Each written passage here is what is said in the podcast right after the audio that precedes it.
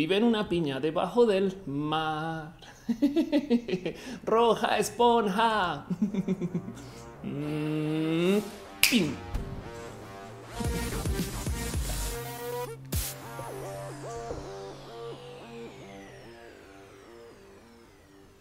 Hey, gente bonita, nerds, nerdets, nerdiñas y nerdiños, geeks, usuarios del Internet, gente que hace todo tipo de cosas raras en el Internet que no haría en la vida real. gente que le gusta estar eh, navegando el Internet cuando no saben de qué hablar, ubican o, o, buscando en WhatsApp o buscando en Twitter, como que hay una situación medianamente incómoda y entonces lo primero que hacen es sacar el teléfono y mirar. en vez de lidiar con la situación. Yo soy así, no sé si ustedes, en fin. Sean ustedes bienvenidos a Roja, el show que se hace desde mi casa, que yo produzco, edito, pongo a andar, donde yo conecto, desconecto, donde yo convoco y donde yo me he visto y no, no me he visto, pero pues donde yo emocionalmente sí me desvisto para ustedes, donde nos reunimos, nos damos cariño, amor, donde hay mucha gente con la que, no sé, platicamos, donde hablamos de las cosas que pasan la semana un show bien difícil de describir. No saben la cantidad de gente que me ha preguntado de qué va tu podcast y yo así de, de, mis tacones que pongo aquí. Se trata de eso. en fin, Roja Justo es un show donde eh, platicamos acerca de una cantidad de cosas. Vamos a estar aquí como unas tres o cuatro horas. Entonces, si ustedes quieren ir a cenar, o quieren o consumen algo durante roja, pues vayan por eso, no, no se preocupen, lo que sea que les haga pasar el ratito este show, a diferencia de todos los shows que se hacen en la tele y en la radio y los podcasts en general, aunque si bien se, sí se distribuye como podcast, estamos en eh, Apple Podcast estamos en Spotify y estamos en SoundCloud. De todos modos, también este show, más que un show, es una conversación. Hay un chat porque estamos transmitiendo en vivo en twitch.tv diagonal of course, youtube.com diagonal of course, mixer.com diagonal of course, facebook.com diagonal of course. Y pues sí, de vez en cuando tuiteo de esto también. Pero como sea, yo me detengo en pleno show a leer lo que hay en el chat, a diferencia de los otros shows que son como solo tomen información y así las cosas, ¿no? Dice Héctor Munguía que está viendo Star Trek. Qué chido, qué bonito. Mauricio Gallardo dice todos somos así, el celular yo en los momentos del silencio incómodo. Rainbow David dice solo vengo a saludar y bye. Eh, gracias por estar acá. Dani Reyes dice qué opinas de eh, eh, un nombre que ah, creo que se hablando de Valentina Telema. Em, pues nada, si se identifica mujer, así es como toca. Ese es el principio de autodeterminación, no? Asafsan, pero no, sé bien cuál sea la situación de Valentina en particular. Me encantaría platicarlo más a fondo. Lisandro Martínez dice qué piensa sobre que los chicos trans se encasillan en mujeres por el 8 al 9. Ahorita hablamos de todo eso, las divergencias de género y el tema de la marcha de la mujer es un tema largo. Tamara Muñoz dice que en Argentina se producen más destrozos por el fútbol, pero se quejan de las feminazis. Es verdad. Hoy vamos a hablar de un chingo de temas, hablar de una cantidad de cosas y de hecho justo como estamos en vivo en varias plataformas, pues entonces tenemos dinámicas de estas plataformas, ¿no? Eh, en YouTube ustedes pueden dejar un super chat, que es ese simbolito de dinero que está abajo. Yo sé que eh, muchas personas literal bloquean acceso a cosas según si ustedes se suscriban o no. Yo no, yo solamente prefiero nomás, eh, pues miren, tomo su dinero y les dejo a ustedes la promesa de que todos sus abrazos financieros se usará para mejorar la calidad de este stream. Para los que han seguido este show desde hace rato sabrán que pues honestamente este stream era hecho con una calidad completamente diferente antes. Y justo de hecho ahorita ya comencé a hacer más producciones por fuera del stream que son relacionadas a Roja, Mini Roja, estas cosas. Y todo eso es su apoyo. Aunque honestamente el mero hecho que vengan a estar acá o que lo consuman después y lo ven recalentado, ya es un chingo de apoyo. También que le den like, comentarios, esas cosas. En fin, agradezco mucho, pero como sea, ahí está. También tengo un Patreon, que es una plataforma donde ustedes pueden dejar apoyo para eh, este pues para gente eh, creadora de contenidos o, para independientes. Patreon básicamente es eh, un espacio que pues, bueno, depende de cada quien como lo quiera activar, donde ustedes se pueden suscribir a la gente en varios niveles de membresía. Y lo único que les digo del Patreon es que evidentemente cada show tengo mi promesa con ustedes de no más mencionarles y darles el agradecimiento también en público. Entonces un abrazo especial a Ana Navarro analógicamente, quien creo que deberías de estar acá, pero no sé si te vi ahorita pasar, pero como sea Trini de Patacoins, Maritza Bernabé, Cabeza Olmeca Rosauri, Inis Francisco Godínez, Mitzi Reyes y Aflicta. Muchas gracias por ser parte del Patreon de este show. Eh, Asaf Santmore, de hecho, ya está dejando un abrazo financiero. Muchas gracias, Asaf piñas para ti, piñas celebratorias, piñas bonitas, piñas eh, que de paso el regalarnos piñas es lo más bonito que hay del mundo. A menos que usted viva en Argentina, en cuyo caso lo siento, porque en Argentina seguramente si usted es mujer, le considerarán bien revolucionaria si usted es quien quiere preparar la carne. Pero bueno, también un abrazo a la gente que está suscrita a el YouTube Mitzi Reyes, Fabián, Fabián Ramos Aflicta, Jairon Freddy, Merchan Has, Jenny Ramírez, Paulina Niño, Arturo Ale, Julio Hurtado, Edgar Riego, Tatoso, Leonardo Teja, Pastel Coco, Aisira Strange. Gracias por suscribirse desde el YouTube. También lo aprecio mucho. Y la gente que está en Twitch, Pena Rubra, Forastero, Hall, Hernández y Caro. Em, de hecho, eh, tenemos ahora un equipo de gente moderadora y, luego les hablaré de eso. Yo creo que no sé, después, bueno, ahorita platico con, no sé, bueno, desde eso platicamos un poquito más de eso, pero pues sepan ustedes que este chat es moderado gracias a toda la gente que está aquí dándome ese cariño y amor. Lo digo porque justo a veces, de vez en cuando hay gente que se, pues perdón, sale de línea, por así decir. La idea es que platiquemos pero pues también yo sé que hay gente que quiere decir una cosa en particular y, le dan y le dan y le dan. Entonces se modera por eso eh, y esa decisión, honestamente, mía. Y, gracias a quienes están colaborando con eso, eh, mi amor y mi cariño con el team este, de espadas en la defensa de Roja. pero bueno, en fin, dice eh, Ultar Cat. Em, Dani no es no es hombre y tampoco es mujer, eh, no es binario. Ok, ¿de, qué estamos hablando? Eh, alguien dice que no se escucha. Me gustaría nomás corroborar eso. Ignacio Russo dice saludos desde Argentina. Gracias. Eh, Tomás Gavira dice gracias por leernos. Es genial estar acá. Julián dice se te extrañó mucho ayer y justo creo que quisiera arrancar un poquitín con eso. Ayer no hubo stream. Em, o sea, sí hubo, pero no hubo. Básicamente hice una transmisión donde pues no estuve yo. Honestamente, ayer iba a ser show. O sea, yo estaba muy planeada y muy organizada para hacer show. Pero pues, ¿qué les digo? Eh, vino nadie más y nadie menos que Fernanda Ledudet, Fernanda Guerra, que le tengo mucho cariño. Y me dijo, Ophelia, ni te atrevas. O sea, no lo pienses. Haz un stream sin ti si quieres. Y de hecho me dijo Fer que otras personas generadoras de contenido están pensando en hacer videos vacíos o, no como la idea del paro de ayer, por si no saben, no era tomarse unas vacaciones, que mucha gente lo entendía así. Ah, las mujeres después destrozaron la ciudad y se fueron a, recostarse en la casa. No mames, güey. El tema es que si se están desapareciendo tantas mujeres, pues a ver cómo se sienten si, eh, pues si no estamos del total, no como que era más bien un poco. O sea, yo no hice el stream estando en el chat, no hice el stream. O sea, solamente lo dejé ahí andando, lo dejé como automatizado. Sea Dios. Muchas gracias a la gente que eh, vino del team moderación a estar ahí también. De todos modos, mi cariño y corazón para ustedes. Em, pero no obstante, justo la idea del paro era eso, no más comunicarles un y qué tal que algunas de nosotras no vamos a volver del paro. Y fue verdad. De hecho, aparecieron ya noticias de eh, varias mujeres que justo en ese día ayer fueron asesinadas y entonces pues, me explico.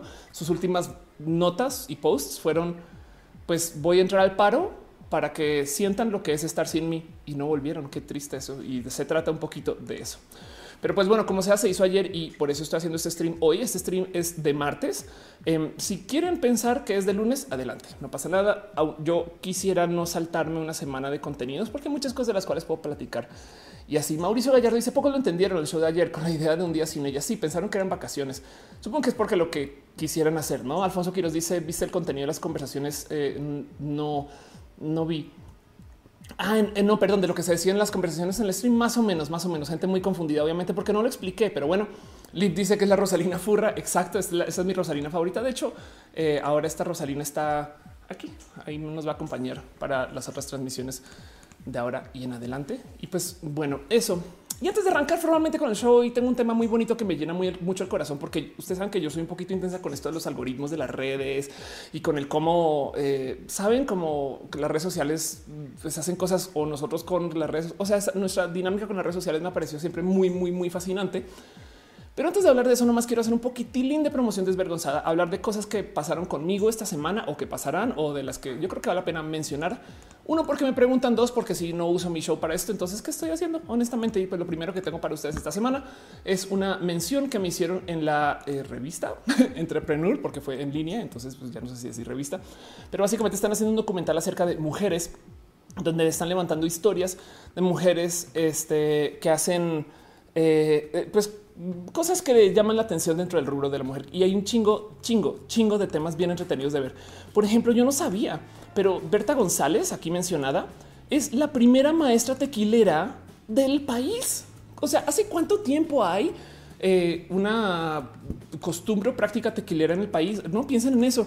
¿Qué tan establecida está la industria del tequila? Y hasta ahora hay una mujer maestra tequilera. Perdón.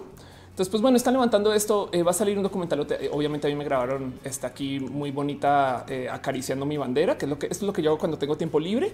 Voy y me siento al lado de la bandera y la, admiro, no? y esto bueno, va a suceder. Pero bueno, una cosa que sucedió esta semana, otra que sucedió que vale la pena platicar y, yo creo que va a ser un video de reacción. Em, estuve en Chumel y eso es rarísimo de decir. De por sí, Chumel tiene una imagen re rota. O sea, si, yo digo Chumel en Twitter, así escribo Chumel enter y lo tuiteo, explota Twitter. No voy a hacer eso ya, no más, no más por hacer el experimento. Chumel. Este y puse un tweet diciendo Chumel, a ver qué pasa. Y el tema es que eh, no más mencionarlo es tema porque Chumel pues despierta muchas opiniones y justo me invitan a platicar acerca de la cultura de la cancelación. Y fue raro, fue muy raro porque el hablar del cancelar eh, comediantes cuando yo, por ejemplo, tengo todo esto que les había platicado acá antes del roast y el ser una persona que es activista, pero pues que también tiene responsabilidad como comediante, pero entonces que no, como que todas esas cosas fueron raras de platicar. Y luego del otro lado también está como así pendiente el ay, pero es que pues Chumel despierta esto, pero estaba Alan, Alan Estrada, Alan por el mundo y estaba Yuriria. Y fue una plática muy fértil, muy bonita yo creo que me sobreestudié para la plática, honestamente, porque ya viendo lo que se editó fue como todo mi explicatricerío, no como que llegué acá toda muy técnica a hablar de cosas pues que honestamente pues había visto en otros lugares, no? Porque eh, Natalie Wynn ContraPoints habló del tema y lo menciona muy chido. Eh, tengo este libro que muestro mucho de eh, Asesino al humorista y también levanto ese tema tantas veces que ya lo tengo muy digerido, muy platicado. Entonces, nada, eso sucedió y ahí estará. Después lo traeré para acá. Pero bueno, dice Caro, em, eh, vamos empezando. Exacto. Channel One hasta ahora nos está hospedando. Muchas gracias. Dice Julián, ¿no tuviste problemas con las TERF durante las marchas? No. Pixel Aldo dice una lástima que al final se cancela el E3. Pues, pues, ya se iba a cancelar de todos modos. eso es lo que tengo que decir con eso, no? Pero bueno, em, dice J. Aaron, eh, si ayer entré y dije qué pasa, ah, segundo cinco, ok, ya, entendí que ya, que entraste y dijiste qué pedí adiós, ¿no? Ernesto Gómez dice saludos desde Guaymas, Sonora, qué chido ver a alguien de Sonora. Acá Alex Vine dice, ¿cómo puedo tener más éxito en mis videos? Este, en Pornhub, en Pornhub en particular tienes todo tipo de raros usos de la viralización porque no puedes usar todas las redes sociales para promocionarte. Em, no sé si así como en YouTube hay un sistema de plataformas de anuncios que también exista en Pornhub. Puede ser que a lo mejor puedes como promocionar tu video internamente dentro de la plataforma, pero no sé si exista. Creería que sí. Pero bueno, otra cosa que sucedió eh, esta semana em, me pidieron también justo hacer un video para hablar de la marcha que acabó en Aristegui. Y entonces fue como después grabar un video. Yo sí, seguro. Y grabé un video que literal es un rojita. Me explico. Es, es un, es un puntito roja. Es un video de dos minutos de roja, la cosa más, más tierna del mundo.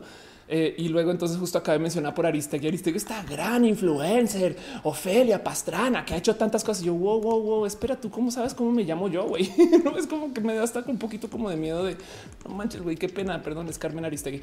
Pero bueno, ahí estuvo, sépalo, lo subí a mi canal por si lo quieren ver. La otra cosa que sucedió es me presenté entonces justo en el Comedy Fan Fest. Eh, para la gente que fue, qué chido, me di 10 mil millones de abrazos. Gracias por estar allá. El Comedy Fan Fest, por si no sabían, una reunión de 33 mujeres comediantes que nos presentamos a lo largo de tres días. Em, y, la verdad es que yo creo que yo me he presentado en escenarios grandes. Eh, en este foro entran creo que 600 personas. Entonces, pues no, pues sí, salí un poquito hasta intimidada de eso, no? Pero bueno, eso sucedió. Isaac dice: ¿Cuál es tu equipo de trabajo? Si estás hablando de esto, es una Republic of Gamers, este eh, que tengo ya desde hace por lo menos dos años. Creo Roma Queen está llegando. Gracias por estar acá. Qué bonito verte. Famous Glitcher dice: eh, Te estás quejando de las redes. Eh, este siempre me quejo de las redes, pero más bien, más que queja, es me gusta observar lo que hacen las redes. No es queja. y el tema de hoy va a estar muy bonito, o bueno, por lo menos para mí es muy bonito porque están dejando piñas. Entonces, muchas gracias, muchas gracias este, por su cariño y abrazo y amor. Y bueno, el caso. Luego, otras cosas que pasaron esta semana. Esto parece que fue hace tanto tiempo porque ya han pasado tantas cosas, pero subí un video con Gerard.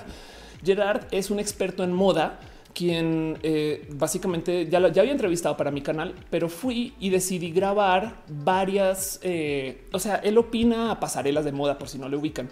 Gerard Cortés ha estado en y ha hecho muchas cosas. Es youtuber ahora, pero también sigue haciendo este tema de moda en tele. Siempre es como este experto que llevan a los programas de la mañana a hablar acerca del vestido que usó la famosa ayer. Es ubicar. Entonces fui y le dije, opíname a personajes de videojuegos. fue bien cool porque Gerard no es tan gamer. Entonces no sabe lo bonito que fue sentarme con él y que sin que él supiera de qué se tratan los juegos, no más por el cómo están vestidos y vestidas estas personas, y le atinó, pues opine, ¿no? Y le atinó, le atinó un chingo. Yo, yo salí así de wow, qué locura. Porque si es este, el lenguaje de la moda sigue siendo un lenguaje, ¿no? Soy muy bonito de ver, muy, muy bonito de ver. Este eh, y así Luis Castro dice cómo puedo contactarte en directo en Twitter. En mi bio está mi correo electrónico por si quieres. Y si no, pues por directo ahí también. Exacto. Entonces, pues bueno, eso sucedió. Y luego la última cosa que tengo así como de promoción desvergonzada de cosas que sucedieron para que lo tengan en presente. Esto es entre comillas promoción desvergonzada mía o no, no sé, pues porque es básicamente desde la familia, ¿no? Entonces en este caso solamente les quiero dejar ahí en presente que René acaba de publicar una rola nueva. Para quienes no saben quién es René, René es la dueña de mi corazón. Em, y publicó una rola que eh, justo, eh, pues nada, es una canción escrita a una mujer, quien soy yo.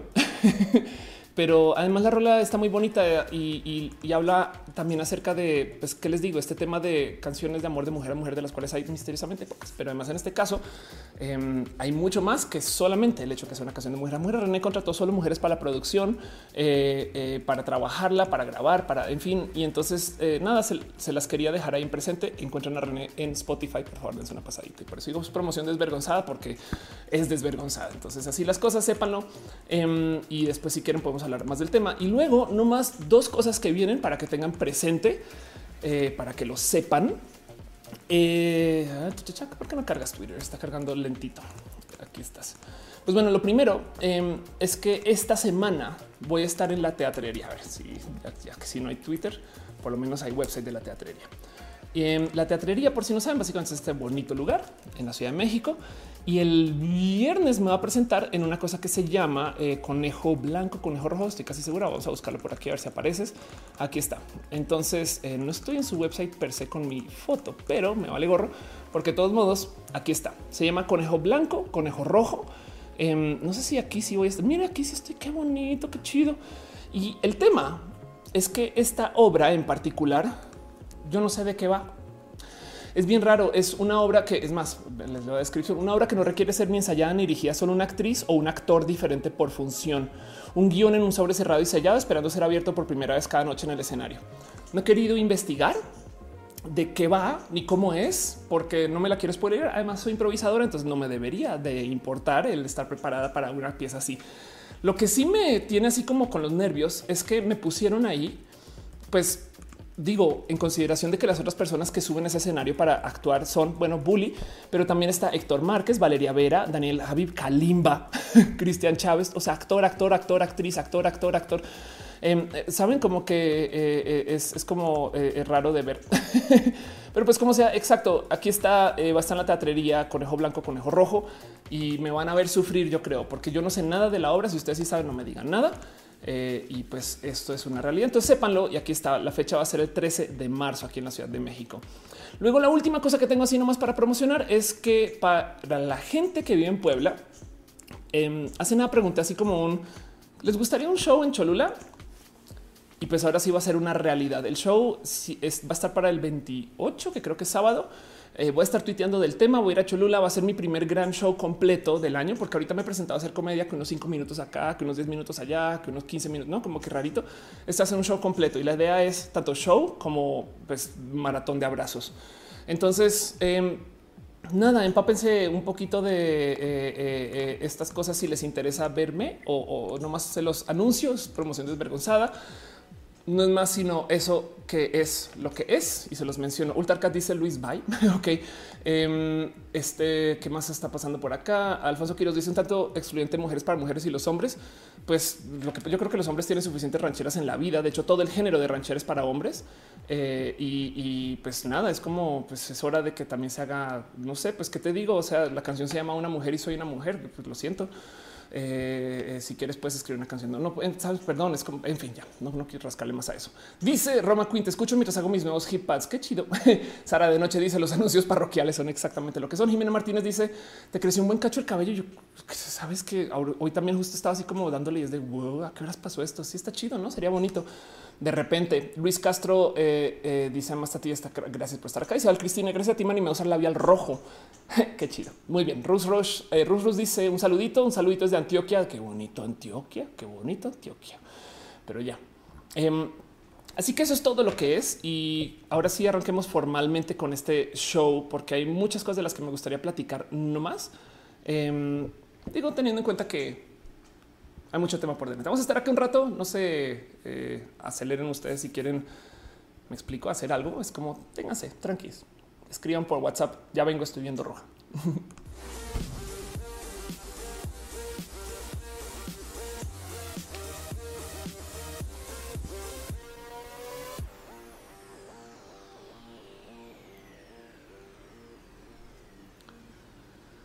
Mucho se puede decir acerca de el qué sucede cuando usas las redes sociales.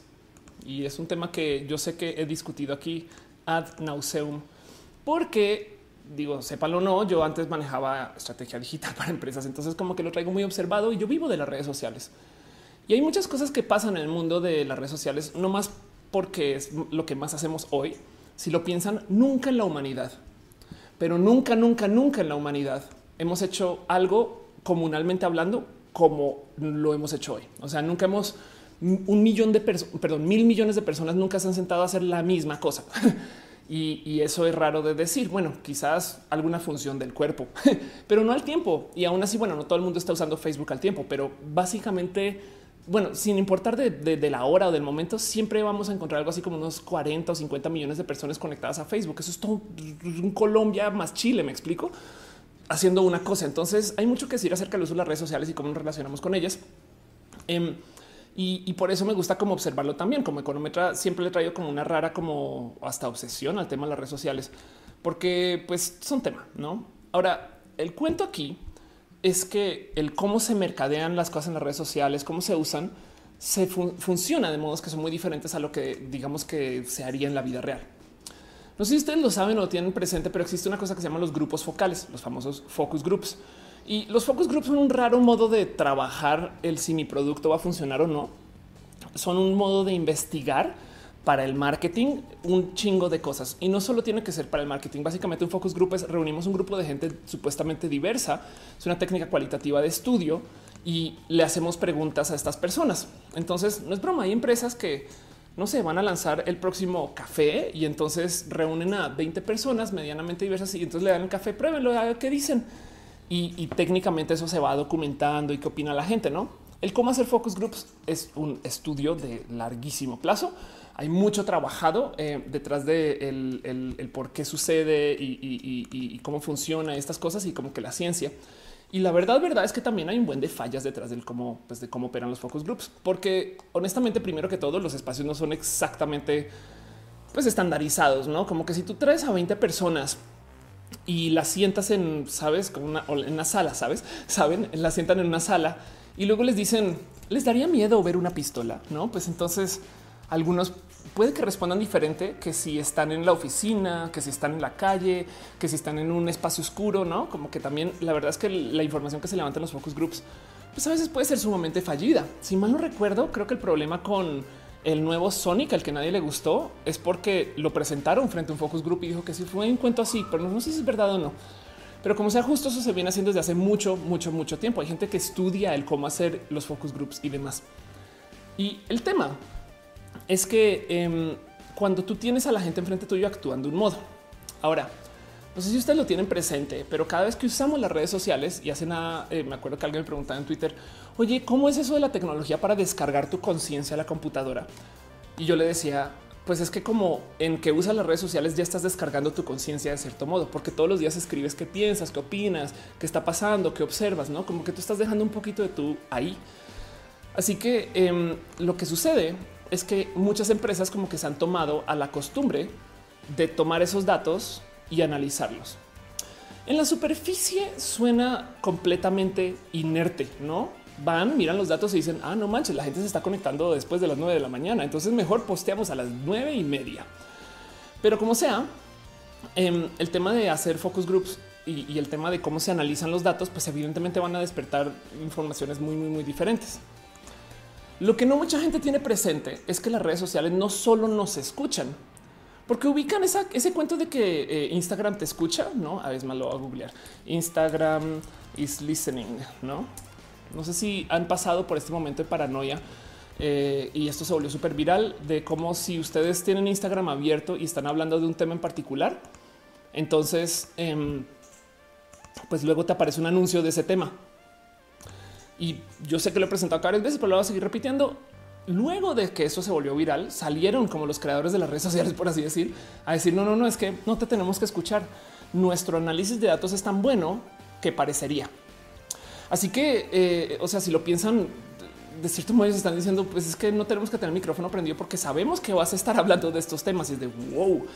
A veces pueden ser cosas que no nos damos cuenta. Por ejemplo, capaz si ustedes le hablaron a su pareja acerca del tema de comida de gatos, no?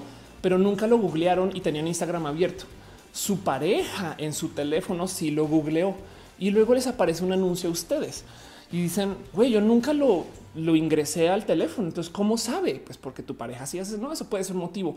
La otra es capaz si tu pareja compra comida de gato cada tanto tiempo y no has comprado todavía, entonces comienza a anunciarle a ti, a tu pareja que es hora. no, eso también puede suceder. Estas cosas a veces ni siquiera están bajo el control de los creadores de las redes sociales, sino simplemente es el sistema de aprendizaje de gente que hay detrás de estas redes sociales.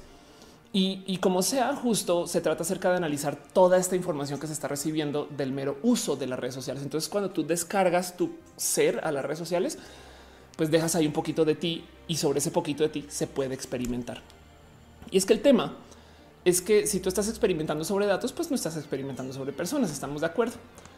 Como sea, el tema con experimentar con gente es que créanlo o no, esto está pues documentado.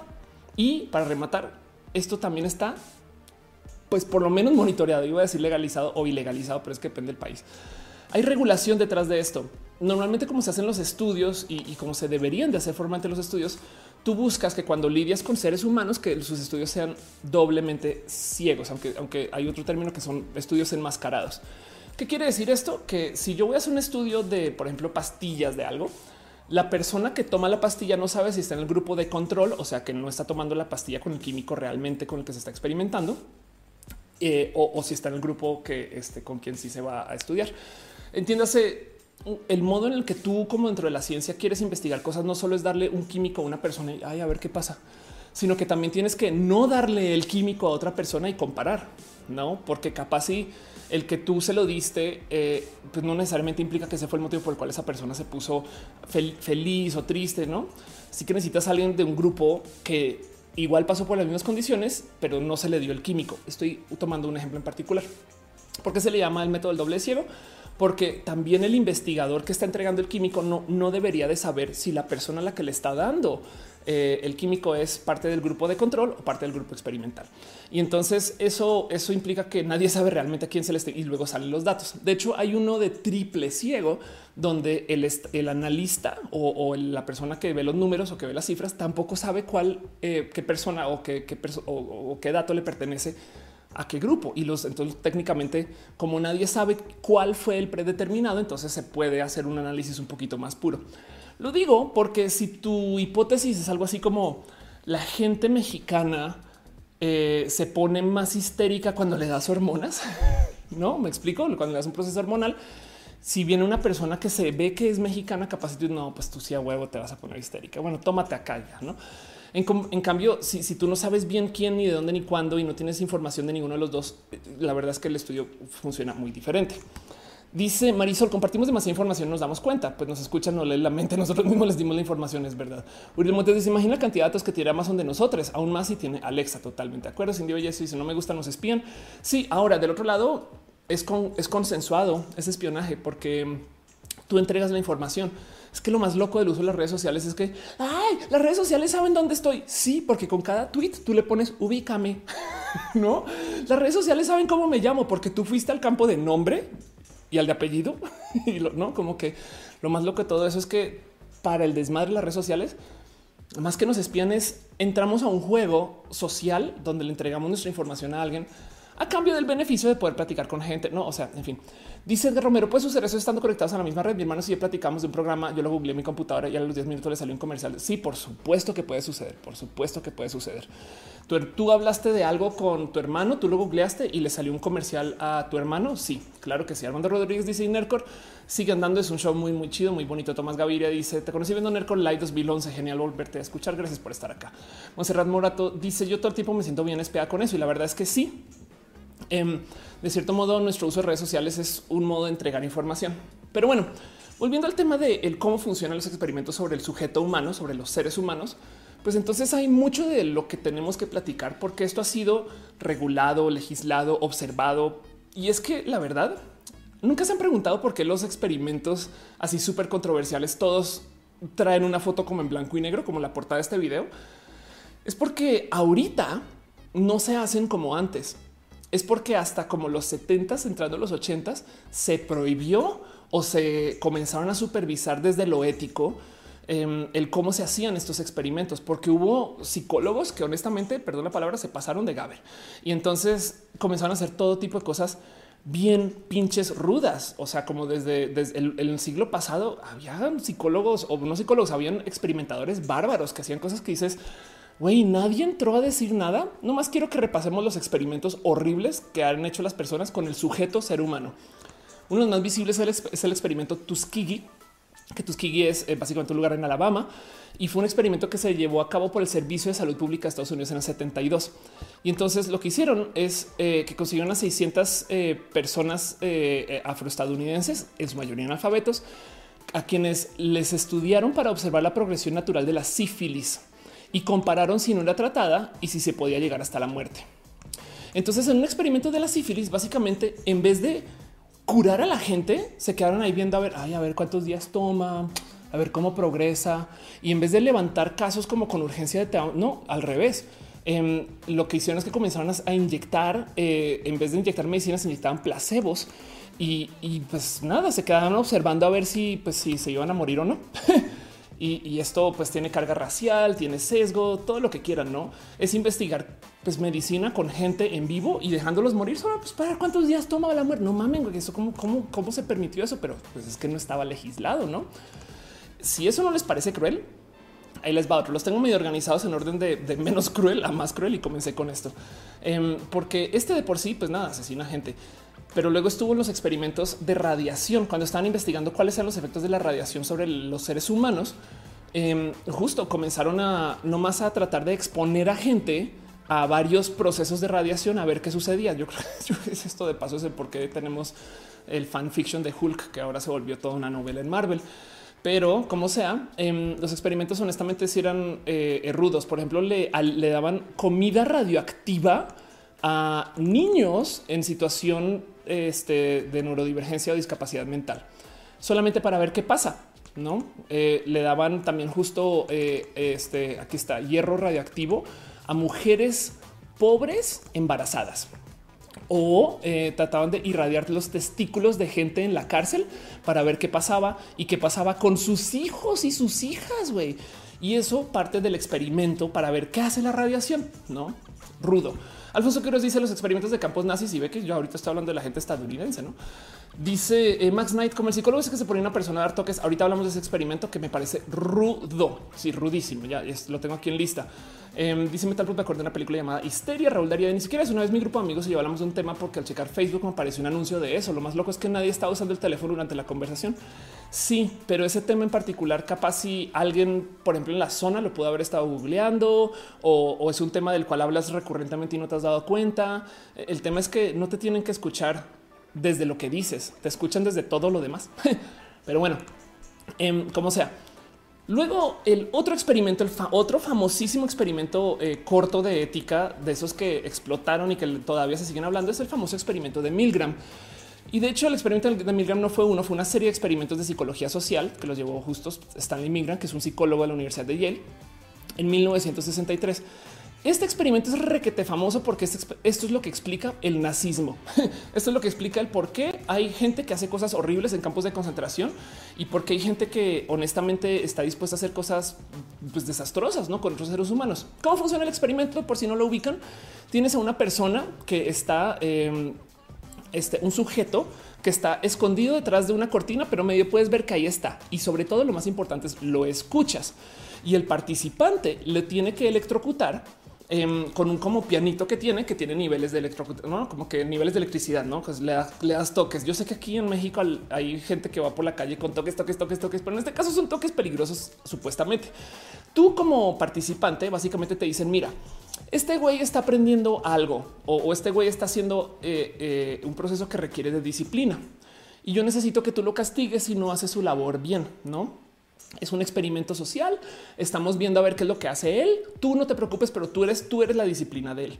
Y el tema es que el sujeto, o sea, la persona que está detrás de la cortina, por así decir, pero que se ve, se muestra eh, eh, como que, que sí está haciendo algo y como sea.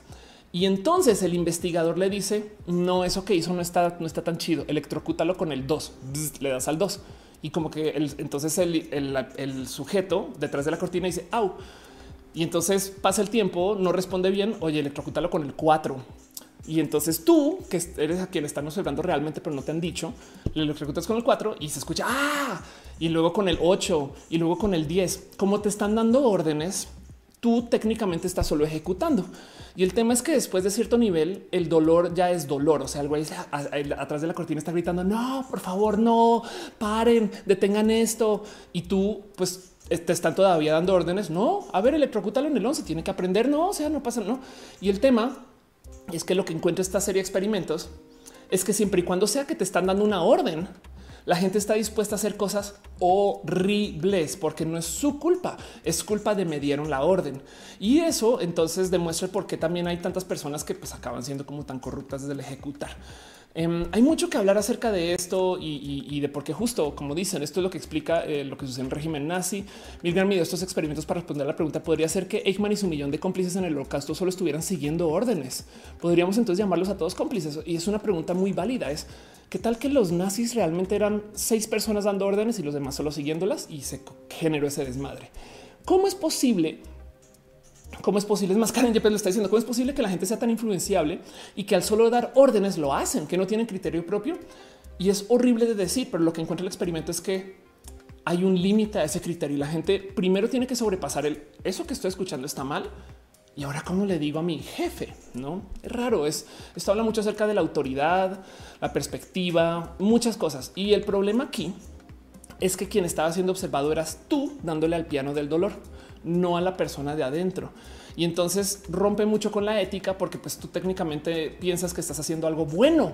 Tú estás enseñándole a esa persona cosas, no? Así sea que le duela, pero pues bueno, eso me dijeron, pues, no? Y así. Ese experimento es muy, muy famoso y este, evidentemente hoy en día ya no se puede hacer porque justo hay leyes o, hay acuerdos acerca de el qué tanto tienes que decir estás en un experimento, no?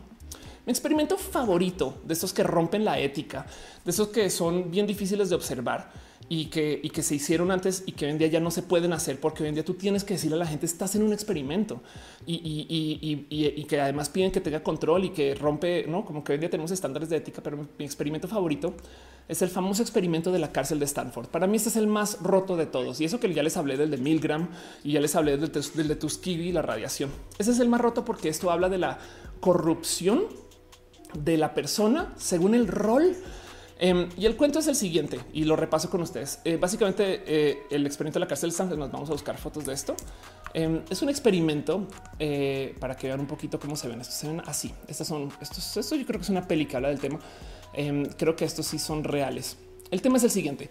el estudio fue subvencionado por la Armada de los Estados Unidos. Buscaba una explicación a los conflictos en el sistema de prisiones.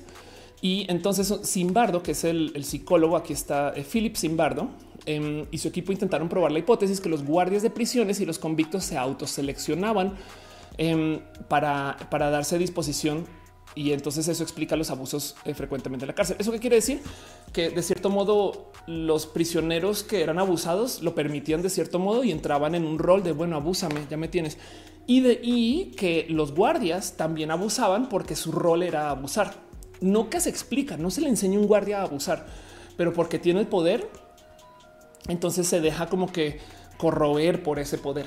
Y justo los participantes fueron reclutados por medio de anuncios, les iban a pagar 15 dólares diarios, o sea, 88 dólares de moneda de hoy.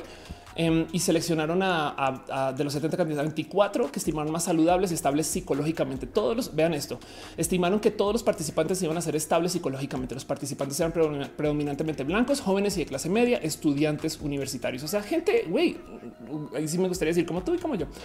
Em, es un decir, me explico, gente que no tenía pedos, o sea, no, llevaron a psicópatas, no llevaron a, personas con depresión, no llevaron a gente estable a, presentarse en esto. Y de estos 24 jóvenes los dividieron aleatoriamente por mitades usando una moneda. Así, tú vas a ser guardia, tú vas a ser prisionero. Y, los, y se los llevaron a vivir en una cárcel, una prisión actuada para ver qué pasaba. Los guardias recibieron porras uniformes eh, de inspiración militar que habían escogido ellos mismos en un, almacén militar. Les dieron gafas de espejo para impedir el contacto visual em, y los prisioneros debían vestir solo batas de muselina sin calzoncillos y sandales tacones de goma. O sea, también estaban vestidos para y ahí se quedaron a vivir. El día anterior al experimento, los guardias asistieron a una breve reunión de orientación. No se les proporcionaron otras reglas explícitas aparte de la prohibición de hacer violencia física. Se les dijo que era su responsabilidad dirigir la prisión, lo que pueden hacer de la forma que creyesen más convenientes. Eso fue lo único que se les dijo. Lo único que se les dijo está súper documentado porque los resultados son horribles. El experimento se descontroló. Los prisioneros sufrieron y aceptaron, esto es lo más importante acá, un tratamiento sádico y humillante a manos de los guardias. El tema es que eh, luego al luego el, el, primer día hubo como un tema así como de pues, guardias, así como que pues nada, que les vale gorro lo que sean los prisioneros, eh, pero comenzó como a decaer en que a, que comenzaron a entrar estos prisioneros a, como su rol. Entonces luego se desató un motín y los guardias entonces se prestaron como voluntarios para hacer horas extra y disolver la revuelta. Em, como se quedaron este tanto tiempo encerrados, miren esto, se abandonaron rápidamente la higiene y la hospitalidad. El derecho de ir al lavabo pasó de ser un privilegio que podía, como frecuentemente ocurría, ser denegado. Entonces los guardias comenzaron a decir, no, tú hoy no usas el baño. Se obligó a algunos prisioneros a limpiar retretes con sus manos desnudas. Se retiraron colchones de las celdas de los malos y también se forzó a los prisioneros a dormir desnudos en el suelo de hormigón. La comida también era negada frecuentemente como medida de castigo. Se les obligó a ir desnudos como humillación, ¿no? Entonces lo dejaron suceder cuando veían que está, o sea, el mismo Simbardo que estaba supervisando todo esto dijo, pues vamos a ver hasta dónde nos lleva esto. A medida que el experimento evolucionó, muchos de los guardias incrementaron su sadismo, particularmente por la noche cuando pensaban que las cámaras estaban apagadas. Los investigadores vieron aproximadamente un tercio de los guardias mostrando tendencias sádicas genuinas. Muchos de los guardias se enfadaron cuando el experimento fue cancelado. Piensen en eso. Y el tema em, es que justo eh, parte de lo que había sucedido acá es que se les dio rienda suelta, pero una de las grandes fallas de este experimento es que Simbardo era supervisor, o sea, él también estaba ahí pendiente. Entonces los, los, guardias también entran al rol como colgados del, pues es mi jefe y él me dijo que yo puedo hacer lo que yo quiera. Y siguieron abusando de estas personas. Pero lo impresionante de esto es que estas personas que se eligieron para ser abusadas se seleccionaron con una moneda, que no se les olvide eso. Y entonces sigue, los prisioneros empezaron a mostrar desórdenes emocionales agudos. Un prisionero desarrolló sarpullido psicosomático en todo su cuerpo al enterarse que su libertad condicional había sido rechazada. Los llantos y el pensamiento desorganizado se volvieron comunes entre prisioneros. Dos de ellos sufrieron traumas tan severos que se les retiró el experimento y fueron reemplazados. Uno de los prisioneros reemplazo quedó horrorizado por el tratamiento de los guardias, emprendió una huelga de hambre. Se le recluyó en el confinamiento solitario en un pequeño compartimento durante tres horas en la que le obligaron a sostener las salchichas que había rechazado comer. El resto de los prisioneros lo vieron como un alborotador que buscaba causar problemas. Los guardias le ofrecieron dos opciones: podían entregar sus mantas o dejar al prisionero en confinamiento solitario. Los prisioneros escogieron conservar sus mantas en vez de cuidar al güey que acaba de llegar. Y la locura de todo esto es que cuando estaban dando todo ese desmadre, Simbardo no había detenido el experimento, estaban abusando a personas y todos entraron a su rol. Justo en algún momento entra una mujer, un estudiante de posgrado que quiere entrevistar eh, eh, lo que sucede en esta prisión y dice em, que fue no más a super, pues o sea, como que a levantar datos de lo que podía haber y dice objeto que la prisión mostraba unas pésimas condiciones tras ser introducida para realizar entrevistas. Justo Simbardo se percató entonces que de las más de las 50 personas externas al experimento que habían visto la prisión, solo ella, solo esta mujer fue la única que cuestionó la moralidad de lo que estaba sucediendo. Seis días estuvieron ahí y todavía quedaban ocho de lo que habían previsto.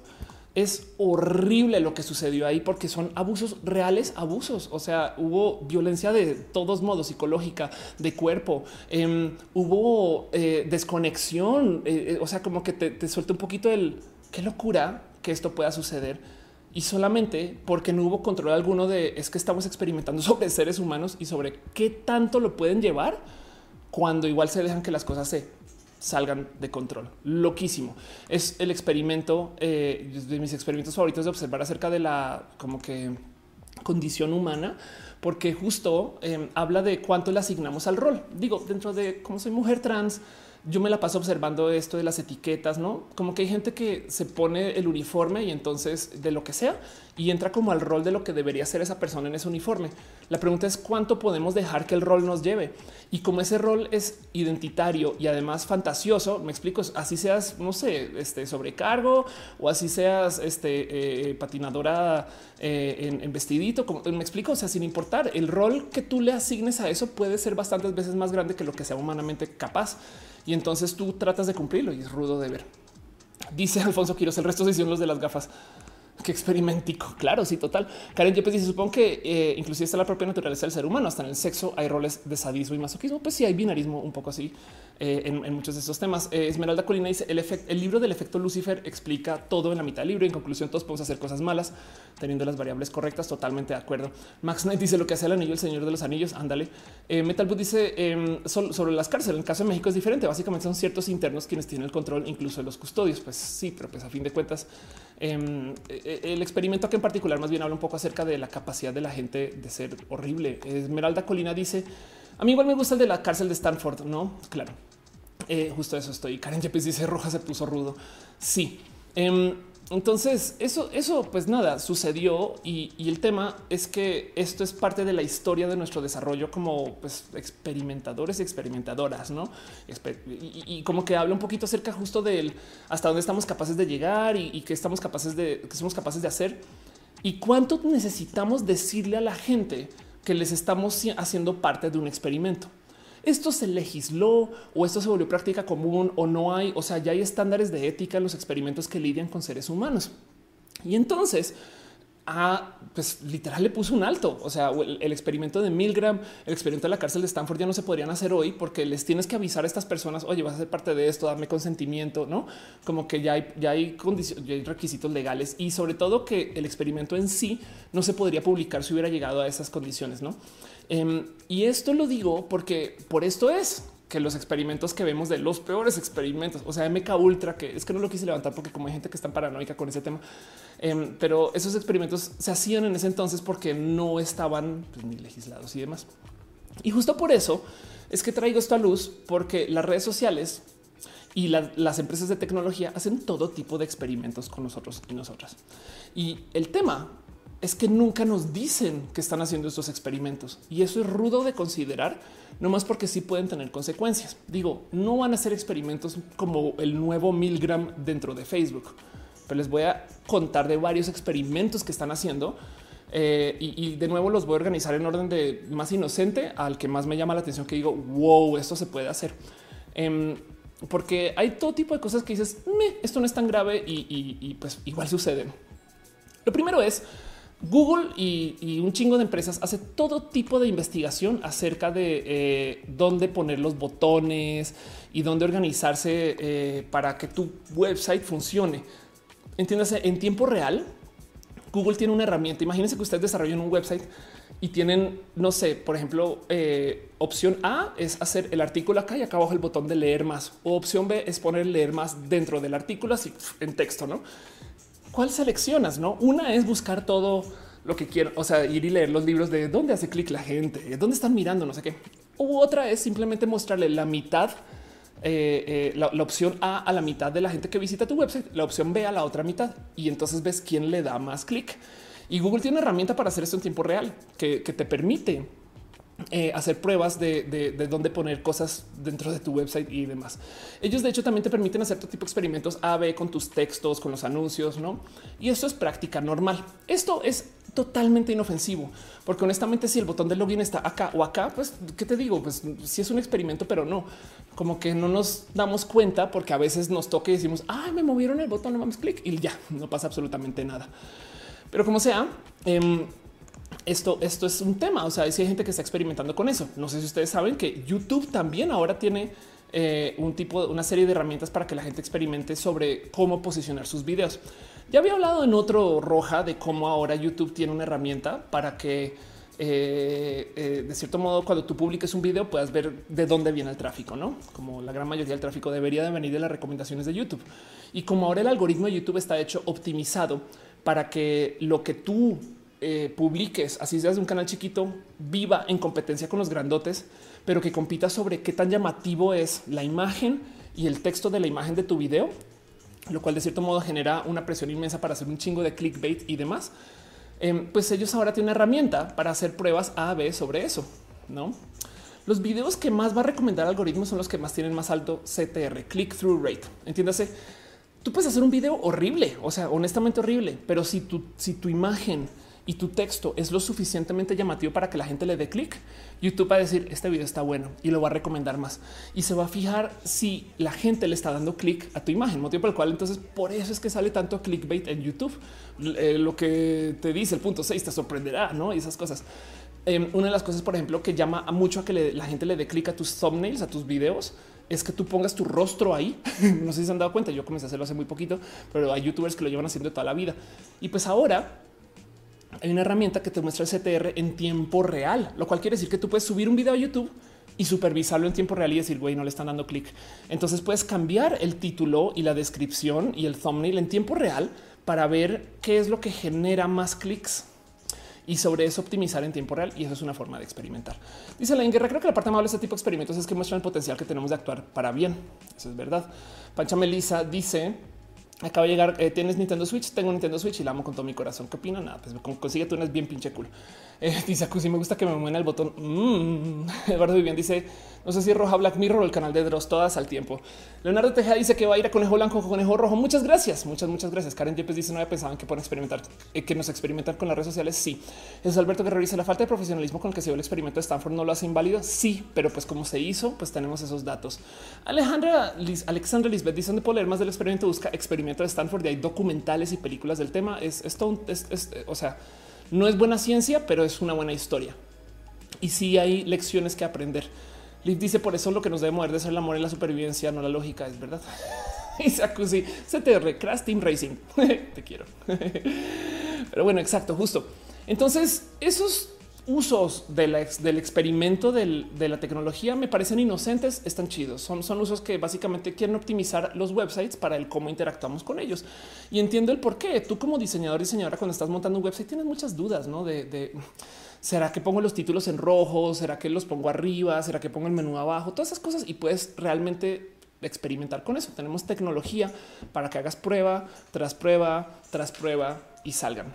Eso no es tan grave y sucede mucho. Pero hay otros experimentos que te quedas pensando, ok, esto hay que hablarlo. Y de nuevo están organizados desde menos controversial a más controversial o desde menos como que mm, a más. Mm. y el primero es un experimento que usa una empresa de fitness estadounidense que se llama 24 Hour Fitness. Básicamente es un gym, es como decir, mm, no sé, es un gimnasio favorito de franquicia grande de su ciudad. Y el tema es que 24, 24 Hour Fitness es un eh, gym muy, muy, muy grande que se franquicia en Estados Unidos, que tiene una cantidad de este, eh, nada de, sucursales y demás. Decidió contratar un grupo de eh, científicos del comportamiento para tratar de ver o descifrar qué combinación de mensajes y de comunicación con sus clientes es la que hace que vayan más al gym. Algo que de entrada me salta mucho por una bobada.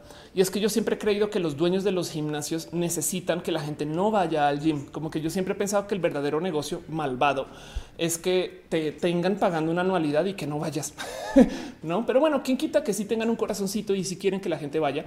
Y entonces comenzaron a hacer todo tipo de eh, raros análisis como cada cuánto les puedo escribir en redes sociales o desde la app o les mando un mail em, y qué tipo de recordatorios les debemos de dar, em, dónde les contactamos, será que les ponemos algo en la pantalla cuando entren o será que les eh, eh, descontamos algo si van mucho.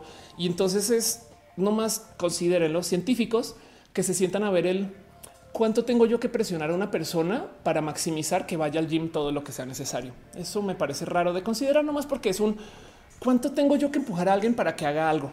No, técnicamente miren, si ustedes tuvieran el poder de manipular los cerebros de la gente, pues ya no habría necesidad de tener marketing, no? Pero bueno, Pato Morales dice saludos desde Colombia. Muchas gracias por saludar. Alfonso Quiros dice sabes alguna referencia a la vida famosa que eh, pone mensajes subliminales. No, eh, pero, pero me acuerdo de eso. Comenar se dice entonces esos cambios experimentos generan cambios en la conducta del consumidor. Sí, exacto. Sí, sí, sí. César Sumaya dice el bait de las pastranas son mis chichis. ¿Sabes cuál es mi bait? El usar el lenguaje incluyente y lo, lo confesé al comienzo del video. y menos dice algo, menciona que aquí también suena entre el experimento MK Ultra. Entra también solamente como tiene tanta paranoia asociada, no quise levantarlo hoy porque no quise lidiar con tierraplanismos. O sabes, con esta gente, esta mentalidad tierraplanista o antivacunas. Pero me entienden. Pero bueno, el caso. Entonces sí, hay gente que, que literal está trabajando la ciencia del cómo Em, hacemos para que no más desde la comunicación logremos, o sea, cuánta comunicación hay que hacer para que la gente haga cosas y está documentando eso. No es tan grave, no es tan grave. Eh, dice Karen Yepes, es un negocio malvado. Los más bien quieren captar nuevos clientes. Exacto. O sea, no me parece tan, tan malvado, pero de todos modos sí te deja un poquito de Ay, no sé si ese es el motivante, no como no sé, suena, suena rudo. El que cuánta comunicación en redes necesito para ver cómo manipula a la gente para que en este caso consuma el producto, vaya al gym. De paso, no sé si lo saben, pero hay estadísticas que miden cuánta inversión. Esto es en Estados Unidos, supongo que en México también existen, pero bueno, eh, esto me lo enseñaron cuando yo estaba estudiando en Estados Unidos. Eh, hay estadísticas que miden cuántos dólares de inversión tengo que poner en pautas, en anuncios, en la tele, en la radio, en varios medios para conseguir tantos votos.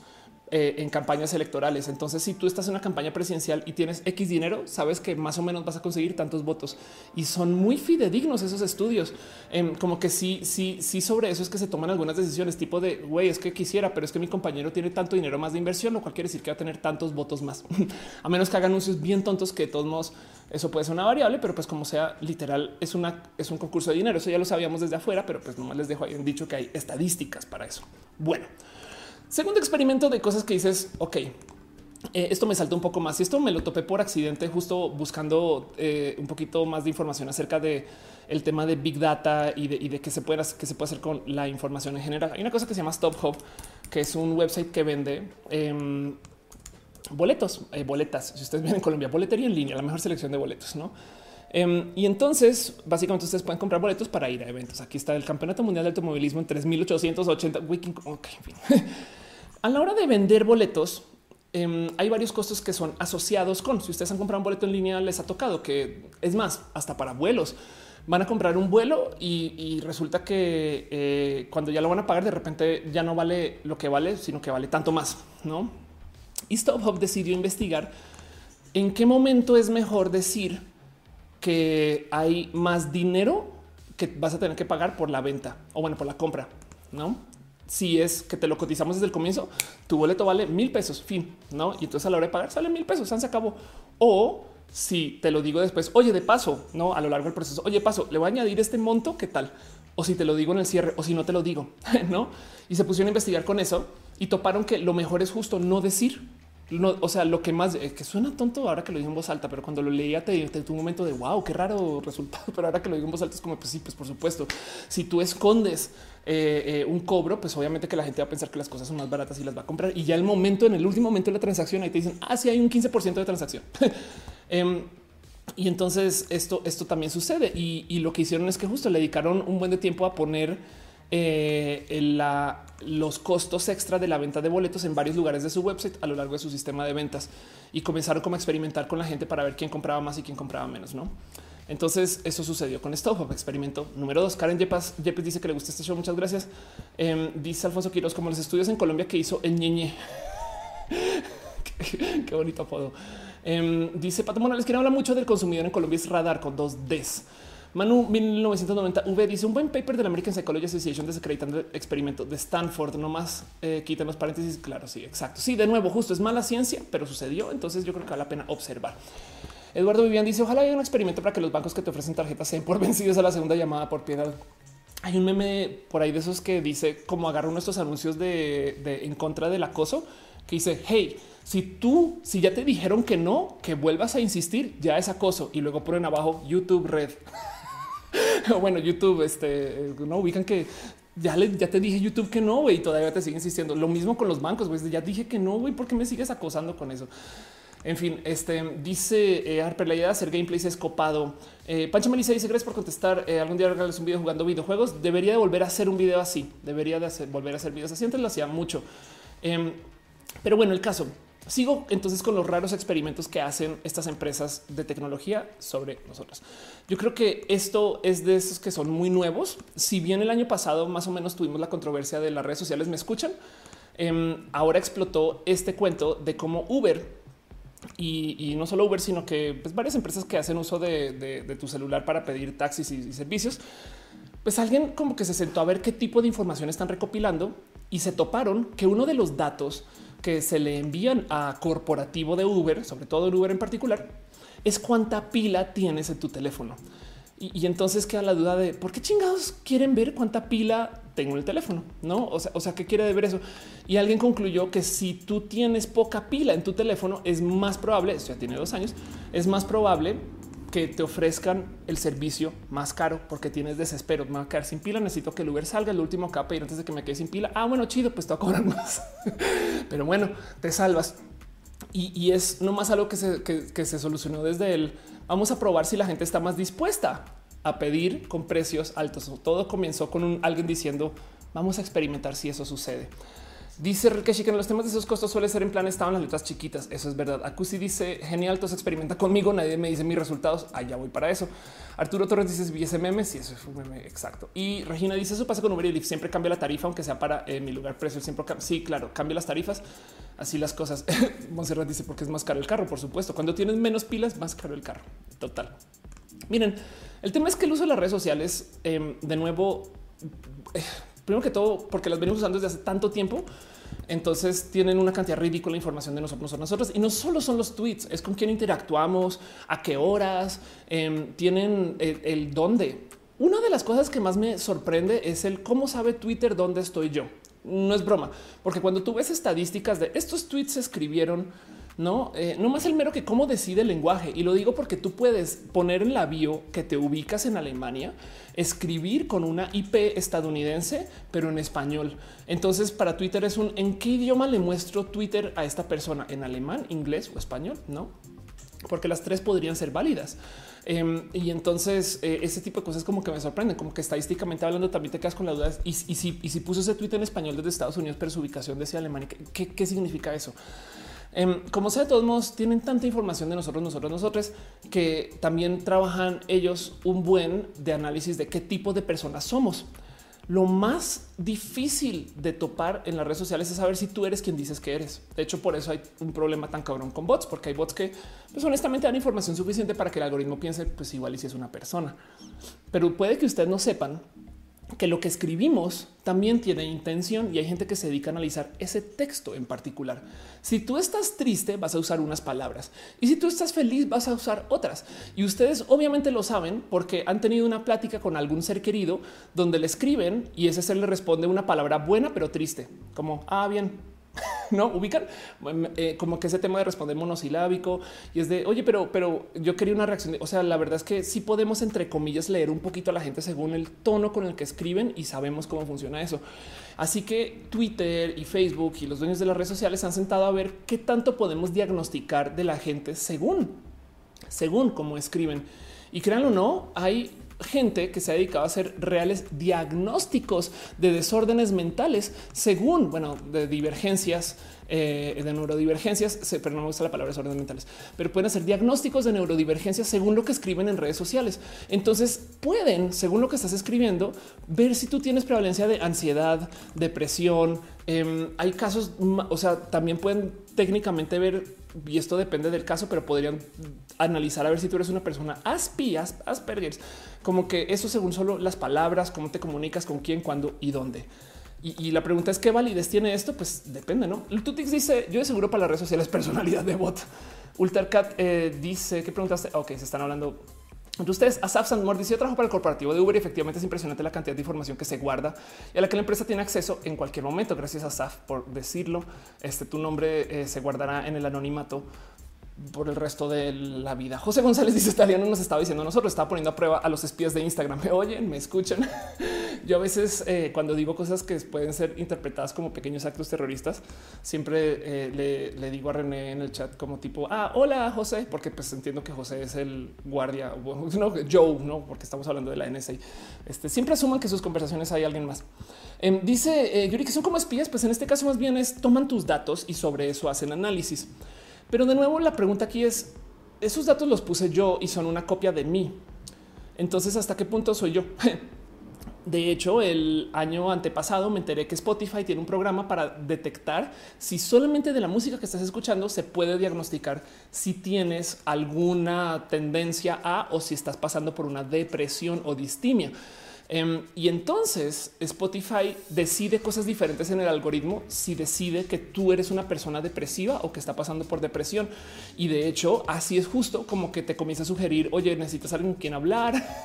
Eh, ¿no? y, y lo digo porque la persona con la que hablé era una mujer psicóloga esto fue en Colombia que me decía que justo la contrataron para ver qué debería de hacer Spotify con la gente que detecta que está triste escuchando Spotify, no? Y pues esto este, justo lo digo em, eh, eh, no más tomando en cuenta como los algoritmos de las redes sociales y demás. Hay experimentos que son reales experimentos que dices, hey, esto es peligroso. Dice Alfonso Quiroz que se detuvo. Me gustaría nomás eh, tener confirmación de eso. Harper dice, ellos de que me diagnosticaron ansiedad me parecen todas las redes sociales, posibles tratamientos. Ándale. Arturo Torres dice, mi asesor de tesis hizo su tesis de maestría basada en los trastornos de las personas mostrados en las redes sociales. Exactamente eso. Karen Yepes dice, es increíble lo que comunica una persona por su manera de escribir. Exacto. Y justo no necesariamente lo que escribe, sino la manera. Pancha Melissa dice: Estoy poniendo toda la atención al tema, solo que me emociona preguntarte. Tienes muchos temas interesantes. Última pregunta fuera el tema. ¿Sabes armar cubos Rubik y sus modificaciones? Si dices armar, es sí, o sea, puedo tomar un, cubo de Rubik hecho trocitos y armarlo. y solucionarlos, pues también, aunque, aunque no soy prodigia para solucionarlos, pero sí he solucionado cubos Rubik. Hace mucho tiempo no tengo uno para jugar. Sería chido volver a tener uno. Yuri que dice, por ejemplo, cuando no te ofrecen los bancos, ofrecen servicios forenses sin que pongas en día y te puede leer algo así. Exacto. Sí, los bancos pueden eh, eh, tener colaboración con servicios forenses este, detrás de, de ti, o sea, sin decirte, no? Y son tus datos. Pero bueno, decía yo que justo esto es lo que sucede con redes sociales cuando hacen experimentos sobre la gente y sobre lo que escriben.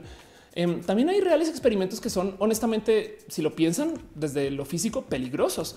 Digo, eh, en cualquier momento podemos encontrar un buen de empresas estadounidenses, sobre todo, que están poniendo a coches autónomos a andar por la calle. Esos son coches que no los maneja nadie, que tienen un chofer piloto robot y, ahí van por la calle, no?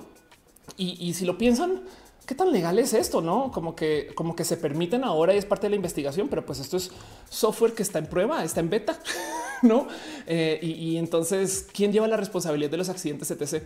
Hubo eh, un caso en particular de un coche autónomo, creo que en un Tesla, que lo cacharon pasándose el límite de velocidad en una zona donde, donde pues está medianamente controlado. Y cuando llega el policía, es un video viral, llega el policía y trata de tener el coche y adentro no hay nadie. Pero si lo piensan, sí, sí hubo una infracción. El Tesla se voló el límite de velocidad, pero ¿quién fue? O sea, ¿cómo multas al robot? Pues bueno, podrías multar a Tesla, supongo, pero no es, no es lo mismo que darle el papel a la persona que está manejando. Entonces hay muchas preguntas ahí y, que esto, pues honestamente, también le rasca un poquito a lo ético de tener estos coches andando. Yo soy pro coches autónomos, no, no, no, no lo tomen a mal, pero, pero no más considerar que estos experimentos, quién los permitió y que estamos, no como que hay muchas dudas desde la ética de estos experimentos en sí.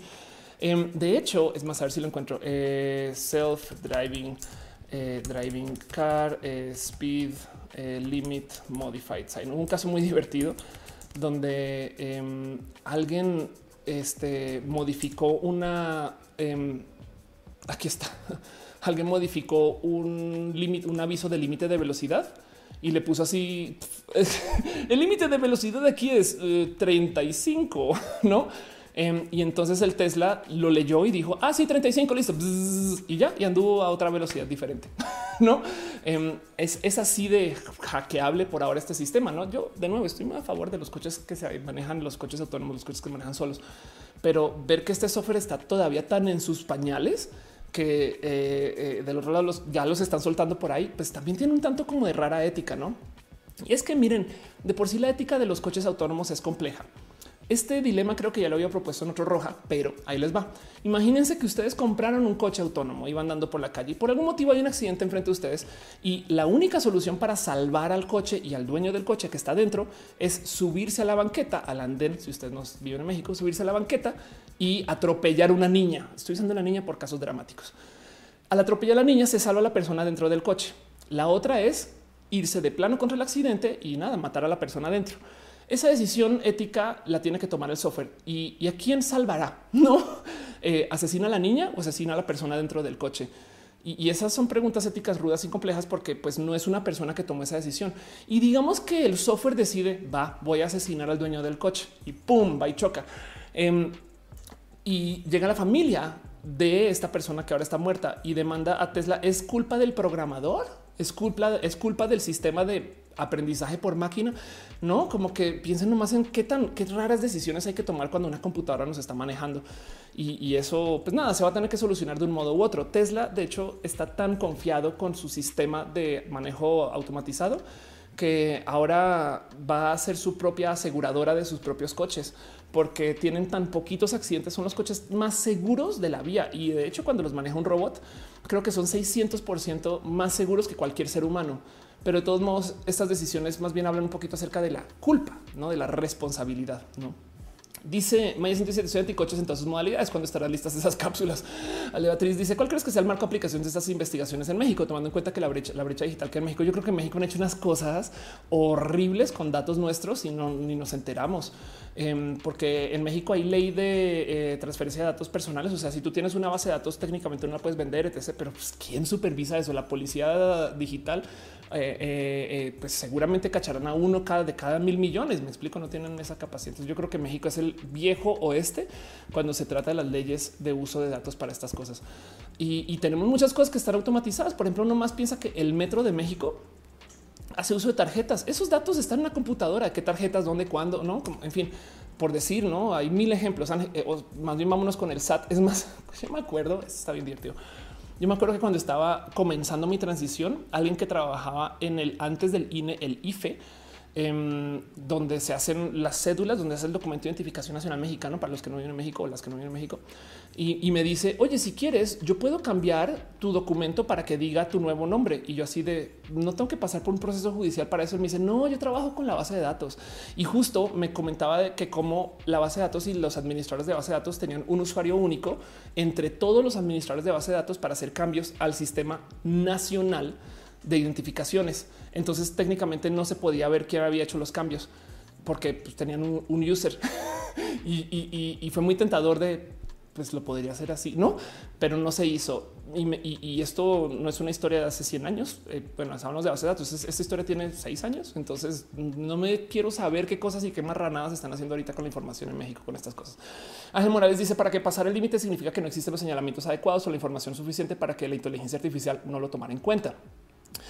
Más bien es un tema como de criterio también, ¿eh? porque es de, ok, venía 25 y de repente el aviso dice 35. Eh, ¿Será que es verdad? Me explico. Esa es una pregunta que tú te harías, sobre todo cuando dice 35, así como todo hecho como, no, como que obviamente ni siquiera la tipografía adecuada, pero, pero una computadora simplemente decir, ah, listo, nuevo límite, no, raro. Suriel Manuel dice: Está haciendo mi tesis enfocada en reconocer desórdenes de personalidad basadas en la actividad de las personas en redes, pero mis asesores me dijeron que no se puede o no era tan comprobable. Pues más bien es un tema de datos, no? Pero pues sí, es un tema complejo. Karen dice: Aún así, perdón, Suriel, checa toda la información que encuentres de lo que ya se ha investigado. Igual y te sirve para argumentar. Karen dice: Le presté mi celular a mi exnovio y cuando me devolví aparecían muchos anuncios de apps para citas. Debía haber puesto atención. Sí, wow, wow, wow. Total. Alberto Rojas dice: Si lo vemos de, otra manera, más de una manera más general, en realidad todas nuestras redes sociales contienen una cantidad de información nuestra suficiente para inferir tendencias, gustos y situaciones. Totalmente de acuerdo. Dar Mocha dice lo del dilema de Tesla entraría con las leyes de robótica Asimov. El problema de las leyes de la robótica Asimov es que solamente existen en un lugar, en los escritos de Asimov. Ningún programador programa las leyes de Asimov. Me explico. Son fantasía eh, de, cómo debería de operar, pero nadie se toma el tiempo de encima de eso enseñarle a los robots a tener un código de ética, igual que en Robocop. Robocop tenía sus directivas, es más, las voy a buscar. Robocop directivas. Em, a ver si las encuentro. Eh, eh, y las directivas este, eran su problema. Ah, además, a veces no las sabía, es verdad. A ver, aquí están. Em, las directivas de Robocop era eh, fíjate cómo no son exactamente las leyes de Asimov, pero sí em, estar al servicio de la confianza pública o bueno, de los bienes públicos, proteger a los inocentes y estar, estar siempre, siempre por este debajo de la ley. Muy diferente a las de Asimov. Aún así son tres directivas y, pues nada, es parte del dilema de Robocop en particular, porque justo em, a lo largo de la película, por no sé qué, pero como sea justo, pero como sea el punto ahí es no, no son, no son más que fantasía las, las directivas de Asimov, no? Y así las cosas. Y del otro lado, volviendo al tema de Tesla, Tesla quiere además este, hacer sus coches este, eh, asegurados, o sea, asegurables, porque Tesla en particular tiene mucha información de sus coches. Por ejemplo, Tesla sabe si tienes las manos en el volante, si ibas con los pies acelerando o no, en a qué velocidad estabas girando el volante, em, en, qué cambio ibas, porque bueno, en el caso que tengan, em, como que en qué sentido ibas, eh, no sé, como que cuántas personas subían al coche.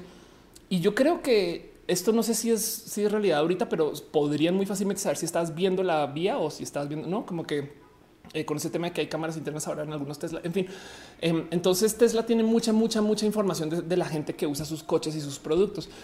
Y bien que podría decirte, ah, ok, en este caso en particular chocaste, pero no ibas viendo la vía, idiota. Ultracat dice la primera ley de Simov es la del problema. Un robot siempre debe dejar que la humanidad se dañe a sí misma. Ándale. Harper dice me pasó algo similar cuando me distancié con mi actual novio. Me parecían publicidades románticas. Pues ándale.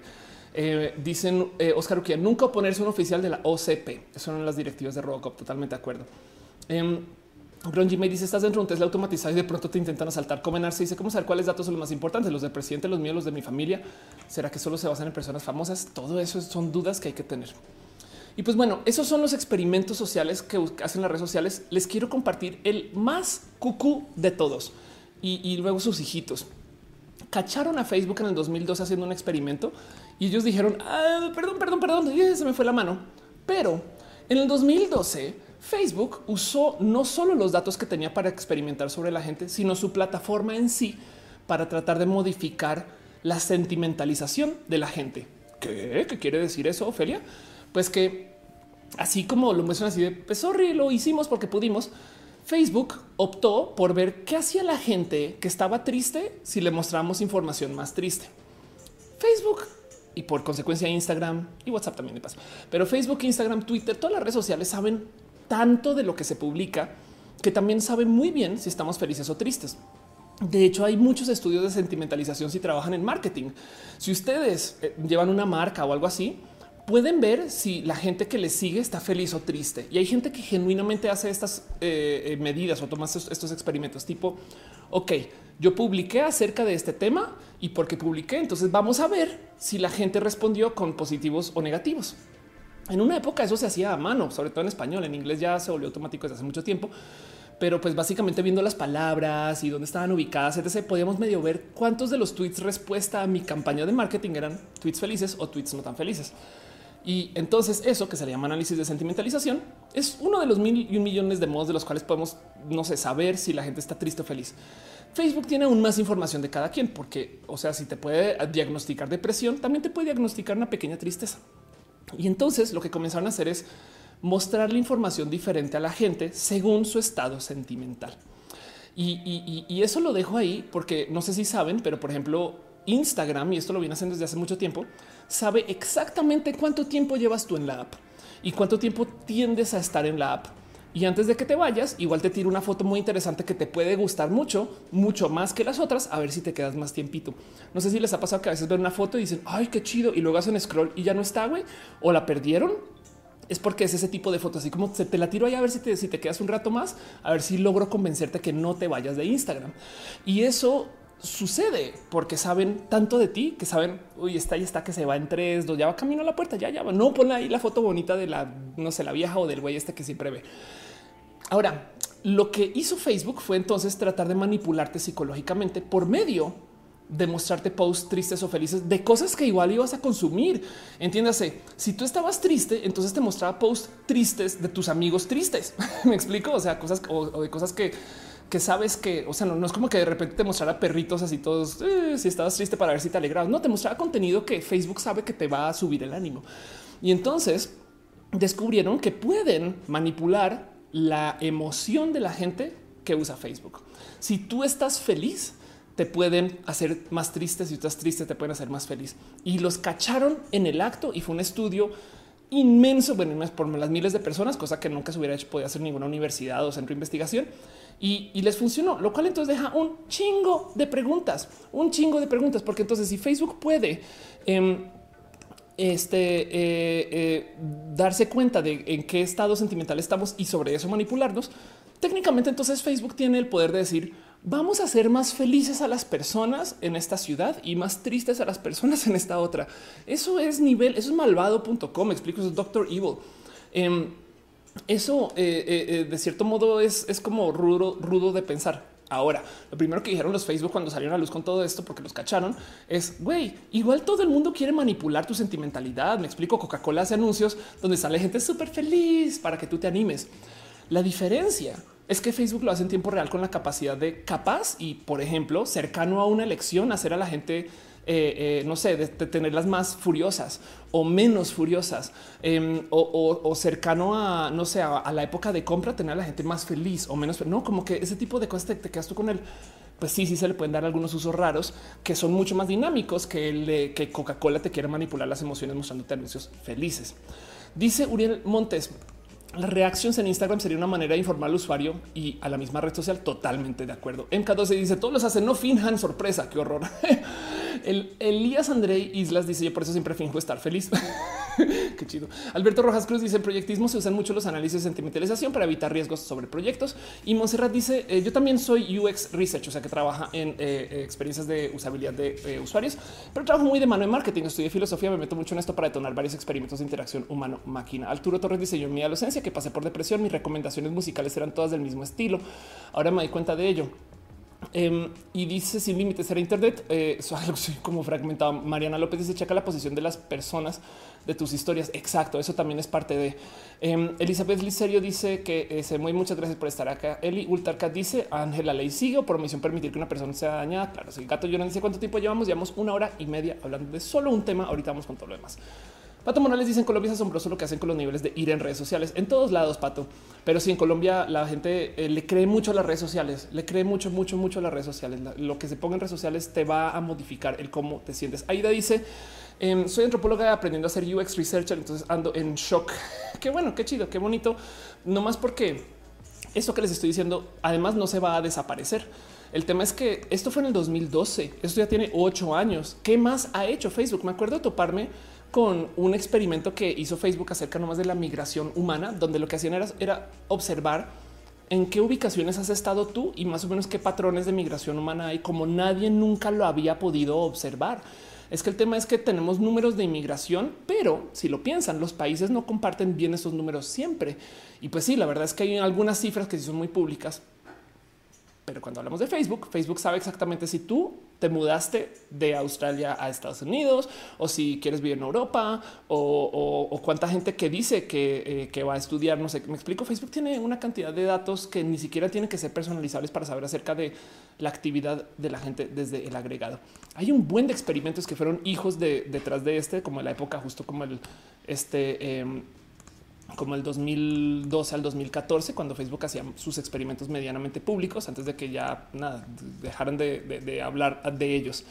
Em, pero pues no más por listarlos. Esto es un bonito artículo de Make Use of que, los tiene acá como organizaditos. El primero es este el que les dije em, eh, contagio emocional. Este es el que les acaba de presentar. Influencia social en social advertising. Esto ya se volvió una realidad. Facebook descubrió que si al lado de los anuncios te pone un y tu amigo Carlos sí le dio clic, ¿eh? Tú puede que si le des clic, o sea, tú sientes presión solamente por ver el nombre de alguien que reconozcas al lado de alguna actividad que no te hubiera gustado hacer. Em, y, eso deja mucho que platicar. Es, eso el es el a mí no me gusta comer verduras, pero no, no mames que Gina está comiendo verduras y es vegana. Güey, yo, yo entonces también no es una cosa medianamente así. Hoy en día eh, esto ya, ya se volvió nada, pues parte de su marketing normal. Em, luego también justo el cuánto, qué tan dispuesta está la gente a pedir ayuda en Facebook, em, qué tan rápido vuelan las emociones. O sea, si, llega una persona feliz, un grupo de gente triste, eh, cuánto tiempo toma en que eh, esto se contagie también sin, sin manipular a la gente y eh, si la gente o si censuramos algo, Em, este, eh, qué tan rápido la gente está dispuesta a dejar de decir cosas si una persona de repente dice eh, esto mejor no lo veamos o si quitamos un mensaje o si escondemos mensajes aleatoriamente un poquito con más para que la gente piense que este mensaje no se debería decir, ¿no? Em, entonces, eh, para este experimento en particular, Facebook se fija en cuántas veces escribes un post y no lo publicas. Y esto es súper importante que lo tengan presente porque yo, yo hago esto todo el día. en Twitter, por ejemplo, escribo tweets solo y ah, siempre no pues ustedes creerían que porque no le dieron enviar, entonces ya la red social no lo recibió. Pero como es su app o su website, sí se dieron cuenta, sí se dieron cuenta que tú escribiste un chorote y no le diste enviar. Em, sobre todo si el chorote se queda ahí sin enviar. Me explico si se queda ahí pendiente porque lo guardan en su base de datos. No han pensado en eso que si lo dejan eh, eh, y cierran el teléfono y luego lo vuelven a abrir y bueno, y van a la conversación tras y ahí sigue listo para que le den enviar. Eso quiere decir que está en su base de datos em, y, y justo entonces supervisan cuánto se censura la gente y por consecuencia saben y tienen números de qué se necesita para que la gente se autocensure. Ah, se autocensuran cuando hay personas mayores o se autocensuran cuando la discusión ya está muy elevada o se autocensuran como, en fin, mil y un motivos. Y esa investigación existe. Em, dice Karen Yepes que miedo lo que saben de nosotros y como dice, eh, nosotros no les damos información totalmente de acuerdo. Ahora, no más por dejarlo en claro, les damos esa información a cambio que nos den cosas bonitas, ¿no? Entonces tampoco es de agrapa, o sea, no nos subimos, no, o sea, no somos totalmente idiotas, somos medianamente idiotas, ¿no? Em, entonces, eso, eso también es verdad, no como que eh, el tema de esto lo digo para Facebook, pero también funciona en YouTube, también funciona este, en Instagram, en Snapchat, en, TikTok. No todo esto es una realidad en las redes de comunicación. Y el tema aquí es que nos deja un poquito como con la duda de eh, cuándo es para bien y cuándo es para mal. Esto me gusta observarlo y se los dejo ahí. El que Facebook nos pueda hacer más tristes o más felices me parece, eh, pero o sea, brutal, no es nomás considerar el claro y tienen toda la razón. La verdad es que si nos pone felices escuchar una rola que nos alegra y Spotify lo sabe. Y entonces, capaz, si dentro del algoritmo, si topa que si estamos en esa situación, capaz, si nos pone una rolita nomás para tratarnos de alegrar el día y funciona. Pero eso quiere decir que nos está manipulando. Y entonces, esto es poder para las máquinas de paso. Em, y, y el tema y el por qué me molesta que todo esto sucede, porque lo quiero traer acá, aparte del mero shock de todo esto se puede hacer es porque tristemente toda esta información que puede ser usada para el bien o para el mal, pues queda guardada en Facebook, ¿no? Miren, que imagínense esto. ¿Qué tal que nuestro proveedor de telefonía celular o que nuestro proveedor de telefonía punto supiera de lo que estamos hablando? Cuando Facebook censura la conversación de alguien, no esconde el tweet o estas cosas, como que decimos pues, se nos olvida que Facebook es una empresa. Y, desde un punto de vista podría ser como si de repente la línea, la marca o tu proveedor de, servicio de telefonía de repente dijera no hables de racismo, te vamos a cortar la llamada con tu cuate, ¿eh? clic. No, y tú así de güey, pero es el teléfono, güey. Porque se meten en mi conversación. Y aún así, de todos modos, el tema es que tú estás hablando sobre el servicio de Facebook. Facebook es una empresa entre todo privada. Entonces pueden, pueden, no eh, eh, como que modificar el mensaje y el mensaje. Entonces, el mero hecho de que les estemos dando el poder de que puedan modificar el mensaje deja muchas preguntas, porque eh, hay mucho que platicar acerca de cuánto poder deben de tener estas redes sociales. Em, el tema es que además justo ellos lo saben y, lo han platicado mucho. Mariana López dice, es increíble tener toda esta información al final de, quien lo tenga. Eh, dice Uriel Montes, mis marcadores de Twitter me delatan. Monserrat Morato dice, eso es acoso. ¿De qué están hablando? Alfonso Quiroz dice, viendo los experimentos del gobierno Fujimori, ligaron las trompas a muchas mujeres del campo, entraron a una generación improductiva. Eh, wow, fulano tal dice nunca hubiera imaginado que sirvían para tanto los posts que nunca publicamos. Karen Yepes dice lo que me indigna es que lo manipulable que parece la gente. Eh, no tienen criterio propio. Fíjate, Karen, voy a decir algo que a mí me salta mucho todo el día me contratan. O sea, mi vida, Ofelia, ¿de qué vive Ofelia? Ofelia es influencer. O sea, de, la explicatriz, que física, maestría, todo eso. La verdad es que de qué vivo yo es de ser influencer y pues para eso también publico contenidos y parte de eso es lo que yo hago acá. Hay mucha gente que me contrata para promocionar sus marcas. Y mucho de lo que piden de mí es que yo promocione sus marcas diciendo que me gusta a mí y yo siempre estoy en contra de eso. Yo siempre digo, me pagaron para promocionar, me dieron acceso a este producto para promocionar y siempre los presento diciendo, les estoy dando un data point y ustedes tomen su propio criterio. Hay mucha gente, pero mucha gente que me escribe diciendo, porque tú dijiste que está chido, yo lo compré. Esa es la responsabilidad del influencer. Hay influencers que les vale gorro y todo el día promocionan lo que sea con tal de que les llegue. Y un día hablan de aerolínea A, luego aerolínea B, luego aerolínea C y no les vale. Por no decir de otros productos, productos de maquillaje, no todo ese tipo de cosas. Em, y, fíjate que eh, eso también es parte de lo que yo hago, pero justo a mí no me deja de impresionar cómo hay gente que porque lo dijo un influencer ya es válido y eso siempre me salta mucho. Yo trato de hacer que estos shows justo no sean la verdad revelada. Si alguien que está viendo mis contenidos no les gusta mis contenidos, qué bueno, qué chido, porque entonces tenemos una conversación y entonces si eso detona que vayan, investiguen y que vayan y vean cosas y que se informen más y que lean Wikipedia y que lo que sea con tal de comprobarme que estoy mal, pues bien, y a lo mejor me comprueban que estoy mal. No, o sea, yo tampoco soy la verdad revelada, pero como influencer no me deja de impresionar que hay gente que la neta, neta, porque lo dijo un influencer, hay alguien que lo compró y eso me rebasa. No es como de wow.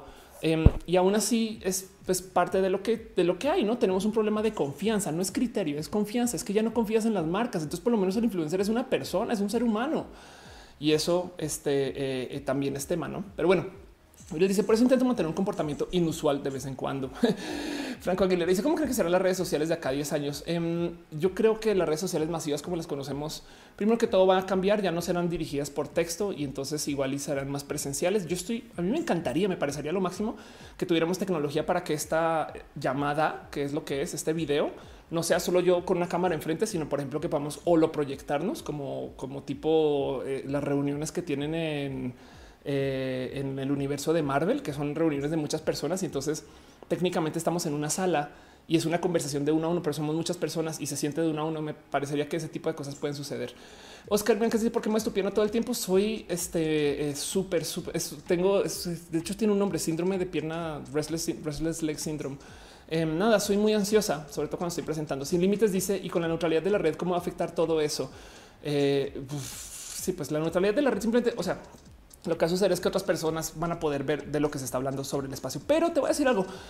La neutralidad de la red, por ejemplo, no existe en tu celular em, y, hace mucho tiempo. ¿Por qué crees que tu empresa de telefonía celular te ofrece gratis WhatsApp y Uber? Porque saben que tú estás dentro de su servicio pidiendo WhatsApp o perdón, pidiendo Uber o escribiendo por WhatsApp. Em, e, y eso quiere decir que no hay neutralidad de la red y no se ha acabado todavía ese es madre. No obstante, yo soy pro neutralidad. Yo prefiero que las empresas no se metan eh, eh, a ver qué estoy haciendo con su servicio, no? Pero pues como sea, no solo tener eso pendiente. Pato Morales en Colombia, los operadores de telecomunicaciones graban las conversaciones y hay un marco legal para ello. Wow. Julie dice cuál es tu red social predilecta? Eh, Twitter. Yo soy quien soy gracias a Twitter, pero pues también uso Facebook, Instagram y sobre todo aquí.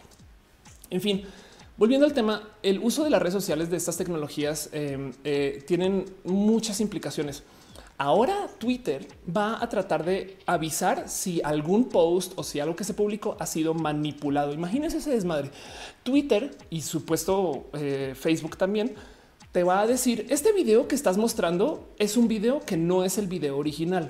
What? O sea, primero que todo existe la tecnología para eso. Sí. Y resulta que el primer video manipulado que, o, sea, el primer video que, salió con la ventanita de este video fue manipulado, lo publicó nada más y nada menos que Donald Trump.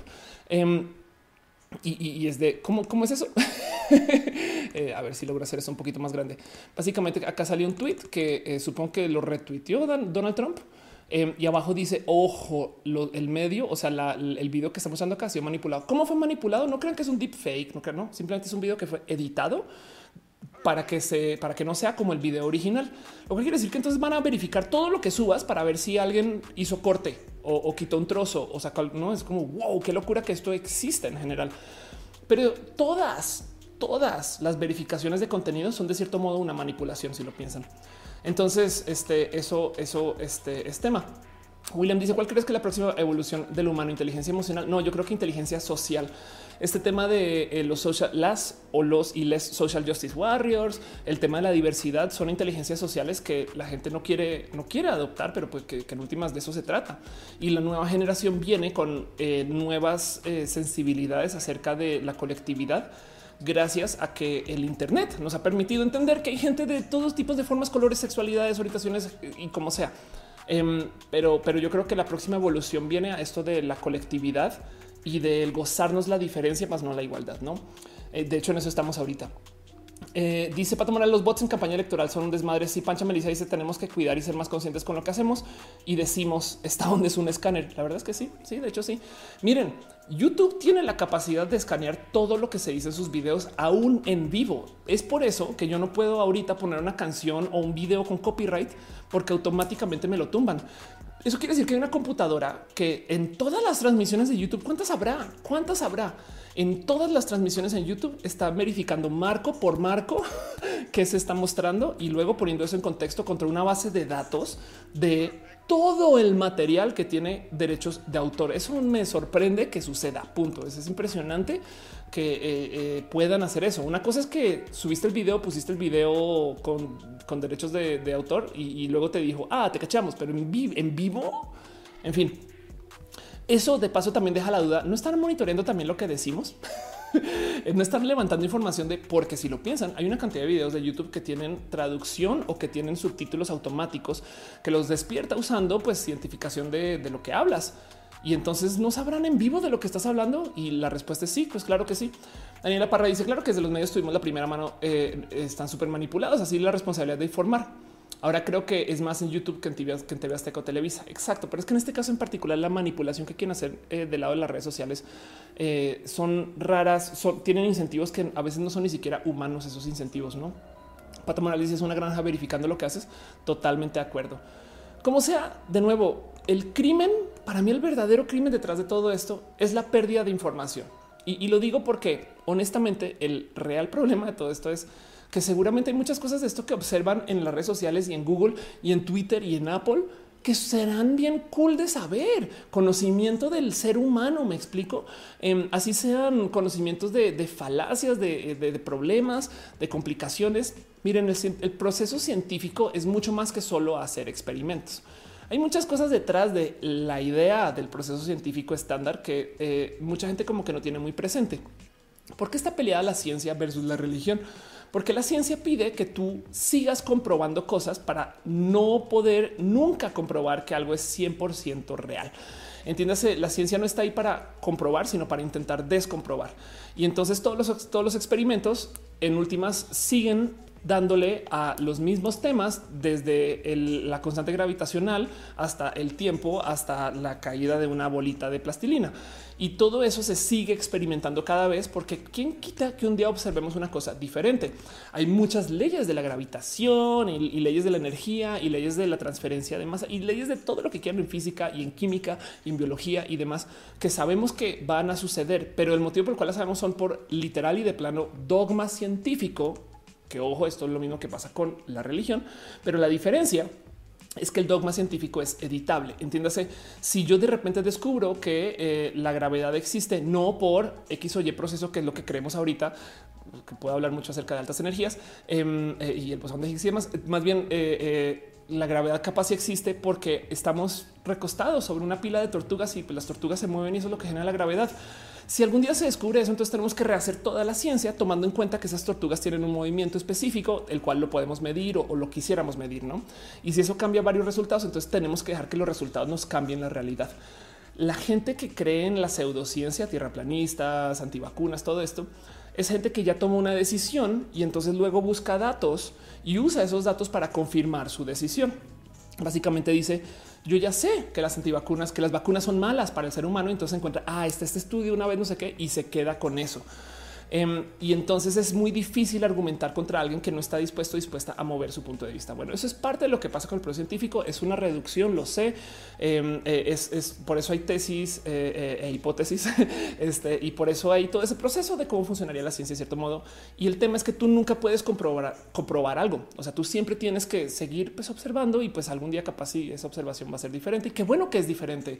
O sea, si tú estás buscando descomprobar, entonces los resultados negativos también son resultados que vale la pena documentar. Es, ah, mira, resulta que no hay barcos volando por la mitad del espacio que no podemos observar a menos que observemos, ¿no? Em, todo eso es una realidad. Pero la otra cosa que sucede dentro del sistema científico y de nuestra cultura científica es que se busca que tú publiques lo que descubres. Sí, yo sé, hay un buen de investigación que es privada militar, investigación que no es para compartir, pero la idea es que todo lo que tú observes de cierto modo lo publiques. Y ojo, el motivo no necesariamente es informar a la gente de que estás haciendo algo súper cool, súper chido, sino que más bien la idea es que tú publiques para que otra gente pueda entonces supervisarte. Lo que se usa mucho en la comunidad científica es tener publicaciones que muchas otras personas puedan replicar. Hay cosas que no se van a poder replicar nunca, son observaciones de campo y por eso técnicamente, por ejemplo, no sé mucho de lo que se hace en economía o en psicología no podría ser considerado una ciencia, digamos que al 100%, por así decir, porque tú no puedes enloquecer a una persona una vez y no enloquecerla otra vez, a ver si la diferencia es de tener un control. Em, o, no puedes rehacer la caída de la bolsa de valores eh, desde el 1920. No, como que no puedes. Em, entonces hay cosas que honestamente no puedes replicar y desafortunadamente quiere decir que no las puedes seguir experimentando. Pero de todos modos, la cultura de la publicación es parte de eso. Es que otras personas vean lo que hiciste y entonces digan, ah, ok, eh, a lo mejor esto sí es una realidad o no. Y sobre eso entonces seguirlo trabajando. Lo cual quiere decir que entonces hay un hoyo ridículo en la investigación que se está haciendo desde lo privado, porque capaz y lo que hizo Facebook fue manipular la sentimentalización de la gente mostrándole eh, mensajes de sus propios amigos o amigas que sean felices o tristes o, que despierten rabia o discusión o que despierten eh, eh, algún sentimiento en particular. Pero el motivo por el cual tú cambiaste parecer no tiene nada que ver con lo que está mostrando Facebook y eso hay que controlarlo y verlo. Y eso sería chido que muchas personas se asomen a verlo. De nuevo, son experimentos malvados un poquito, sobre todo porque están usando al humano eh, como sujeto. Y entonces entramos al campo de Milgram y de la cárcel en Stanford y, de eh, la radioactividad estas cosas, no? Pero del otro lado, el verdadero problema es que también esto no se está publicando. Y yo entonces siento que falta no me siento como robada, como que digo, aparte de, robada, porque güey, Facebook deja manipularme o Twitter o Instagram dejen de manipularme, pero también siento que y para rematarme está manipulando eh, con un fin que no es para, no sé, para expandir el conocimiento humano. como que igual igual y diría, bueno, sería chido saber que eso se puede hacer y quién quita que entonces podamos, no sé, trabajar nuevos modos como seres humanos para negociar alrededor de esto, pero no se lo guardan y lo tienen y son empresas privadas que quién sabe cuándo publican. Y lo digo porque justo las redes sociales tienen mucho, mucho pinche poder. Tutix dice aguante Yahoo, que siguen los chats. Qué chido. Alfonso Quiroz dice como lo que pasó en Colombia con la vacuna del papiloma. ¿Me recuerdas un poquito qué pasó? Que ah, bueno, no, no, no recuerdo esa historia. Me suena. Monserrat Moreto dice entre las pruebas de usabilidad en contexto. F. Falcón dice cuando termine la maestría voy a extrañar la biblioteca y los accesos a papers total. Bueno, tienes este, los papers, pues, pues nada de piratas que son pues, es parte de no la liberación de la información, eh, pero si no es lo mismo. Daniela Parra dice así, eh, así es como ahora son, ahora son menos los padres que vacunan a sus hijos por esa información nueva. Ahora sabemos más de diversidad sexual de métodos anticonceptivos. Sí, total. Se agradece tener más información. Exacto. Exacto. José González dice está muy difícil entrar a Big Data, por ejemplo. Igual ahorita no tengo tiempo. Este, pues es entrarle a todo lo que se ha relacionado con estadística y, el análisis este, eh, em, cuantitativo. puede ser divertido. O sea, no, no, no es difícil, sí, sí, sí, sí, pero tiempo. Eh, sobre todo lo más difícil es tener acceso a Big Data, justo tener datos, pero hay muchas bases de datos abiertas con las que puedes comenzar a divertirte un rato. PDMX dice, me pregunto hoy en día cuál es el valor monetario de la información que doy a cambio de algo que en teoría es gratis. Es una buena pregunta. ¿eh? Es una buena pregunta. Karen dice que me apasionan estos temas del comportamiento social. A mí también. Y las redes sociales son un reflejo de eso. Eh, Cristian Mejía dice: Si usas Google Docs, tendrá Google el guion de roja antes que salga. Eh, uso, sabes que uso Dropbox Paper, pero sí, pues técnicamente podría. Karen Yepes dice: Coincido ser fantásticas de estos experimentos. Pato Morales dice: El crimen es lo que hacen con la información y que siempre lleva a las de perder es del usuario. Exacto. Por un motivo muy básico: las redes sociales son gratis y el motivo por el cual son gratis es porque nosotros y nosotras somos el producto la gente no lo tiene muy presente. Nos creemos muy dueños de las redes sociales y le escribimos pinche Twitter, ya ponele editar, no? Y, ellos lo que dicen es no, es que a ver, que no se te olvide que tú estás aquí porque tú eres lo que le vendemos a los anunciantes. tú, er, tú no eres las personas para quien hacemos estas redes sociales detrás de todo, no? Pero bueno, nomás por dejar en claro el poder de estas redes sociales y las cosas que este, pueden hacer o que han sucedido Primero que todo, que no se les olvide que las redes sociales de por sí, o sea, como, como herramienta, pues nada, sí tienen capacidad de manipulación y eso lo sabemos. Por eso es que, por eso es que entramos a discutir las cámaras de esterilización, todas estas cosas. Em, y no solo son las redes sociales, son estas cosas por las cuales yo abogo fuertemente, bueno, cuando puedo, es que las redes sociales se dejen legislar como si fueran medios. La neta, si lo piensan, si tú eres un medio, un periódico, noticiero, tienes ciertas leyes que acatar acerca de la difamación, acerca de eh, eh, las fuentes, no? En, Estados Unidos, por ejemplo, tú, si tú le dices eh, a un periodista off the record, no, esto, esto te lo doy, pero no está en el récord. Entonces hay protecciones legales con eso. Em, esto en México no aplica, pero bueno, el punto es que de todos modos hay legislación alrededor de qué pueden decir los medios masivos. Twitter, Facebook, Instagram, todas las redes sociales no se consideran medios de comunicación, sino canales. Entiéndase, yo no soy quien publica las noticias, es Televisa, ¿no? Y entonces, no, no, a mí no me digan, a mí no me digan, o sea, yo no me debería responsabilizar por nada. Pero entonces, ¿por qué sí meten las manos para tratar de manipular lo que se está publicando? Hay un algoritmo que decide, así sea completamente benigno ese algoritmo, igual decide. Y de todos modos es sabido que ese algoritmo toma peso sobre quién está invirtiendo más, sobre qué se está diciendo. O sea, así toman decisiones que últimamente podrías aterrizar como decisiones con sesgo. Ahora, una de las cosas muy divertidas de observar de lo que pasa con Facebook en particular, bueno, pero con las redes sociales en particular, es que toda la gente de la derecha, como muy radical, que negocia con temas de redes sociales, dice no censuran. Y la gente de izquierda también dice no censuran. Entonces, si todos se sienten censurados, pues entonces hay algo ahí también que ver. Pero como sea, lo que mucha gente no sabe es que los medios que tanto iban a morir los sacaban los periódicos, se acaban los noticieros. Viven hoy gracias a las redes sociales. La gente consume más los noticieros en Facebook, en Twitter, en Instagram, es más, hasta en Telegram, no?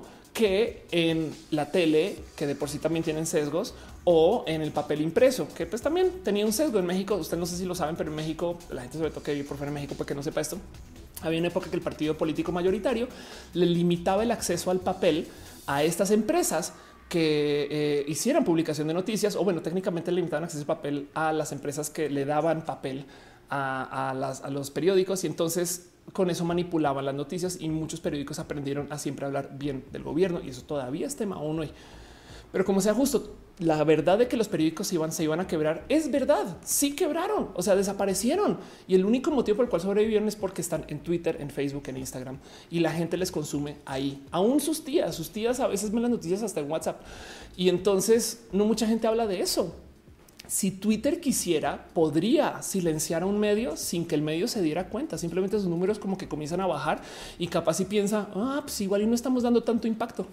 y entonces ese medio comienza a publicar cosas un poquito más radicales. Pum, Twitter acaba de radicalizar a un medio, no sin que, sin que ellos lo supieran. Eso ya es un chingo de poder. Ya es un chingo, chingo de poder. Monserrat Moreto dice, pero puedes negarles acceso a tu data. Eh, es verdad. Falcón dice, eh, yo poquito a poquito ya tengo dos años que cambié Chrome por Firefox. Em, Alfonso Quiroz dice, vacunaron unas chicas en la zona de la costa y muchas de ellas reaccionaron muy mal con la vacuna, la del papiloma. Gracias por explicar. Se enfermaron, entonces pusieron en tela de juicio la vacunación en toda la población femenina. Wow. Este eh, qué raro. José González dice: Me da la sensación de que en DuckDuckGo no voy a hallar lo que busco, pero nunca me he metido de lleno. Uso Chrome, es re fácil. Sí, mucha gente salta DuckDuckGo justo por esto. Por si no saben, DuckDuckGo es un buscador em, que tiene este, una promesa de no compartir información de modos tan malévolos como lo hace eh, Google y Chrome. Y, y entonces eso es, es privado, no? Pero bueno, Rox Cruz dice yo que creía que Bongo tenía alguna especie de pacto con el diablo. Miguel Arelis dice leyendo sobre ciencia y tecnología me he encontrado con eh, una palabra coda, solo que no con un concepto. Si sabes a qué se refiere específicamente, hablando de ciencia, vamos a googlear rapidín. Este busqué coda, sistema de propulsión naval. qué cagado. Em, este coda música, coda Wikipedia, coda definición, diccionario, la regla. Ok, eh, ciencia, ciencia, ciencia, ciencia. A ver si encuentro justo que estás hablando. un juego de rol. Qué divertido todo esto. Em, no topo ahorita eh, igual y puede ser en término en español para algo que puede que yo conozca en inglés. Ahorita no, no, no, pero nomás les muestro lo que estoy viendo ahorita y sigo con las otras preguntas. De todos modos, Harper dice: ¿Será por ese experimento de Facebook y las redes sociales que el 2019 fue el peor año para muchas personas? Em, no, también estamos pasando por algo en particular. El 2019 no fue el peor año para algunas personas. De hecho, estadísticamente hablando, vivimos en la mejor época de la humanidad, porque es cuando tenemos mejor acceso a ciencia, información, cuando tenemos mejor. De hecho, yo sé que se siente súper inseguro, pero por ejemplo, para muchos países, México no necesariamente uno de ellos, pero para la gran mayoría de los países es cuando menos crimen hemos estado viviendo y es cuando menos hemos estado en guerras. ¿Qué? Pero si todo el día yo me entero de todo. El problema es que estamos viviendo con un dilema tipo Bruce Almighty. Por si no ubican Bruce Almighty, esta es una película eh, comedia con este Jim Carrey, donde él básicamente se vuelve Dios por un día. Y entonces eh, lo que le sucede por ser Dios es divertido de observar. Tiene un momento donde él eh, llega a su correo electrónico y entonces se topa con que la gente le está escribiendo plegarias.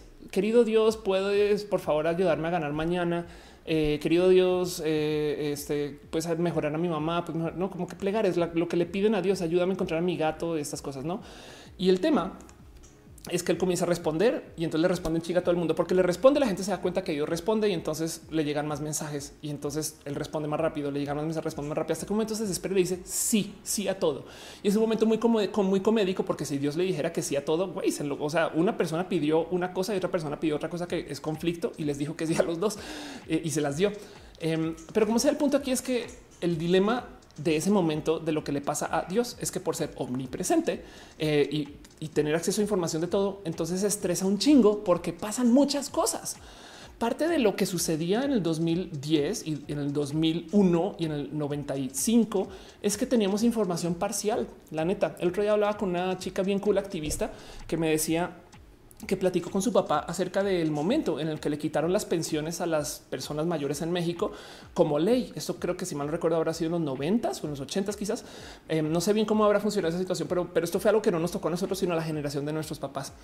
Y me decía que se acercó y le dijo, papá, yo voy a salir a marchar por esto, esto, esto, porque nadie de tu generación se paró a armar un revuelo cuando esto pues, fue parte de lo que se estaba proponiendo como cambio de ley. Y su papá le respondió, es que cuando nos enteramos ya fue en el periódico cuando ya se tomó el voto. ¡Pum! Como que la diferencia de tener el Internet hoy es que ya sabes que esto va a pasar acá, no sé qué, vas corriendo y estás al tanto de todo. Entonces ahora no solo nos estresamos por nuestras leyes, sino las leyes de Colombia, las de Chile, las de Perú, las de Argentina, las de, Venezuela, las de Panamá y puedo irme luego a Europa. ¿no? Entonces ya no solo es el temblor en México y el sismo, sino es el sismo en este Puerto Rico y, si, la situación en China y están pasando tantas cosas que tenemos un chingo de estrés por ser Bruce Almighty. Estamos requete reinformados y la verdad es que seguro vas y miras y capaz y los ochentas eran horribles, horribles, mil cosas pero no teníamos información en ese entonces. Bueno, mucha gente no vivía en los 80, me entienden. Karen Yepes dice lo que antes se consideraba normal, hoy lo consideramos, hoy lo condenamos porque hacemos lo mal que está. Eso también es verdad. Para rematar, tenemos más cosas que condenamos porque ya sabemos que son tóxicas, dañinas. Entonces, encima de eso también tenemos mucho estrés de cosas que antes teníamos normalizadas. En fin. Eh, M eh, eh, Nash 38 dice cómo, cómo que injusticia lo de los señores mayores. Ah, no, no, no o que dije, perdón. Alfonso le gusta ese show. Muchas gracias. Eh, Falcón dice yo me paso a retirar. Ok, gracias por estar acá. CSM6 dice algunas aplicaciones en las que puedes despierta a través del micrófono o la cámara sin tu autorización. Sí, por supuesto. Una de las cosas que me topé hace nada eh, es que ubicas que cuando la cámara de tu compu se prende hay un testigo, no? Descubrí hace nada que, y esto es evidente, para mí esto es intención, la neta, para mí esto es evidente intención por parte de la gente que manufactura estos dispositivos, pero no hay ningún eh, no hay ningún, eh, ninguna computadora que, que, se encargue de que esto no sea así. Pero el testigo, el botoncito ese que se prende cuando tu cámara se activa, lo activa el software. O sea, no es una LED que está conectada mecánicamente al, al sensor. O sea, no es como que si yo activo el sensor automáticamente activo la luz, que es lo que hace sentido, no? Que tú digas, claro, si, si prende, si le envía voltaje a la cámara para que se active el sensor, entonces pues que prenda una LED en el camino, no? No, en este caso la LED baja a la tarjeta madre y la tarjeta madre decide si la activa o no, lo cual quiere decir que entonces es requete re fácil con cualquier software activa la cámara sin prender la luz. No solo es la cámara, hay mucha gente que eh, también podría activar remotamente si tiene tu computadora infectada o tu celular, el micrófono de tu celular. Y el tema es que eh, hay software que puede descifrar información, aunque lo tapes con cinta, porque se escucha, pero a veces lo que alcanza a levantar el micrófono igual es tan medianamente bueno que puedes como des, no como quitarle, quitarle eh, este ese como efecto que le haría el poner una cinta encima. Y si eso no te llena de paranoia, eh, eh, Here Room Laser Experiment. A ver, a ver si lo encuentro. Esto lo mostré hace rato, pero eh, aquí creo que este es. apareció un, un lector de, de audio em, que es que no manches, que esto ya tiene inyección. Qué locura. Ok, em, alguien topó con que, bueno, voy a tratar de reunir esto con que tú podrías escuchar lo que hay en una habitación a través de una ventana solamente porque puedes medir microvibraciones. Este eh, laser room through window. A ver si esto puede ser más fácil. Em, y entonces, eh, si tú tienes un sensor, esto va a ser bien difícil de encontrar, pero bueno, em, eh, ahorita en vivo va a ser difícil de encontrar. Pero me topé con un experimento, literal experimento que no más viendo las microvibraciones del aire y de lo que cómo se mueve, este, eh, digamos que por ejemplo una planta atrás de ti pueden reconstruir lo que se está diciendo porque tú estás moviendo el aire y esa planta está vibrando más o menos y con cámaras lo suficientemente sensibles puedes ver más o menos qué se está diciendo. Y este experimento era cucú porque ni siquiera estaba usando una planta, estaba usando una bolsa de papas como rufles que estaba en el piso y veían más o menos cuánto se movía según lo que hablaba la gente en la habitación. Em, y, luego eh, resulta que hubo gente que creó usando láseres em, para tratar de con el láser mover este, partículas para que entonces por ejemplo, a un, aquí está, a un, eh, esto que es, es una Alexa, em, a nuestro es uno de Google, em, para que con el láser llegue al sensor de estos dispositivos y entonces, aunque no se escuchó como un ser humano hablándolo, de todos modos, igual sí lo entendió. Entiéndase. Ok, me, creo que me compliqué mucho con eso. Aquí está. Entiendes, tú puedes usar un láser para simular la voz humana, pero la voz humana nunca se escuchó y le llegó directo al sensor y el sensor dijo, ah, ok, fue un ser humano que dijo eso. Y, eso pues es una realidad. Si ven cómo le quité el blocker y entonces en lo que esto, aquí está. Em, no, no más aquí, aquí ven, esto es un láser que está comunicándose directo con un micrófono. Pero bueno, eso sucedió. Pancha Melissa dice: Mi lap tiene tapado el lente con cinta. O sea, que de nada sirve tu tema es de terror. Creo que no dormiré. Perdón, perdón. Bueno, la cámara la puedes tapar porque el video que va a levantar es la cinta igual, pero el micrófono, si lo tapas con cinta, todavía puede no ser suficiente. Em, eh, de hecho, hay gente que usa generadores de ruido blanco para encubrir lo que están tratando de decir. Entiéndase, yo hablo, si, quiero de verdad no que no me entiendas, es yo hablo al lado de una cosa que es una y entonces los micrófonos como que no la cachan bien. Pero bueno, eh, dice Jordan, de esto hablaban en la última Matrix recargada. Eh, mi clan dice eh, Chema Alonso, seguridad informática, pues un video una conferencia de un hacker que tenía acceso a la webcam de varias regiones. Ándale, Looker 908 dice a veces cuando hablas de algo, aunque no lo busques en Google, mágicamente te sale un anuncio de lo que hablaste. Sí, ya había mencionado eso un poquito em, y, técnicamente no te están escuchando. Ellos salieron a decirlo, pero pues sí, es más, en fin, eso pasó. Voy a cerrar todo este tema porque la verdad es que los míos de la tecnología son muchos. Yo creo que esto es importante de observar, uno para que sepan qué sucede todos los males de la tecnología en últimas son a costo o a beneficio de los pues de las cosas bonitas que llega la tecnología. Me explico, es como si Twitter te, espía así, pero pues tenemos un Twitter para que la gente LGBT tenga una plataforma en la que pues, se pueda presentar, ¿no? Em, o, podemos discutir de temas o podemos enterarnos de las cosas que suceden en otros países y podemos hacer cosas que los medios antes no nos permitían, pero Twitter te espía. Eh, y entonces la pregunta es, ¿estamos dispuestos y dispuestas a pagar esto?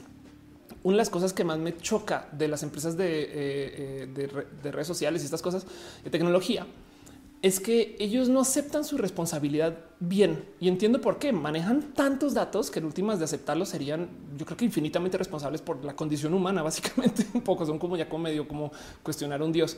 Em, les quiero dejar un último ejemplo no más para demostrarles el poder de las redes sociales y en este caso en particular ni siquiera fueron las redes sociales que lo abusaron y esto lo he presentado muchas veces, pero es de mis casos favoritos de decir, pues esto sí está rudo. Y es que hay gente que ha tomado esto de la manipulación en redes sociales y lo volvió un arma. Créanlo no, el que si una persona se pone en contra de lo que sea que diga el presidente y le llenan de trolls sus respuestas, capaz y hace que esa persona se calle porque dice, uy, no, adiós, ya, ya no vuelvo a hablar de ese tema, Dios, nos está súper difícil, súper jodido. Entonces, eso de por sí es un modo de, pues, de hacer terrorismo digital, si lo quieren ver, con la gente sobre lo que está pasando en redes sociales.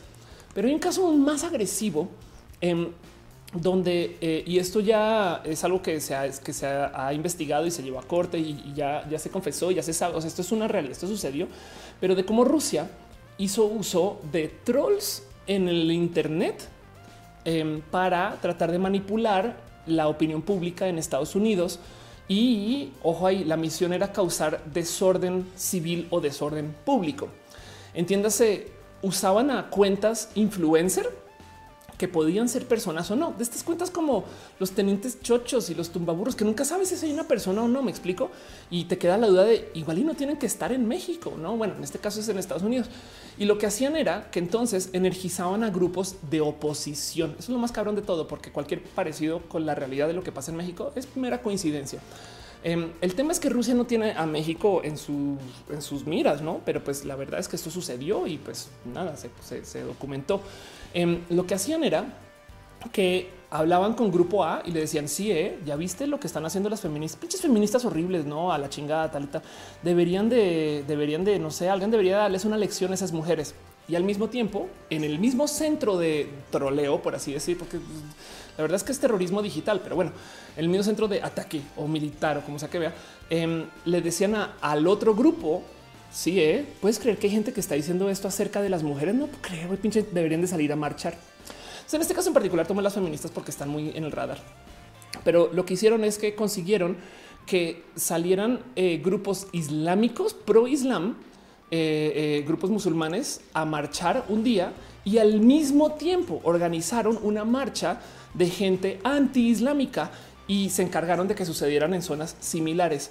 Y entonces se iban a encontrar. ¿Y cómo se encontraron? ¿Qué creen? Hubo violencia, hubo gente herida y hubo un buen de qué hablar en los medios. Y genuinamente se desata un poquito esas cosas que crean pues la cohesión social.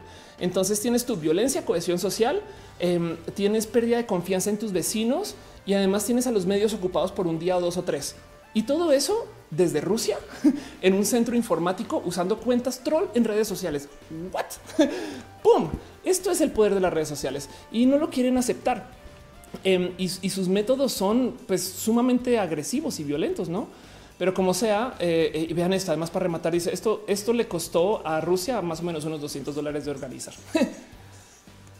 y por eso es que me salta tanto que exista tanta experimentación sobre nosotros, porque si eso es lo que hace la gente que usa las redes sociales, ¿qué será para los dueños de las redes sociales? Y, me impresiona de, no más considerarlo. Y por eso traigo todo este tema acá, porque a veces digo, ¿no estará pasando también por fuera de Estados Unidos? Y lo más probable es que sí. ¿Y en qué otras redes sucede y cómo? Y lo que más me rompe el corazón justo es eso que les digo de cómo, pues en últimas, el verdadero problema es que no publican nada y no sabemos qué está pasando. Pero bueno, Niña Muñoz dice: ¿Tienes bibliografía de todos estos temas? La verdad es que las websites que muestro acá, eh, si paras el video, puedes ver cuál es. Si me preguntas luego, eh, eh, ya cuando no está en vivo y me dices, oye, ¿cuál es el link a tal? Te lo mando, no pasa nada. Em, y son temas que llevo trabajando desde hace rato. Alfonso Quiroz dice armaron desmadre, armaron desmadre. Y Sans dice que miedo. Justo cuando empezaste a hablar de los grupos islámicos, mi YouTube se reinició solo. Órales. Em, dice Digipos, las redes sociales son maravillosas, le permiten a Ofelia lo perverso. Así que eso es verdad. Sí.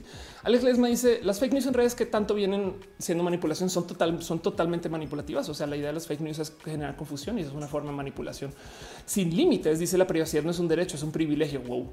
Em, María Emilia dice gracias por este roja. Em, he aprendido a conocer, aprender, redescubrirme, hacer más llevadero este proceso de ruptura. Ok, gracias por estar aquí. Y dice Gato Llorón, había una página donde podías ver a través de las cámaras de muchas personas en el mundo. Ya no existe, eso es verdad. Ya te había leído. Creo Pancha Melissa dice eso es que hasta mi nombre saben, aun cuando no lo ponga, chale. Tener un modem en casa es dar permiso a todo. Ni siquiera que aunque lo tengas tú, ¿eh? cuando mi señor padre abrió su cuenta de Facebook, que le tomó mucho tiempo de abrir, resulta que ya tenía fotos. ¿Qué? ¿De quiénes son esas fotos? pues ubican esa escena en Star Wars donde eh, Obi-Wan va a buscar un planeta que habían borrado de la base de datos y entonces como que de repente dice, ok, me dijeron que debería haber un planeta acá. No me acuerdo qué planeta era, camino. Bueno, me dijeron que debería haber un planeta acá, pero no está. Y luego se puso a hacer como este análisis de va, pero todos estos planetas que están alrededor y estos sistemas tienen atracción gravitacional y indican que ahí debería haber una masa. Entonces luego se va a esas coordenadas y descubre que si ahí estaba y que lo habían borrado de la base de datos. Así Facebook con los datos de tus amigos. Tú puede que no tengas una cuenta y tú puede que no estés publicando, pero tu tío, tu primo, tu abuelo, eh, la gente cercana, la gente lejana, igual y sí. Y entonces ya tiene una idea de más o menos quién eres tú antes de que tú subas algo de información. Pero bueno, en fin, simples por las 15 eh, dormimos más 400, 400 personas dormiremos con pesadillas de paranoia de espías rusos un poquito. Sí. ¿eh? Bueno, eso es lo que es. voy a cerrar este tema nomás dejándoles aquí el recordatorio que las redes sociales, la tecnología funcionan mucho, mucho mejor para el bien que para el mal, no? Pero estos usos del mal existen y hay que observarlos, hay que tenerlos presentes, hay que saber que ahí están. Yo no quiero asustar a la gente por el principio de asustarles, sino más bien quiero que sepan que esto sucede porque yo le doy la bienvenida a la tecnología. Yo prefiero este mundo que tenemos hoy que el que teníamos hace 20 años, porque de cierto modo, si lo consideran hace 20 años, teníamos cosas muy similares y no sabíamos. Ahora por lo menos tenemos más información. Y qué chido sería que de esta información se comenzaron a publicar cosas. Yo la neta sí abogaría por un Facebook Research que publique de lo que encuentran, así sean datos muy vainilla, no? Pero sería chido de ver. Y eso, pues no sé, a lo igual y a lo mejor pues soy yo que soy como más como bonita con el tema de la ciencia, quizás o algo así. Pero bueno, en fin, dice Cindy PBX, enseña tu estatus. Tengo como 20 y tantos estatus. Sería tomar un buen rato. Debo un video con eso. Daniela Parra Padilla dice: Gracias por informarnos de esta manera tan clara. Haz que estemos con los ojos abiertos. Descansa. Falta todavía un chingo de show, pero sí, no te preocupes, descansaré eventualmente. En fin, cierro el show y más bien no el show que dije, cierro la sección. Vámonos con lo que viene. Leo sus comentarios. ¿Qué opinan? ¿Cómo se sienten con todo esto? Comin, cominen. Sí tengo que descansar. ¿eh? Comenten, opinen. Ya ven de dónde viene la palabra, la nueva cominen. Eh, comenten, opinen, cominen eh, y déjenme saber cómo se siente con esto. Si están escuchando esto después en el recalentado y demás, tuítenme, ¿no? ¿Cómo se sienten ustedes con esta información? O si estoy muy fuera de lugar y estoy diciendo pavadas, avísenme también, ¿eh? ¿no? Pero ojo, el show no se acaba. Vámonos con lo próximo. Tengo eh, dos o tres eh, cositas que repasar. Todavía ni siquiera he hablado de las marchas. Entonces llevamos al aire dos horas 15 minutos. Aguántense que viene un poquito más. Si ustedes consumen algo mientras ven roja, vayan y des un refil o, pidan otra vez a Uber Eats o va, salgan al Oxxo y vuelvan en dos segunditos. Les prometo que acaba de seguir un ratito. Vámonos con lo próximo.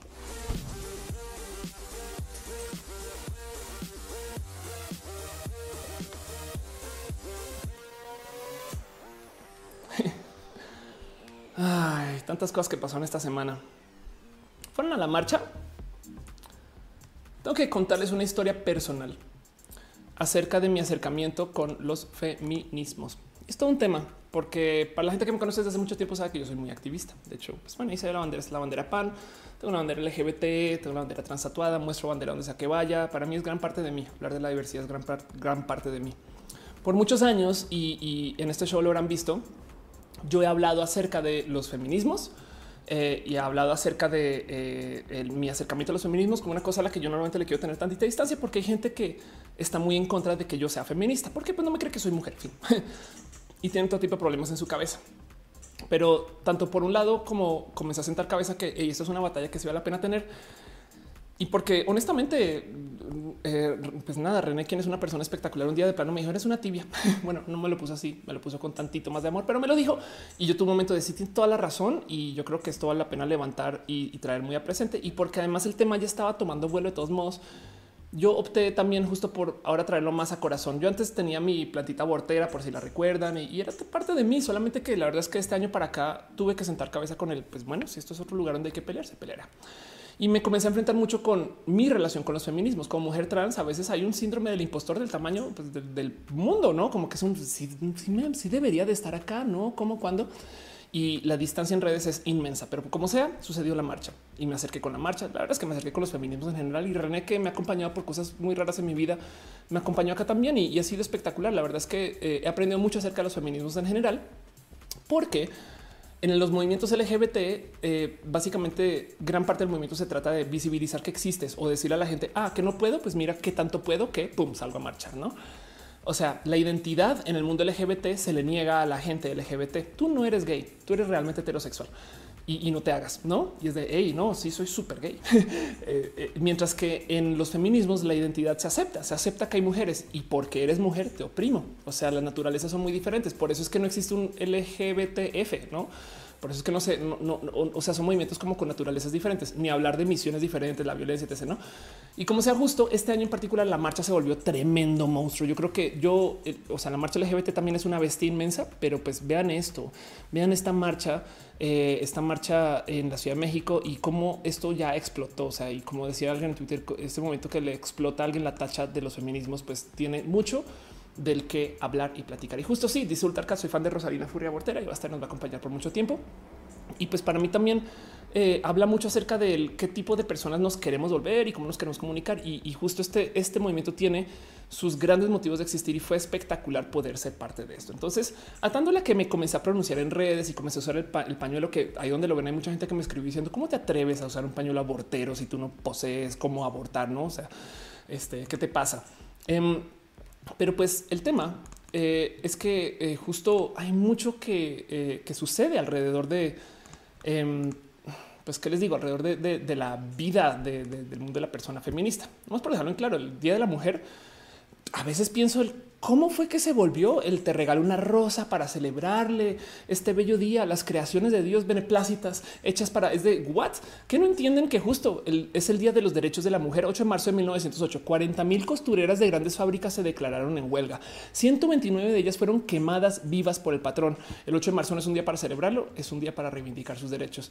Em, y, entonces este eh, hay algo acá nomás que levantar porque la fecha tengo entendido que es diferente, pero de todos modos esto sucedió y como sea, eh, el 8M es el día en el que estamos saliendo a marchar, estamos platicando y, con tantos temas presentes como que a veces digo, ¿en qué momento se volvió que el Día de la Mujer es darle una florecita a la persona más bonita del mundo? No, como que si digo un wow, qué, rudo que esto sea algo nuevo. Las marchas del 8M no, no son tan, tan, o sea, digo, el primer evento feminista en México sucedió, si mal no recuerdo, en 1916, fue en Mérida o en Yucatán.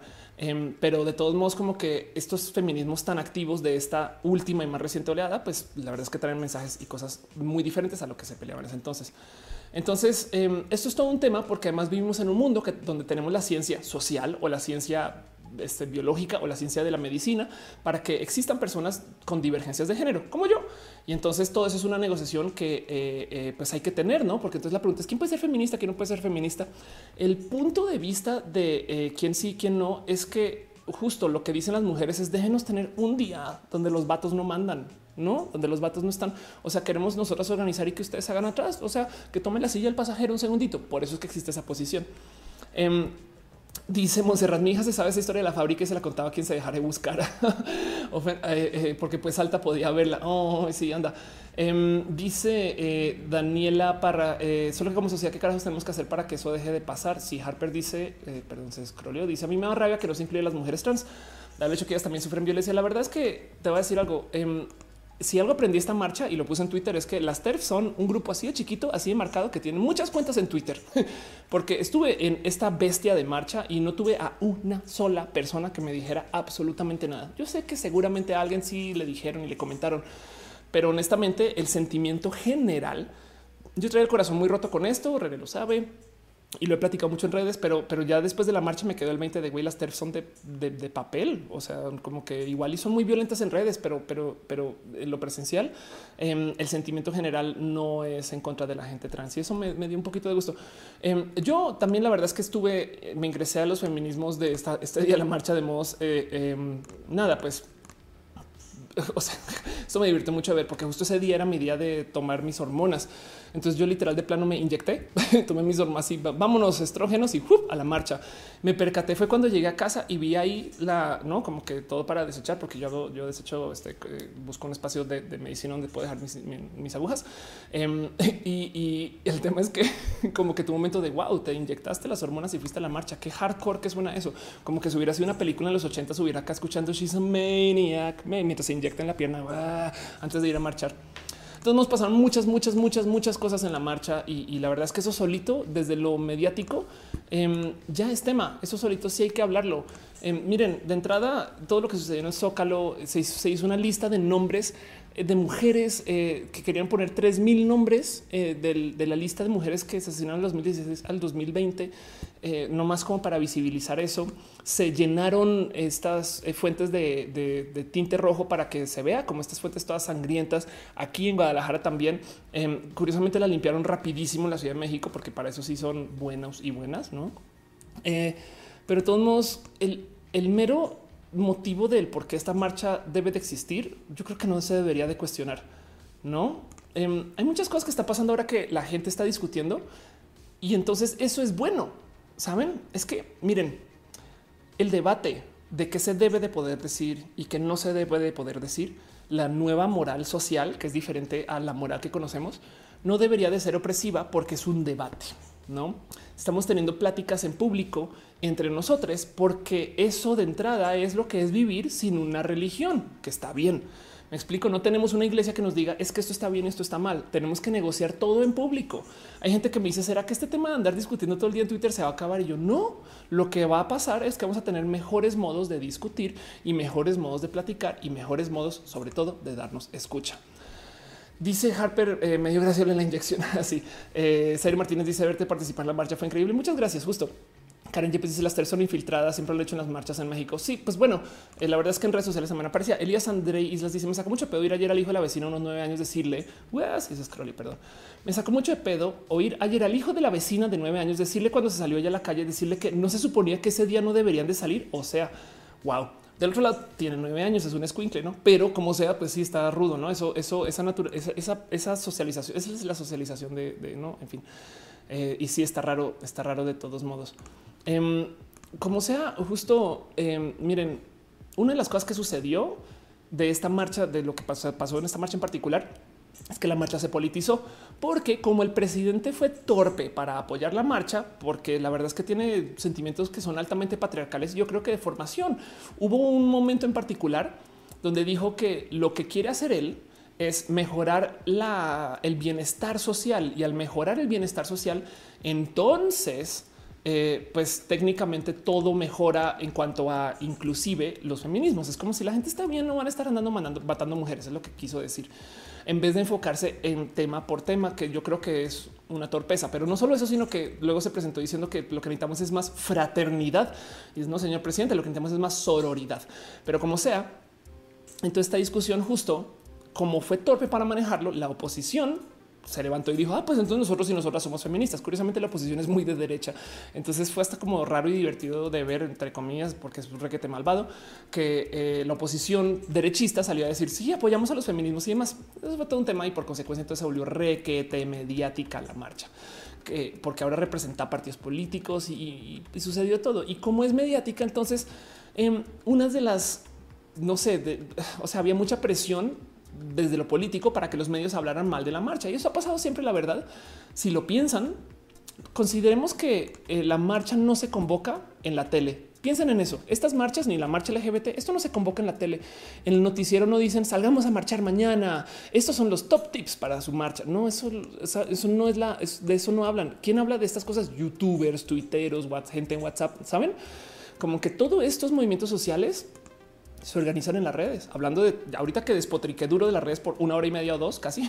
Em, ahora piensen que gracias a las redes tenemos esto y, eso también vale la pena de platicar. Pero justo los medios masivos se comenzaron a enfocar en todos los negativos de lo que pasó en la marcha. Y sí, yo sé que hay gente que sale y va y rompe, pero y esto lo puse en redes eh, literal. Hay casos donde, o sea, yo vi a dos mujeres que llegaron a romper un vidrio, eran dos, y toda la marcha al unísono le decían sin violencia, sin violencia. Y obviamente, como estaban rompiendo algo, todo el mundo sacó el teléfono y se puso a grabar. Y eso es lo que levantan los medios después, no? Em, yo nomás publiqué justo para decir, miren, para hablar de las cosas que no hablan los medios, ahí les dejo esta señora marchando. Esa señora de paso más adelante eh, salió, o sea, como que mucha gente le escuchaba decir, ojalá todas ustedes lleguen a mi edad. Piensen en eso, ¿no? Pero bueno, dice este eh, eh, Gato Llorón, será pro aborto y pro LGBT. Eh, están hablando de mí. Sí, pues sí. Roldario dice, em, perdón, la intención no es esa, es, que comenté el rojo. Ok. G. Gerardo dice, ¿qué opinas de las personas gender non conforming y que no se identifiquen con un género y ven de una manera menos en casa? Yo creo que toda la gente que vive de modos no binarias vive libre, libre. Es hasta me da un poquito de, ay, qué deli, güey. Porque entonces es dentro de lo que negocian disforia si le existe o euforia si le existe y básicamente están completamente desconectados de, o desconectadas de, muchas presiones que otras personas sienten por vivir en la norma y me parece delicioso. Yo, yo siento que es, es, el desarrollo más avanzado que hay del concepto de género que hemos podido tener mucho tiempo y si le das vuelta al reloj y te asomas por cómo vivían las personas más transgresoras a lo largo de los últimos 100 años vas a topar que hay mucha gente que también era de cierto modo envy, o sea, no binaria, pero que en ese entonces no existía como el concepto y entonces pues nada, eran lesbianas, me explico, o eran raros, no saben, eso también me parece muy bonito. En fin, em, dice Harper, sí, los noticieros son súper amarillistas, exacto. Y bien que podríamos no tampoco destrozar los noticieros porque tienen que vender, ¿no? Entonces, eh, pero como sea. De todos modos, yo estando en la marcha armé un pequeño hilo mientras podía, porque no había tan buena señal de lo que estaba pasando. O sea, como que random me estaba subiendo fotos. Está la señora. Este luego también había bebés. Mucha gente fue con sus bebés y sus niños, niñas. Em, eh, eh, la verdad es que el, para la cantidad de gente que estuvo ahí, pues el nivel de orden fue alto, no? Este eh, creo que fue el hilo. Aquí estoy. Aquí estoy yo. Yo, de hecho, llevé la bandera trans. Esta bandera trans no es mía, sino aquí atrás mío pueden ver a Elisa Elisa Sonrisas, eh, este que es comediante. Y detrás de Elisa, por si la reconocen, esta es la chule, esta es la hermana de Vico Volkova. Em, bien pinche cool también. Ahí estamos y no se alcanza a ver, pero pues aquí también estaban Nat Campos, eh, estaban los otros, los, o sea, yo fui con la gente como la banda comediante, me los topé por allá, las topé por allá también. Fue muy bonito, fue, fue muy, fue muy chido porque también el mero acto de toparme con estas personas que no vemos normalmente y para que lo tengan presente, esto es lo que vi ahí. Eh, mis pasos hoy resuenan por mis hermanas trans. Esta persona no se le quitó su cartel. Infancias trans, mi hija trans no tiene identidad reconocida. Ese cartel también se vio. A mí también me duele. Rabia transfeminista. Em, soy la neta de brujas que no pudiste quemar. Soy una reencarnación de las que queman. Nos transformamos en fuego. Venimos a quemar el patriarcado y esas cosas también estaban ahí. Y pues sí, justo pues esto es lo que era la marcha, no como que, como que hay mucho que hablar acerca del ir y no ir, pero pues como sea, yo me quedé con la duda de y las terfas, no? O sea, ¿dónde están? Esperé ver un contingente, esperé ver que alguien se sobresaltara por mi bandera, esperé, no sé, como que, como que yo iba muy a la defensiva. Em, y el tema es que justo pues estas personas que están en contra, la verdad es que amenazan mucho en redes, ¿no? Yo opté por llamarlo el feminismo VIP, porque es como si fueran cadeneras que dicen, no, no, no, no, no, espera, espera, espera. Hasta que no cumplas con esos 10 pasos, no estás en la lista. ¿eh? Y es de no, te lo juro que cuando salí de la casa tenía la pulsera, solamente que sin querer este, dejé mi comprobante de tener vulva en, casa de mi mamá y pues perdí la pulsera. Perdón, oigan, alguien me puede entrar, alguien conoce a alguien adentro del VIP. Em, eso. Eh, eh, y, yo venía muy, muy, muy peleada con el tema y, la verdad es que descubrí que, pues no, en últimas no, no encontré el más mínimo, pero ni, o sea, ni una, ni una. Y pues bueno, de nuevo, capaz yo estuve justo donde no era o yo desperté, no, porque, porque en redes sí son muy agresivas y, con todo tipo de, injusticias. Esto fue una cosa que también está publicando una guía de cómo identificar que una persona em, es trans y no, o sea, y, ni siquiera son capaces de decir una mujer trans, sino dice un hombre identificado trans, no? Y les llaman teams trans identified male. Em, y dicen es una persona que no tiene curvas. Tú no eres mujer. Si, si no tienes curvas, ya no eres mujer. Si tienes la cola plana, ya no eres mujer. Si tienes cabeza grande, ya no eres mujer. Este más divertido si tus genitales eh, o, atrás eh, en, la colita tienes eh, vellos, entonces ya no eres mujer. Este y esta guía está, no? O sea, estas cosas te las topas y son completamente, pero completamente, pues, pues ¿qué les digo?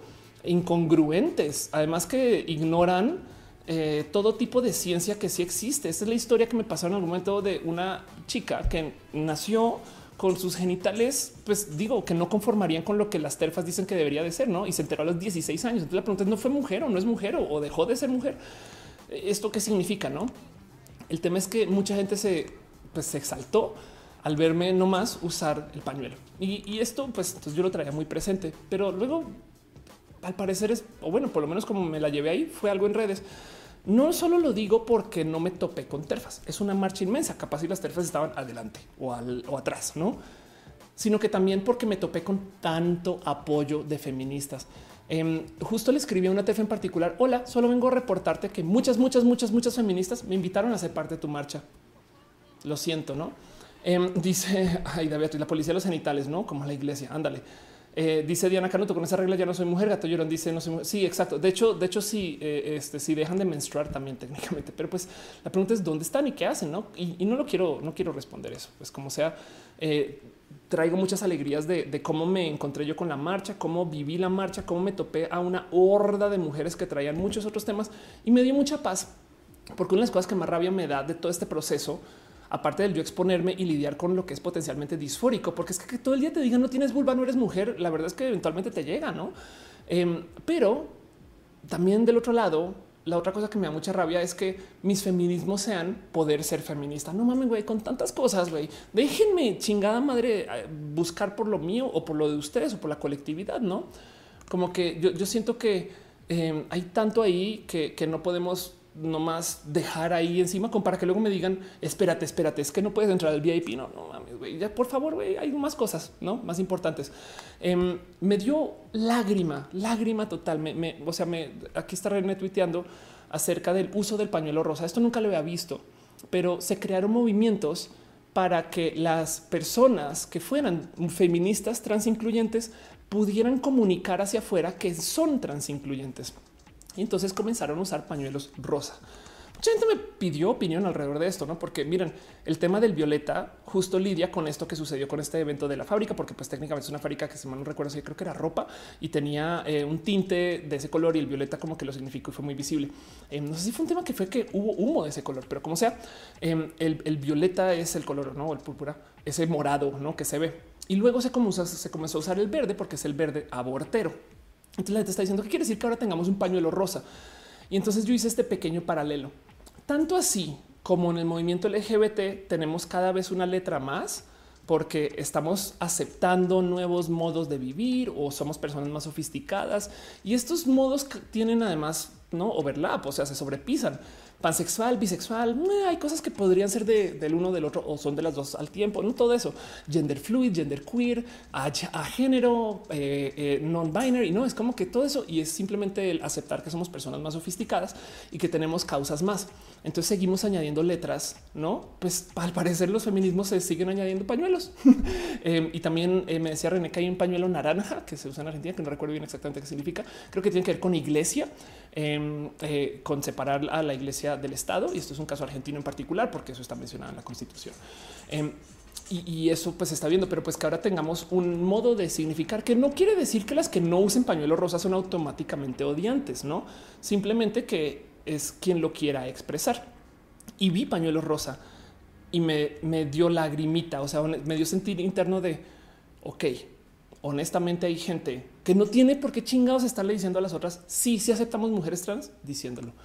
Pum, no lo dejo ahí porque nada. Este dice René, hay un chingo de banderas de diversidad sexual y de género, como si hay como cinco pañuelos exactos. Sí, de hecho, es relacionado en el mundo gay cuando no se podía comunicar qué tipo de estás despierta, te amo. Gracias por estar acá, bebé. Perdón, me acabo de percatar que eras tú. este en el mundo eh, gay, en una época existía una cosa que se llama el hanky code, que era el código de pañuelos para decir tú qué tipo de, persona estabas como en un antro así. Pero en fin, eh, me gusta mucho más cómo la usan las feministas. René dice en pañuelo celeste que es pro vida, horrendo. Sí, exacto. Harper dice sí es para separar la iglesia del Estado. Em, Alfonso Quiroz dice no es negro ni blanco, son matices. Exacto también. Y dice René Ramírez, ¿por qué le llaman aborto? Es una buena pregunta. Eh, ¿De cuál será, de dónde viene la palabra? No eh, dice eh, eh, Maya Chan, tengo 28 años y no menstruas de los 25, ya no eres mujer. Jessica Salim Mendieta dice tan bonito el color como para usarlo en Provida. Sí, de hecho hay una historia. a ver, ¿cómo se llama? Virgen Zapotlanejo. A ver, voy a buscar esto.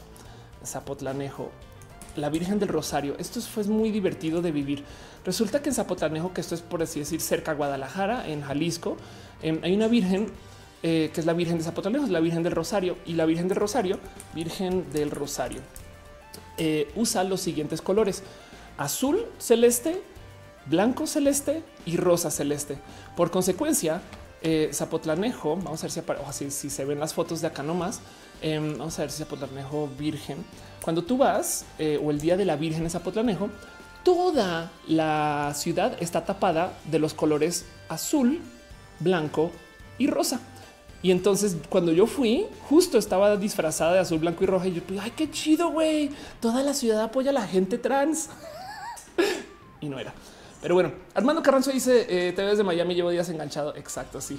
Este, y dice René Ghost, la Virgen de Sapo es la Virgen trans. Igual y la verdad es que justo antes de ser la Virgen de Zapotlanejo era eh, el Virgen de Sapo. En fin, Asmaría dice, eh, yo me estoy si no hubiera mañana y me duele igual, me hace más mujer que otra. Puede ser.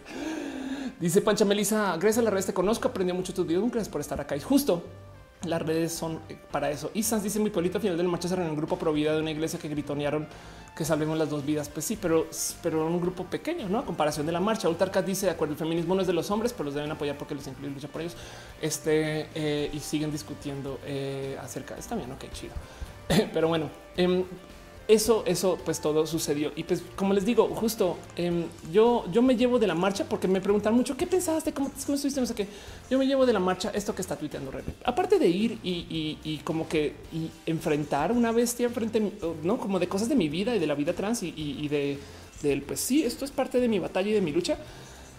El ver, miren, una cosa es como mujer trans andar todo el día lidiando con tu si soy mujer, no soy mujer, si soy mujer, no soy mujer y entonces como que a la vida yo le estoy extendiendo la mano todo el día diciendo así soy mujer o no soy mujer, pero que del otro lado aparezcan una horda de mujeres cis y trans, pero sobre todo cis, y me agarren la mano y me digan, ven, para mí es especial de ver, ¿no? Y entonces esto es mi conclusión de la marcha. Se hablaron de muchas cosas, pero desde lo personal me sentí como, pues nada, medio hasta rescatadita, pero ya. Dice Chocolina Jengibre, eh, la banda trans ya tiene un santo al cual encomendarse. Exacto. Eh, Mr. Yo dice que alburé, perdón. es el límite. yo lo conozco más de cerca, está en Zapotlanejo. Este eh, estás haciendo guardia en un oxo. Ándale. Em, y dice una, tengo una pregunta. En la marcha solo fueron mujeres, también fueron hombres, también fueron hombres.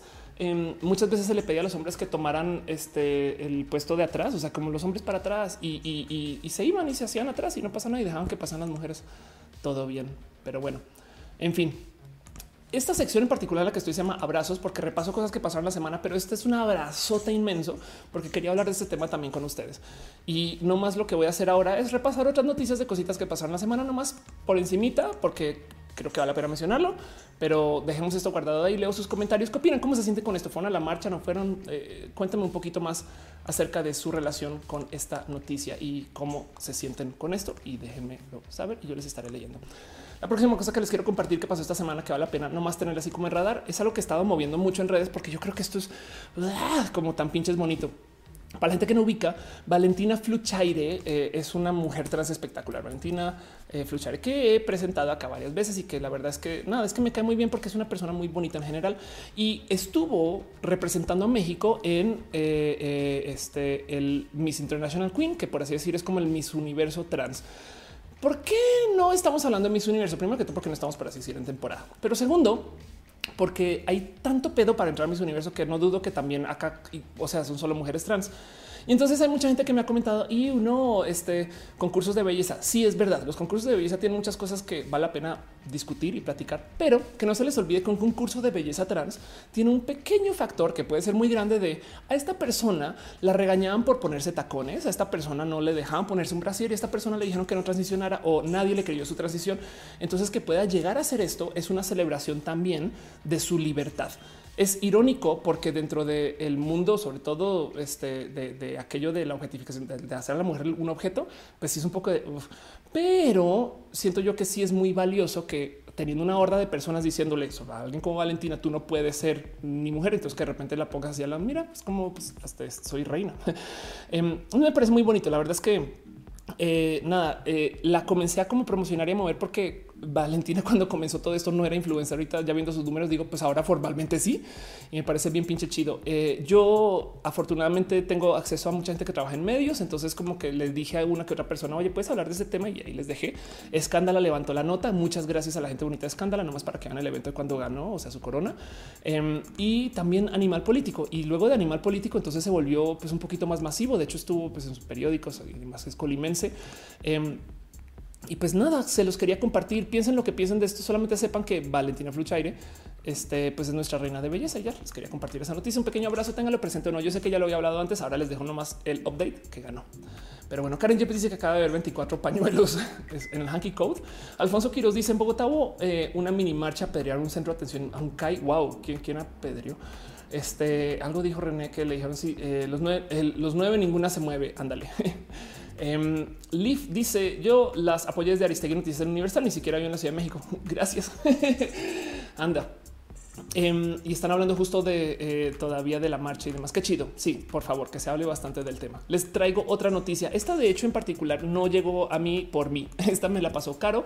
Dale, Caro, este, eh, la, lideresa del martillo, nuestra eh, persona cool del chat, em, donde me compartió esa noticia acerca de una chica que ganó un campeonato de ajedrez. Este tema yo lo traigo muy puesto porque, honestamente, yo y lo voy a volver a decir siento que gran parte del por qué el rendimiento femenil es diferente al, rendimiento masculino si bien puede que tenga un factor en el tamaño de los cuerpos, yo creo que es mayoritariamente, y estoy siendo muy valiente con mis palabras acá, pero yo creo que es mayoritariamente por socialización de la mujer y por cómo se le enseña a enfrentar todo lo que es relacionado con la competencia y cómo también las competencias son por lo general destructivas y, esta educación del cuidado que se le enseña a las mujeres y no a los hombres, no sé por qué.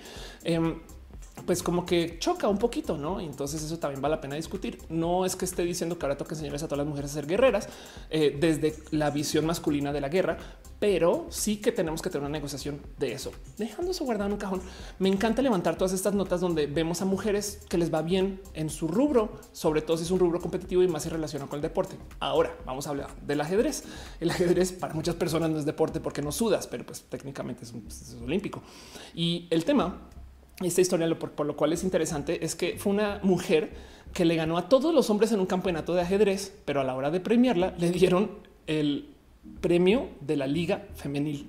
¿Qué? Piensen nomás en las implicaciones de eso. Primero que todo, cuando yo veo estas cosas es güey, si fuera trans, la gente se hubiera enloquecido, pero enloquecido, claro, pues por supuesto que ganó, porque es hombre realmente, no sé qué, no. Pero en este caso fue una mujer cis. Y lo que le están diciendo es, ah, qué bueno que ganaste en la categoría mixta o en este caso contra los hombres, pero no te podemos dar el premio que le damos a los hombres.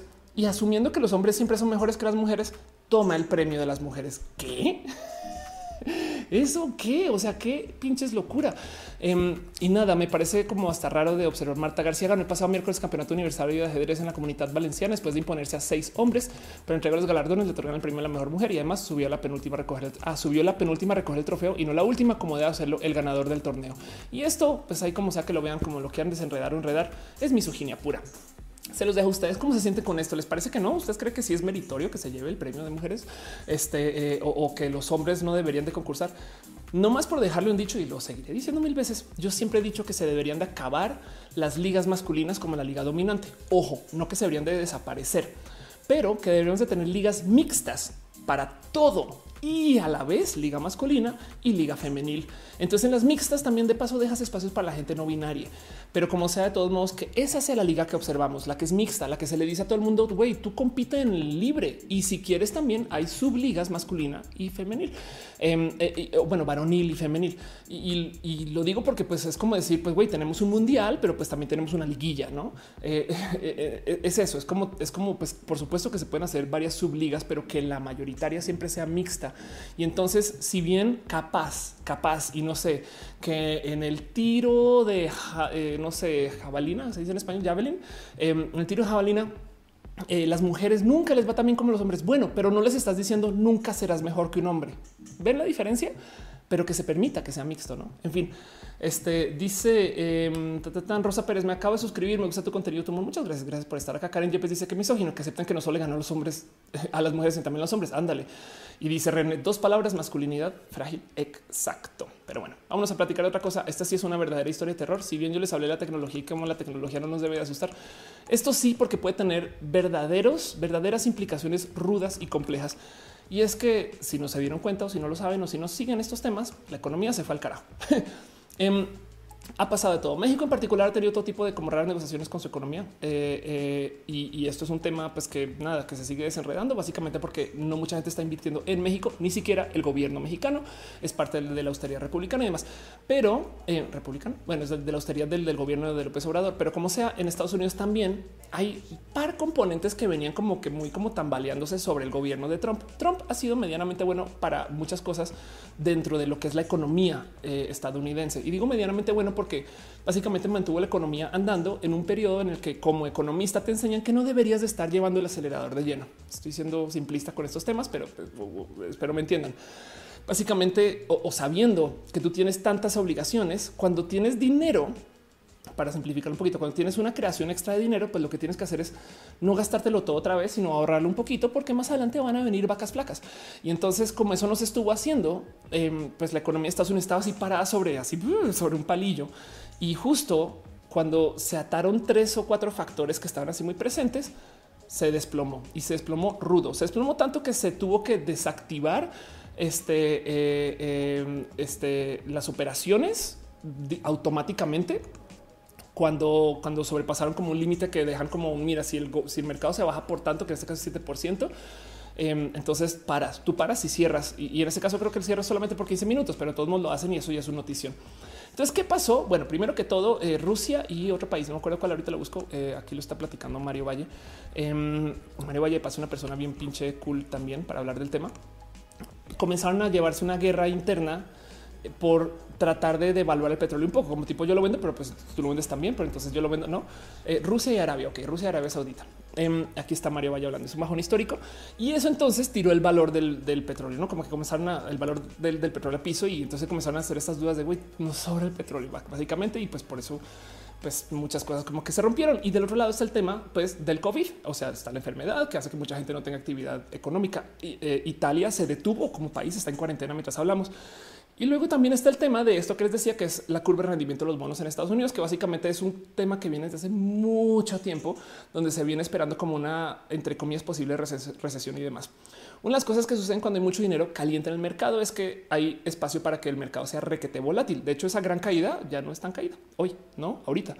Em, y eso suena como nada, pues ya se recuperó, pero es que tener estos altibajos no son buenos para la formación, sobre todo de una economía estable, no como si tú no puedes predecir de lo que va a pasar así sea con no con tal nivel, em, pues te llevas nada. Pues, o sea, es que es como si tú pasas por un bache andando a 10 mil por hora en el coche, pues salta el coche y si atrás va la abuela y no tiene cinturón puesto, se va a golpear contra el no.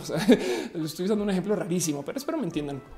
Entonces, em, esto es tema y justo eh, vamos a ver cómo nos afecta esto aquí eh, en México. Así que pues esto pasó, la economía se fue rara. Hay mucho de lo que sucede en economía que no tiene que ver con la actividad humana, porque toda esta economía la manejan algoritmos. Entonces también hay algo ahí como detrás del, como que este, este trigger se activó porque se activó, porque se activó y pum, es como un sistema cascada también. No es planeado, es simplemente que así se da.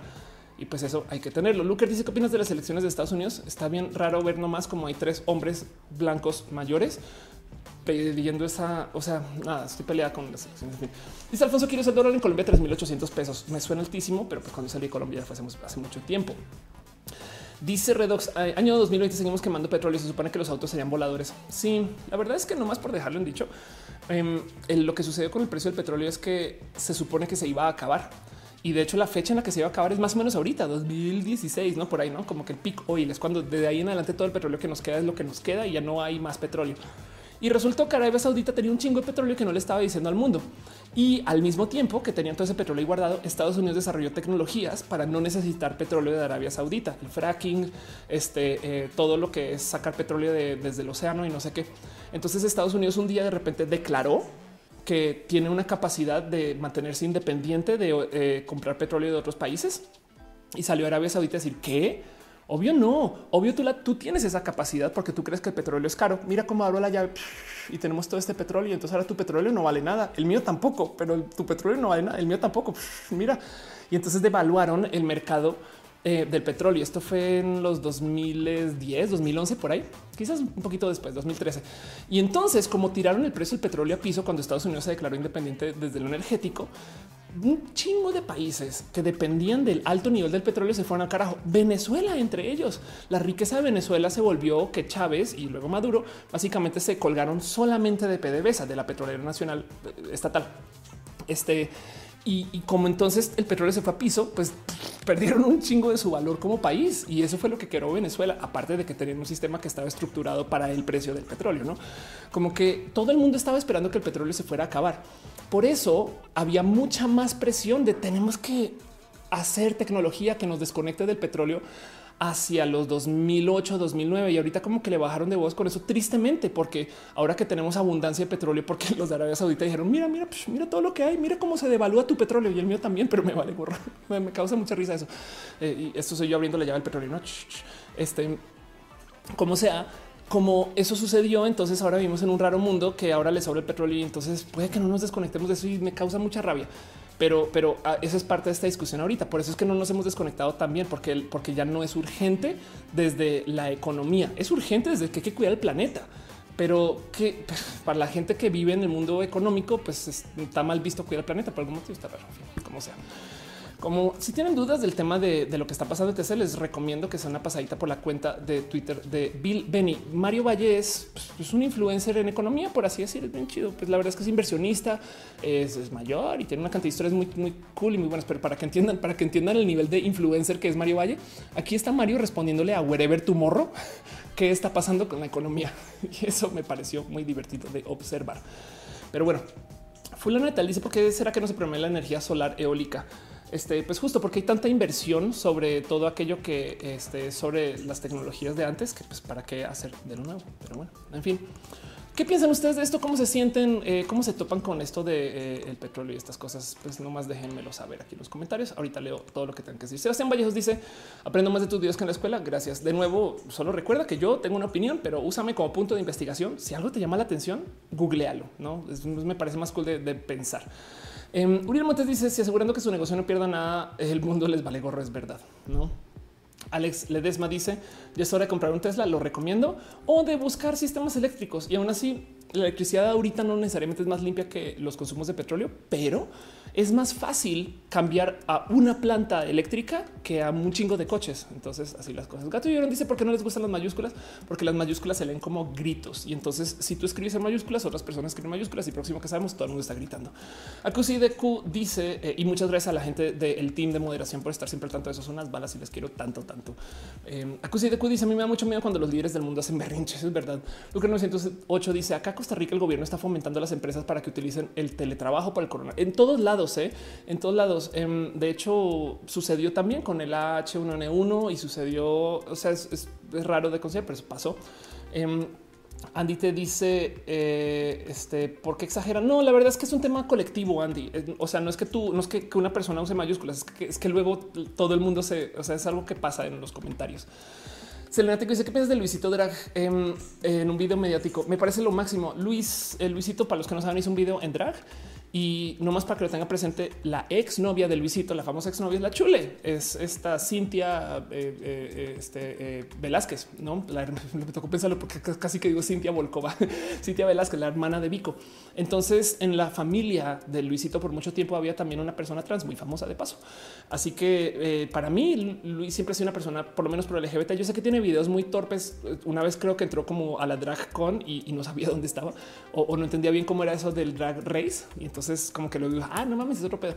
Pero sí me consta que eh, sí tilda a favor de la diversidad, aunque tiene algunos temas por ahí que pues oye, pues es que como no la vive en carne propia, eh, o sea, no es este, no es trans, me explico, que sepamos.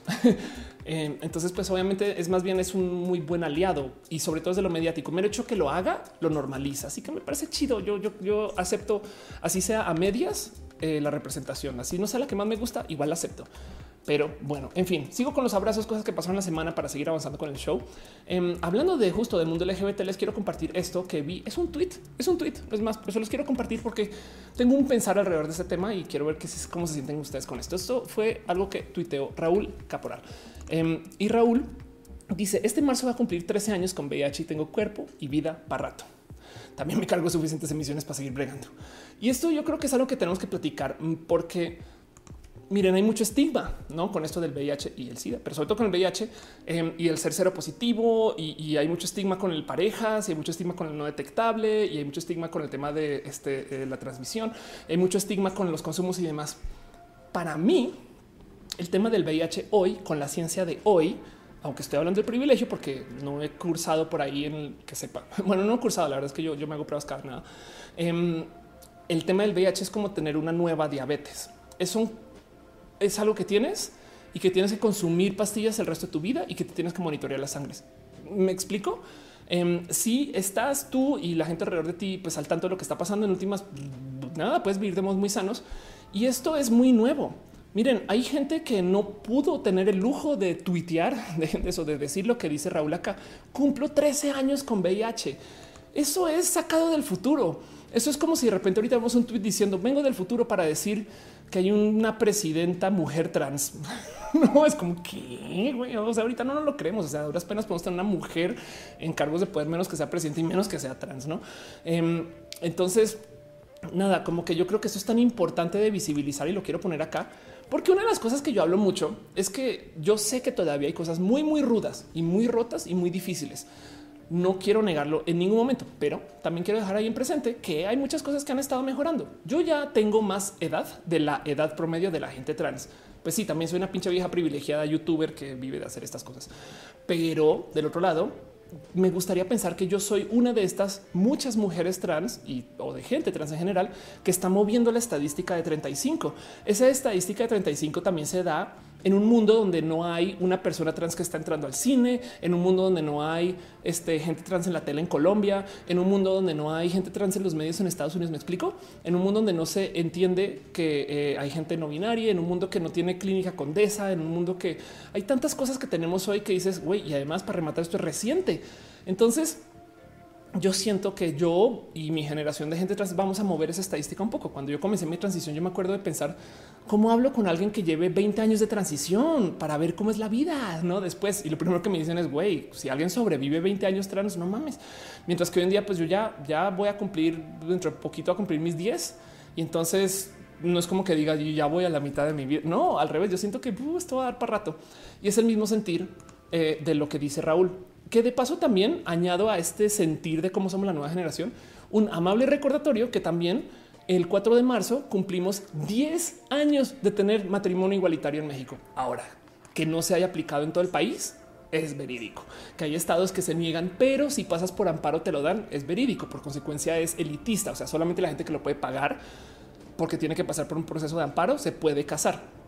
Y aún así, de todos modos, pues lo tenemos en la Ciudad de México, tanto como el aborto de paso. Lo tenemos en la Ciudad de México y no se ha destrozado la sociedad en estos 10 años. Bueno, podríamos argumentar que es un poquito, pero la verdad es que seguimos acá. Em, y, y, entonces, no más para tener presente que justo también somos una generación que tiene cosas que hace menos 10 años no se tenía. Miren, piensen en esto. Eh, este año va a ser la marcha número este que 43, eh, marcha LGBT número 43. Creo por ahí tengo mi medalla que dice 42, 43. Bueno, llevamos, llevamos, creo que se llevan como este 28 eh, años de marchar antes de que dieran el matrimonio igual, no 38 años de marchar antes de que el matrimonio igualitario. Estoy haciendo cálculos mal, pero más de dos décadas de marchas antes de que se diera el matrimonio igualitario y luego la ley de cambio de nombre. Es un chingo de tiempo para que de repente pum, pum, pum, todo en chinga, no? Este, si alguien me puede corregir mis números, por favor. Estoy un poquito torpe con eso.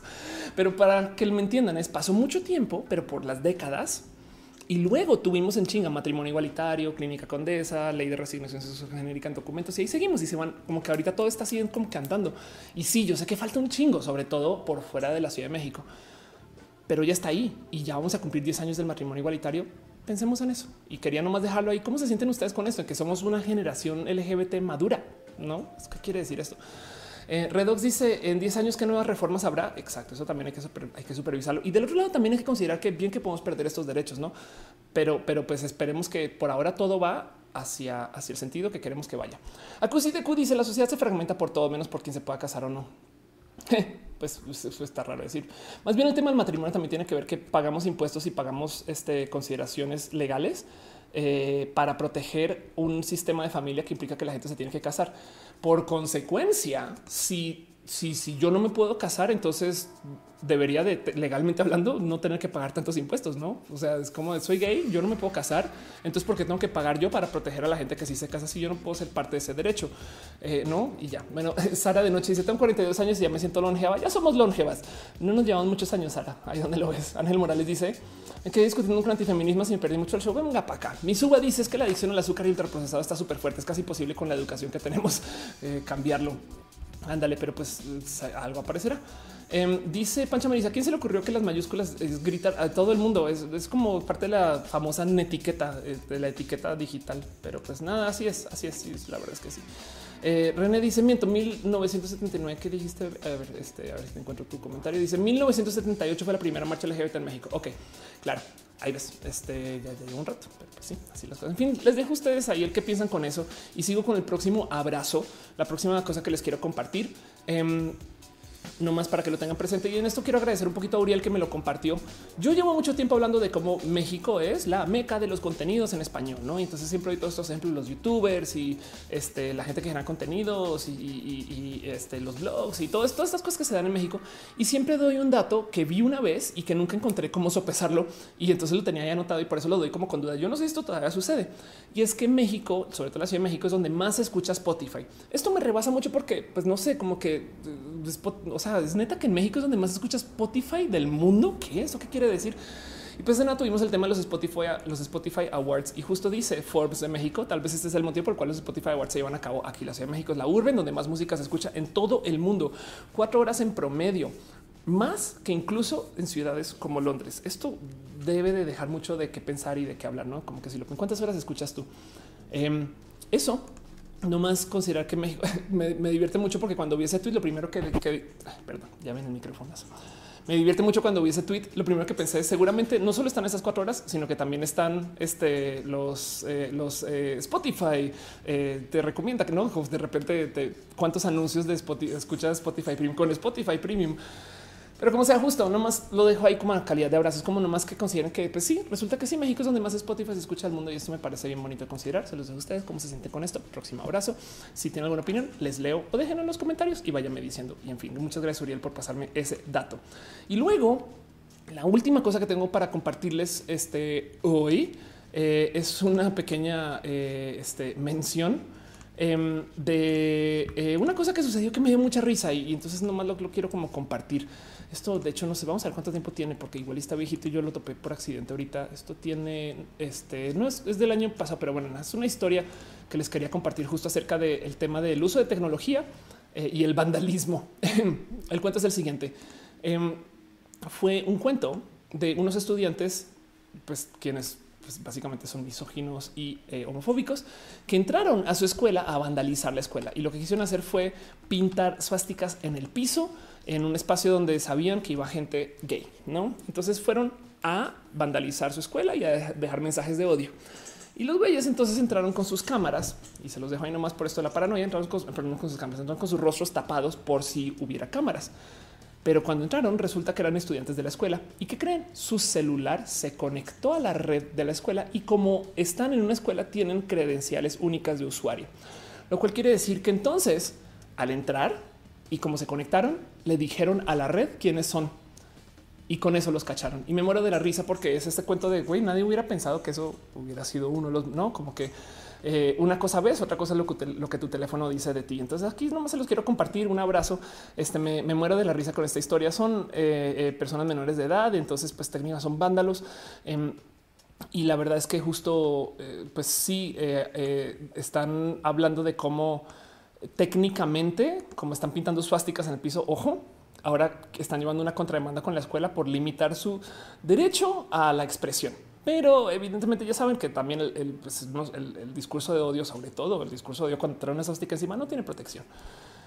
Pues nada, me parece una historia muy divertida observar y sí, sí, sí que son dilemas de la realidad, no como que si digo, güey, estas cosas sí le pasan solamente a la gente de hoy, como que explícale a tu abuelo que un vándalo entró al colegio a, a hacer desmadre y que lo cacharon porque su celular lo delató. Eso qué quiere decir?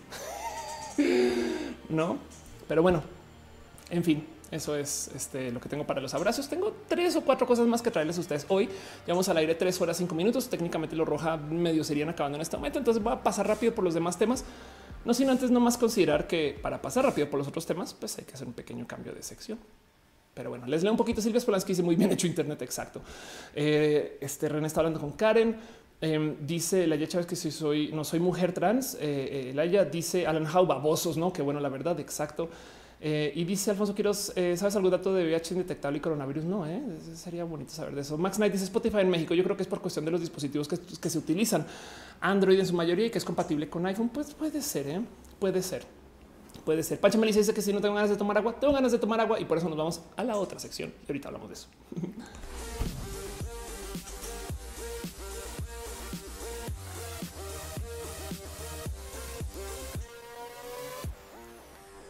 Pero bueno. Lo que ustedes no saben es que cada vez que pongo la cortinilla, me reemplazo. Es un baile. Entonces yo me paro y llega otra clona y se sienta. Y es como si ven Star Trek cuando alguien cambia de mando en la nave y entonces está el de, está el de eh, navegación y llega entonces el personaje principal que también es navegación y se para uno y se va y llega otro y nadie se dio cuenta. Pero bueno, este nada, vámonos a este, una sección que llamo de cariño. Me explico. Em, y lo que pasa es que a veces, de vez en cuando, tuiteo cosas que digo, pues esto lo puse en redes y yo creo que hay que platicar de uno en particular que en este caso me explico indirectamente porque no me pasó a mí, pero se los quiero compartir. Es algo que estuve platicando con una comediante trans, con Elisa Sonrisas, quien es una persona bien pinche cool. Por si no conocen, empápense de Elisa, está haciendo stand up y hace cosas bien pinches cool y, trae un humor bien bonito. Y, la verdad es que también es activista y, y pasó por It Gets Better y estuvo en Moves. Me explico es una persona cool y está haciendo comedia stand up hablando del tema trans y platicamos un poquito acerca de qué pasa ¿no? cuando tú eres trans y, entonces la banda te dice este eh, quiero hablar de ese tema o no. No les voy a mentir. Hay veces que yo me subo al escenario y la gente se impresiona por mí. Y está chido. O sea, es parte de no es como, como que yo les puedo bailar el tap, les hago el chachachá, les boqueo, les vale gorro, no como que realmente no les importa lo que estoy diciendo. Están así como de hay una persona trans, no? y se gozan eso. Entonces eso trae como raras consideraciones. No debería yo hablar de ese tema, no debería hablar. Pero como sea, Elisa me compartió eh, como a calidad personal que hay gente que le dice, güey, ya deja de hablar del tema trans, que es monotemático. Y como que le decía yo a Lisa, sí, pues sí, a mí también me lo han dicho un buen, ¿no? Y yo también tengo mi propia policía de los contenidos que me dice, güey, ya, deja de hablar tanto de ese tema, o sea, que Ofelia, ¿qué pedo? Em, y nomás les quería compartir justo me explico, porque decía Lisa, tuve una bonita plática conmigo em, y dice, muchas veces me han dicho que si quiero ser mejor comediante, debo de dejar de hablar de que soy trans que mi rutina es monotemática, que salga en mi zona de confort. Y dice, soy libre y capaz de escribir sobre lo que sea. De su perspectiva me estoy limitando, no sé qué. Pero cuando reflexiono sobre estas sugerencias no puedo evitar pensar, si yo no hablo del tema trans, ¿quién lo va a hablar? Voy a dejar que otros comediantes hablen del tema sin siquiera conocerlo. Wow, esto me llegó tan al corazón que por eso lo tengo aquí me parece que eh, hay algo ahí detrás de nuestras historias y de nuestra vivencia con personas de la diversidad que si no les estamos hablando nosotros, ¿quién? No? Y, por muchos años no las hablamos nosotros porque nos decían el closet, no? Entonces ahora ya que tenemos esta posición para poderlo presentar y compartir, entonces lo que nos compete es compartir acerca de nosotros, así sea considerado monotemático. Yo creo que yo no puedo ir a ningún lugar sin darme gozo de compartir el que soy trans, porque hay muchas cosas bonitas que vienen de mi vida trans. Las cosas que yo he aprendido por vivir en la diversidad son muy difíciles de enseñar a una persona que nunca ha roto con su privilegio, la neta. Em, y, honestamente bien podría decir que yo solo las aprendí hasta que rompí con el privilegio. Entonces me parece tan bonito de, como considerar nomás y, quería como eh, de cierto modo compartirles esto y explicarme, explicarme porque justo em, como, como dice Lisa, no? O sea, que, voy a dejar que los chistes sigan siendo lo ridículo que es que un hombre científico como mujer, de lo humillante que es que alguien se le diga que parece travesti. Y es que créanlo o no, y por eso también eh, lo traigo aquí el por qué eh, esto se volvió plática. Hay gente que le dice más a Lisa que a mí, pero eso es una realidad que le dice, claro, pues es que como tú eres trans, entonces pues te dan ese escenario así fácil, ¿no? Y es de no mames, güey. Como dice Lisa, eh, a esta gente que la acusa de que tienes más fácil el camino en medio, Em, dice, y entre más hablas del tema, más te segregas. Entonces dice, güey, eh, no, al revés. Em, si, si por mero, si piensas que por ser trans tenemos una ventaja, tenemos, te voy a decir desde ya que tenemos todo en contra. Y es verdad, no es como en qué momento ven que esto es una ventaja, ¿no? Así que me parece bonito como nomás de considerarse. El artículo dice, me ayudas a promocionar mi último álbum. ¿De qué va tu álbum? Pásame más información. Este diamante amarillo dice así, pues se tiene que cacarear el huevo, que es una ironía siendo mujeres trans. Entonces se tienen que cacarear los huevos. Ay, perdón, me dio mucha risa eso. Em, Channel One dice, Channel One dice que me va a volver a hostear. Ya hicimos círculo completo. güey. el Chávez dice los Spotify incluyen el podcast número uno en México. Ni siquiera nos nominaron y nos invitaron. Es verdad. ¿eh? Alfonso Quiroz dice genial sacar a las personas de la ignorancia en muchos temas trans. Y Ultarcat dice no, pues nunca dejen de hablar de lo que les dé la gana. Esa gente no tiene derecho a decir qué hace. Tienes toda la razón. Entonces nada, se los comparto nomás para que lo tengan presente. Y ese es uno de los temas de me explico. El otro es hace voy a adivinar tres roja. Yo vine y les hice una recomendación en una sección que hoy justo no tengo que se llama les recomiendo, donde les recomendé un video de la Mars. No, la Mars, la famosa Mars que se pone este, eh, condones en la nariz y esa, esa Mars, no? porque subió un video a su canal. Yo pensé que estaba muy activa en su canal en YouTube y esta semana sí me tomé el tiempo de ver y decir no, no está tan tan activa como yo pensaba.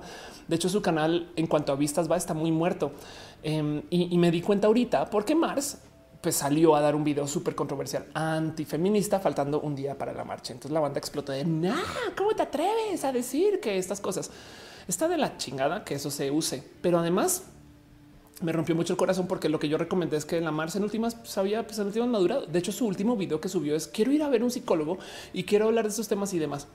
Lo que se me había pasado por encima es que todavía tiene esta sed de atención y justo eh, esos y, y, lo traigo acá como me explico porque porque la neta, neta, uno, no quiero deshacer mi recomendación, porque en últimas sí, sí se ve que es una persona que está medio, entre comillas, lidiando con estos temas. Ahora ya lo pongo en duda desde el igual y eso también puede ser medianamente mentiras, pero sus videos, que son todos virales, son evidentes videos hechos para que la gente se saque de sus casillas. Parodias, por así decir, son callo de achismos, son este, videos hechos desde el hate marketing quiere vistas. Es así de fácil. Y entonces le gusta que la gente lo discuta. Entonces puso un tweet donde decía no le gusta lo que dice la Mars, no le pelen, no la compartan, no le paren bolas. Si les gusta, denle retweet y comenten, pero tratar de corregirla no va a funcionar. Entonces justo traigo aquí, me explico porque lo único que quería decirles es nunca crean que escribirle a la Mars, oye, estás bien idiota, va a ser que diga, ah, yo creo que sí. Eso no va a pasar. Eh, yo creo que eh, más que ser una persona desconociente de lo que está diciendo, sabe muy bien lo que está diciendo y está abusando de la reacción viral de la gente en redes sociales para tener vistas. Y eso yo creo que vale la pena nomás dejar ahí como un téngalo presente. Yo sé que eh, no me no voy a sostener mi recomendación de que vayan a ver los videos de la Mars, sobre todo si es una persona que evidentemente está tratando más de crecer su canal a base del escándalo que eso es lo que había hecho antes y yo pensé que se había rendido y me doy cuenta hoy que no. Pero pues bueno, a la gente que no me creyó en ese entonces, gracias. y a la gente que eh, este, eh, eh, dudó de mí en ese entonces, gracias. No, como sea, de todos modos, nada, quería compartirlo y explicarme un poquito de eso. Em, y, así dice este Scarlett Cat, ese caso está perdido. es verdad, Ángel Morales dice, es verdad, la comedia en México estuvo secuestrada por décadas de albures estereotipos machistas. Ándale, Guapo González dice, empezando porque aquí los, los, los, ok, ¿qué pasó con los moderadores? Nada, son los mejores moderadores del mundo. Fulano Natal dice los comediantes también son muy diversos y lo rico del stand-up es conocerlos por medio de su discurso cómico. Bueno, eso siento yo. Y San Morales no, es segregación, es normalización. Ándale. Este Scalecat dice: eh, ¿Por qué los heteronormados no dejan de hablar de su rutina con chistes machistas? Uy, es que yo discutía, de hecho, en esto que hablé con Chumel acerca de la comedia, como el problema de los comediantes hombres es que las historias que están contando cuando hacen chistes misóginos son historias de las mujeres y entonces no les pertenecen. O sea, yo creería que así como hay historias de la mujer que tienen que contar las mujeres, a lo mejor hay machismos y misoginias que si los cuenta una mujer, en últimas son de las cosas de cómo una mujer vive la misoginia, que es muy diferente a cómo un hombre vive la misoginia. Por eso no es tan debido, por eso, por eso está mal visto, por eso nos quejamos de güey, ya bájenle, o sea, están bien idiotas. Em, de qué deberían hablar los hombres cuando se trata de su relación con las mujeres, de su misoginia, no es de cómo se sienten ellos con que piensen que la me explico, como que eh, de repente por muchos años o por muchas décadas los hombres literal hacían comedia de la mujer. Es que mi vieja no sé qué, es que mi esposa no sé dónde, es que mi novia no sé tal, es que las mujeres tal y los hombres tal otra cosa. Me explico. Si lo piensan, realmente no están hablando de ellos, están hablando de las mujeres. Y luego cuando aparecieron mujeres comediantes les dijeron, güey, por favor, deja hablar de nosotros. Y entonces ahora dicen, no, o sea, ¿por qué se quejan por todo? Pues porque, güey, porque son historias de la mujer lo que estás contando, ¿no? Yo creo que eso, eso es mi, mi como mi resumen de cómo veo yo lo que está sucediendo con el cuento de los hombres comediantes, aparte de la misoginia en general. Pero bueno, vámonos a nuestra última sección de hoy. Me quedo un ratito más después de esa sección para hacer eh, un poquito de preguntas y respuestas, pero no más para hacer un pequeño repaso latinoamericano.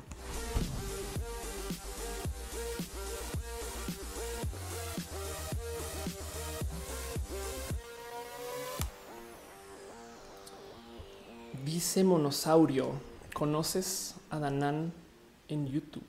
No, eh. Parece que Danan ayer se viralizó con un video. Me causó gracia cuando creí que era broma. Después resultó que ya no supe si fue tan inocente. No sé de qué hablas. Honestamente, estoy un poquito perdida.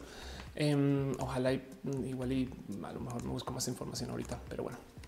Vamos a un pequeño repaso latinoamericano. Básicamente es donde yo una pequeña pasadita por las noticias que eh, aparecen acerca de las cosas que suceden en Latinoamérica que quiero compartir con ustedes, nomás para recordarnos que hay más países que México en esto que, convivimos y porque también hay mucha gente que viene acá que no es mexicana y es chido. Y yo creo que vale la pena nomás por lo menos asomarlo. Honestamente, yo también tengo curiosidad de qué pasa en Latinoamérica en general y se los comparto a ustedes si les interesa o no.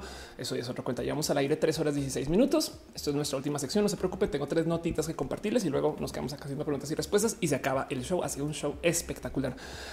Pero bueno, Ultercat dice Ofelia es atea igual que yo confirmo soy atea. Aflicta dice la verdad el tema trans es bueno, tengo una atracción por el tema trans y la gente trans me llega al corazón. Gracias. De hecho, eh, hay un como concepto de sexualidad para la gente que le atrae a las personas que sean trans, em, que es transamorosa, no porque, porque, no puedes decir así como homosexual, no puedes decir transexual porque transexual ya se usó para otra cosa. Entonces le dice que es gente transamorosa y, no pasa nada. O puedes tener también preferencia genital o en fin, hay muchos modos de verlo, em, como sea un poquito de noticias de cosas que pasaron la semana, un repaso latinoamericano. Eh, nuevamente, y esto, es que esto está bien divertido.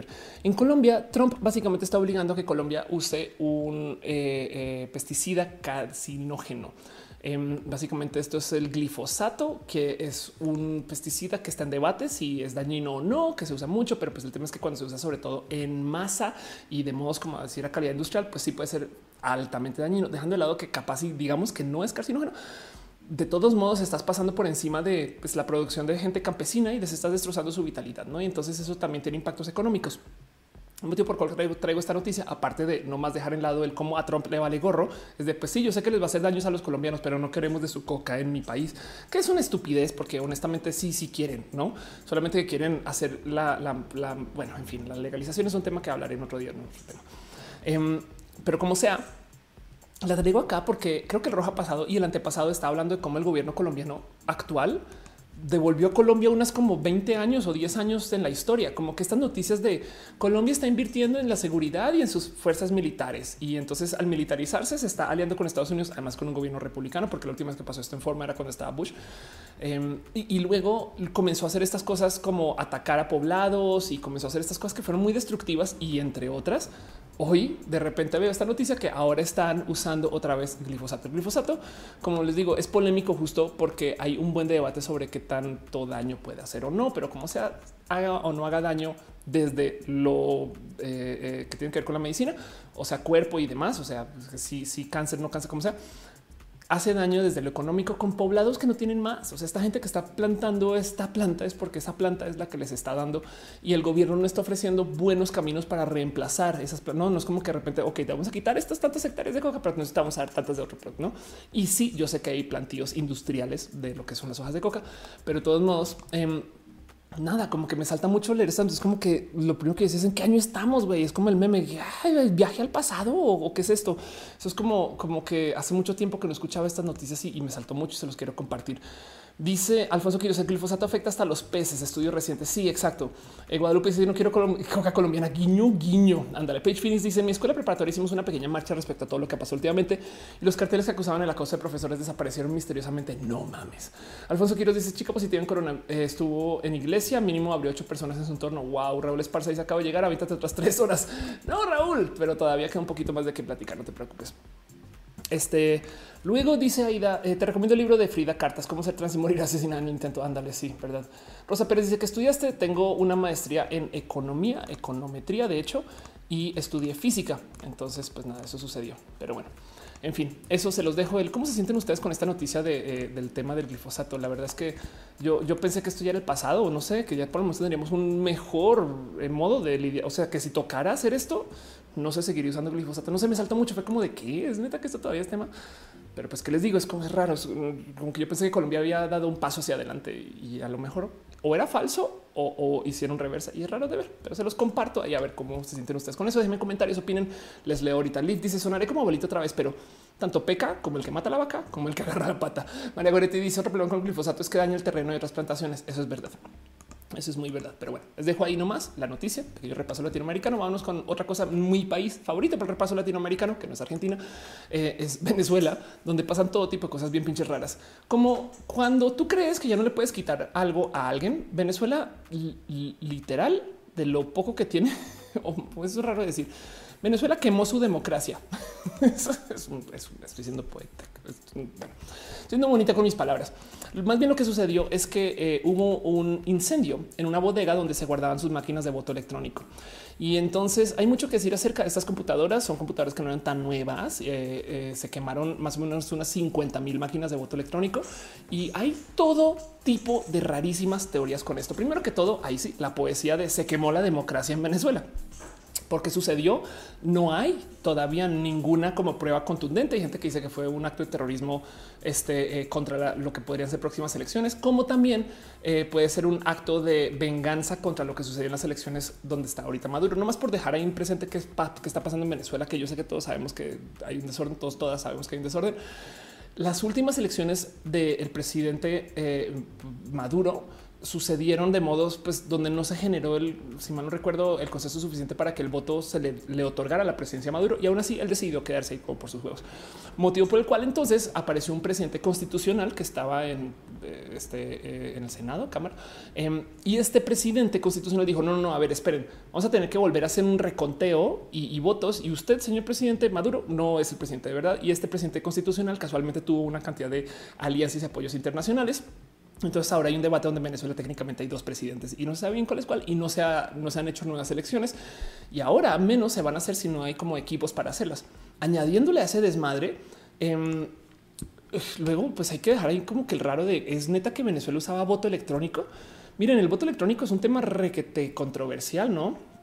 Eh, pero para dejarlo presente, yo creo que la persona que mejor ha levantado el tema de, todos estos casos que he visto en este análisis ha sido nadie más y nadie menos que el famoso Freddy Vega. Freddy Vega, que es un amigo, una persona espectacular, maneja Platzi eh, y habla acerca de por qué el voto electrónico, irónicamente, es mala idea para la democracia. O sea, si vivimos hoy en la época que tiene acceso al Internet y, no y que tenemos este sistema de identificación en línea, además, ¿por qué no podemos votar por Internet? Porque tenemos que ir a un lugar y poner el sello y el dedo y estas cosas. Y es porque dentro de todo y todo tenemos que guardar un récord en papel que es más confiable que lo que sea hecho de modos electrónicos, sobre todo porque además la gente que hace estas máquinas y la gente que trabaja este software pues tiene todo tipo de sesgos o ineptitudes o son proveedores que no están pensando en, los mejores sistemas. Me, explico, no son sistemas abiertos y si fueran abiertos entonces se prestarían para vulnerabilidades. Es como este, eh, hay mucho trabajo que hacer para que el voto electrónico sea tan confiable como el voto en papel, que es una ironía, porque al sistema electrónico le confiamos las tarjetas de crédito, Amazon, el Nasdaq, le confiamos tantas cosas de altísimo, de altísima importancia, pero para el voto resulta que no. Entonces, Freddy, si quieren darse una pasada, pase por su canal donde explica el por qué el voto electrónico no es tan bueno, ¿no? Y hay mucho que platicar de ese tema, pero en este caso en particular nomás dejar que Venezuela acabe de perder todas sus máquinas de voto.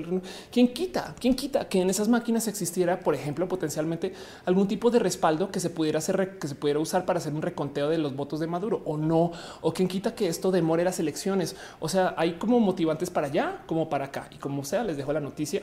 Eh, eh, a ver cómo se, sienten ustedes con esto. Carlos Landero pregunta que si hablo esperanto. No, la neta no. Pero bueno, quisiera. Este eh, Eduardo Zamarrón dice que me conoce por Plati. Gracias. Channel One ya se rindió conmigo y dijo adiós. bueno, con nosotras y nosotros. Alfonso Quiroz dice el embajador de Colombia en Uruguay con laboratorio Coca en su finca. Duque Callado. Ándale. Y se cocinaba como la antigüita, voto por voto, casilla por casilla. Sí, exacto. Y Jesús Alberto dice: Me siento en los ochentas. Yo también. Max Knight dice: ¿De qué tema hiciste tu tesis? Eh, en el tema de, física, eh, eh, yo traté de hacer esto de hacer energía renovable en, gimnasios y, entonces fue muy divertido de trabajar. Em, y en el tema de economía, pues nada, hice un gran análisis este, con un pequeño sistema de economía eh, eh, o sea, un, crash económico que sucedió en Australia fue una bobada. La, neta no, no, era, no fue tan, tan importante de observar contigo, fue una maestría. Le tengo más cariño a esto de eh, la recolección de información, de información, ya cerebro. Le tengo más cariño a esto de la recolección de energía en gimnasios que ya está siendo una realidad. Ya cuando lo veo, digo, ay, wow. Acuérdate que yo me gradué de física en el 2001, 2002. Pues bueno, el caso. Y pues bueno, ya la última noticia que tengo para ustedes hoy en esto el repaso latinoamericano y no más para dejarlo bien presente em, es una noticia que me llena el corazón de, varios modos, pero em, algo que apareció acerca de lo que está pasando en Argentina. Argentina está teniendo una rara y, difícil y larga negociación con su generación anterior. Primero que todo porque la generación anterior quebró el país. La neta, eso fue lo que pasó. La generación anterior tenía un país mucho más no quiero decir pudiente, pero pues que, mantenía mejor economía que el de ahorita. Y esa generación, de hecho, heredó a una de las economías más grandes del mundo. ¿no? Entonces, el declive de Argentina pues, ha sido raro y duro de observar. Yo creciendo recuerdo ver una Argentina que era, güey, otra cosa. Em, y como sea, pues hay muchas cosas que están muy rotas dentro del sistema eh, económico argentino, pero entre esas, ahorita hay una gran discusión acerca de la afiliación católica entre argentinos y no más para que lo tengan presente. Eh, y esto lo he mencionado varias veces acá. El artículo segundo de la Constitución argentina lee para que aprecien un poquito su, su constitución mexicana. El artículo segundo de la Constitución argentina lee el gobierno federal sostiene el culto católico, apostólico y romano. Saben? O sea, artículo 1. La nación argentina adopta su gobierno la forma representativa republicana federal. Entonces, artículo 1 es somos una, una, eh, forma representativa republicana federal. Artículo 2, ah, sí, y le comemos este, las patitas a la iglesia. Artículo 3, todo lo que ven en la constitución. ¿Qué? O sea, es como de uno, somos un país, dos, y, pero estamos afiliados con la iglesia. no, es, y es de wow, wow, wow. Em, eso hay que platicarlo. De hecho, una de las cosas que sucedió después del primer gran voto de em, eh, del aborto justo en Argentina es que mucha gente se comenzó a desafiliar con la religión porque se dieron cuenta que la gente del ámbito religioso argentino eran pues eso, personas muy agresivamente antiderechos y muy agresivamente opinionadas y cosas que antes como que no se había, o sea, no se había presentado tanto. Así que em, al parecer, y yo la neta, neta, culpo a las activistas del aborto en Argentina. Sí, así se lo pongo así, le pongo el dedo encima. Pero la noticia que les quería compartir y la última noticia que tengo para ustedes hoy es de cómo Argentina está este, uniéndose em, a un patrón latinoamericano inmenso de pérdida de eh, feligreses, sobre todo católicos, eh, y como ya es notorio como no hay gente que está haciéndose parte de la iglesia. Esto para nosotros y nosotras y nosotras es muy obvio. Yo creo que todos tenemos a esa tía que eh, es muy religiosa, pero honestamente si, si así se sientan a ver cuántas veces va a la iglesia es muy poca. Y si ustedes igual tienen algún proceso religioso, hay como mucha gente que es religiosa como por piloto automático, no como pasa enfrente de la iglesia y, entonces se persiguen, pero entonces luego es como por qué lo haces? Y es de no sé, así me crié. pero realmente no están dentro del sistema, como que dicen que lo están, pero realmente no ejecutan, por así decir, las iglesias vacías, estas cosas, ¿no? Em, y no sé si lo saben, pero esto está sucediendo en todo el mundo desarrollado. La verdad es que esto no solo es Latinoamérica. Eh, de hecho, en Estados Unidos, por primera vez en el 2015, hubo más gente no afiliada a ninguna religión, o sea, más gente atea, o pues, yo tengo afiliación, no diferente decir que soy atea, pero como sea, gente que, que dice no tener afiliación con religión, que gente religiosa votando. Y eso, eso tiene que cambiar las dinámicas eventualmente. No, yo sé que se siente que mucha gente religiosa y es verdad, no, pero del otro lado, la mayoría estadísticamente hablando no lo es. Y entonces el hecho que la gente que está registrada dentro del sistema católico argentino, sobre todo después de que hubo muchos movimientos para apostatar y que hubo muchos movimientos para desconectarse del proceso católico, Em, pues ya es notorio y les quería compartir con ustedes esto como a calidad de noticia, porque luego la verdad es que sí, la gente se está conectando mucho a la religión. Es más, si lo piensan, por eso es que están haciendo tantas pavadas, güey, porque están dando sus patadas de abogado de no, no podemos perder nuestro poder, pero cada año menos feligreses, güey, ¿qué hacemos? ¿Qué hacemos? No. Y eso es todo el tema, ¿no? Pero bueno, con eso cierro toda la sección. Leo sus comentarios. Díganme cómo se sienten ustedes con esto. ¿Les gustaría un futuro donde la gente sea más católica o menos? Miren, como persona de la diversidad, yo tengo que aceptar que dentro de la diversidad, en mi modelo de mundo, tengo que permitir que exista gente religiosa. Es un hecho. Siempre y cuando no se metan conmigo, no sean proselíticos y no quieran cambiar mi modo de vivir, yo no voy a cambiar su modo de vivir, pero yo no quepo en su modelo de vida. Em, y entonces eso es el problema, que eh, esta gente es excluyente, yo soy incluyente y esa es la negociación que estamos teniendo. Pero como sea, de todos modos, la verdad es que eh, mi verdadera pelea con la religión es que sostienen que tú debes de tener fe.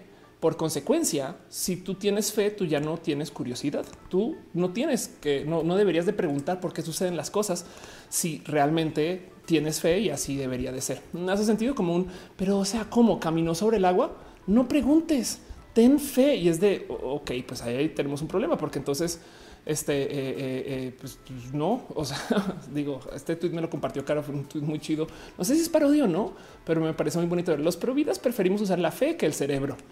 Y ese es mi problema con la religión, que la fe automáticamente aboga en contra de la curiosidad, la ciencia y el desarrollo de, la persona, de tantas cosas. Y, ojalá eso se pudiera, no sé, por lo menos negociar, no como sea. En fin.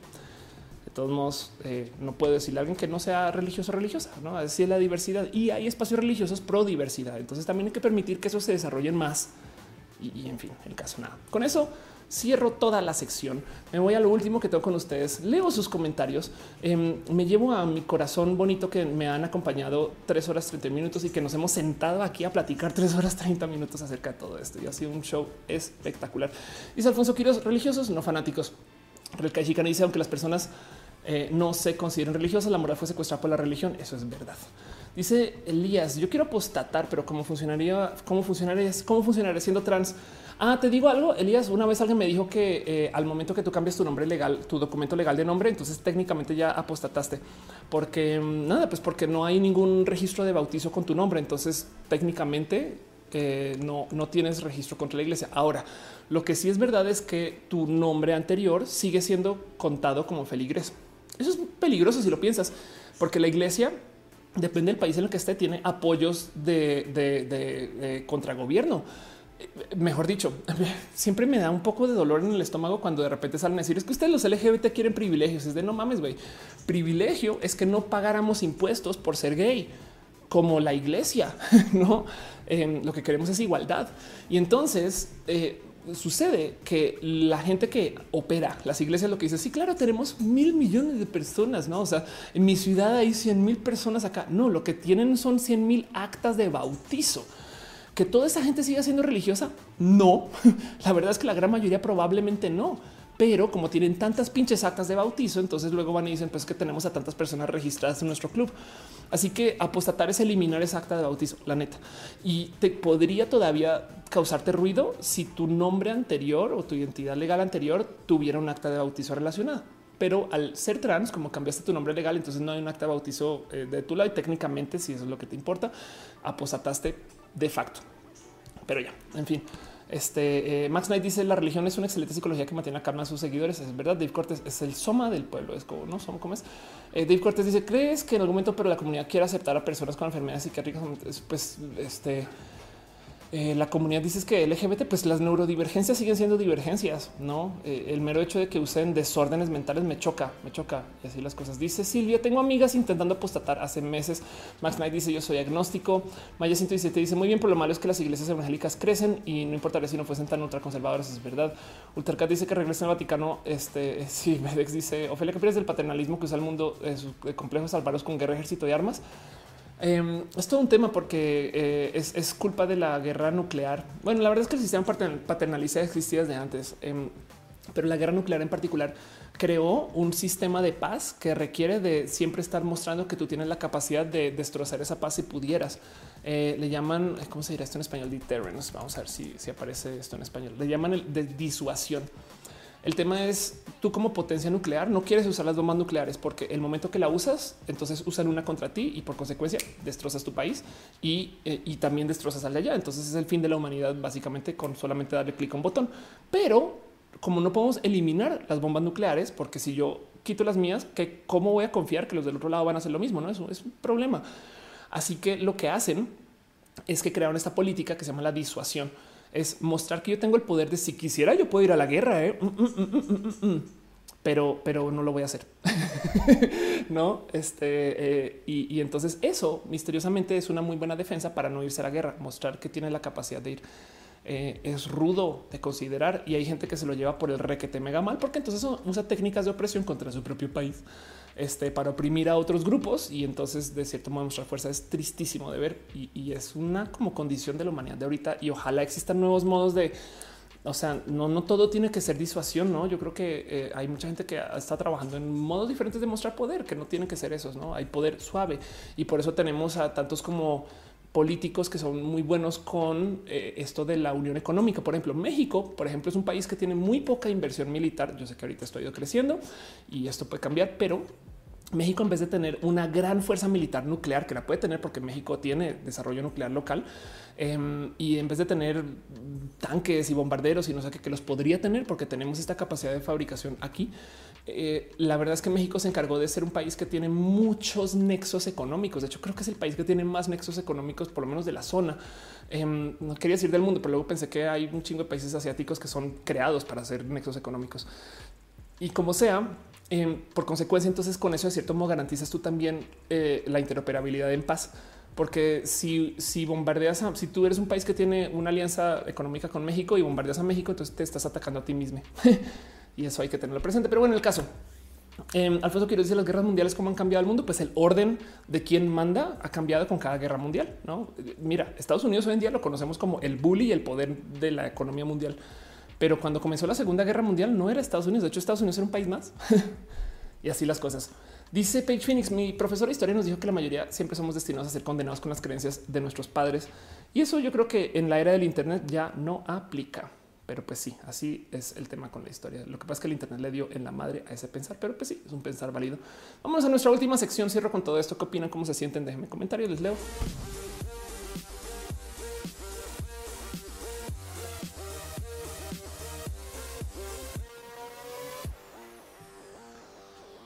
Y pues ya, me voy a lo último, último, último del show. Nomás para ir cerrando.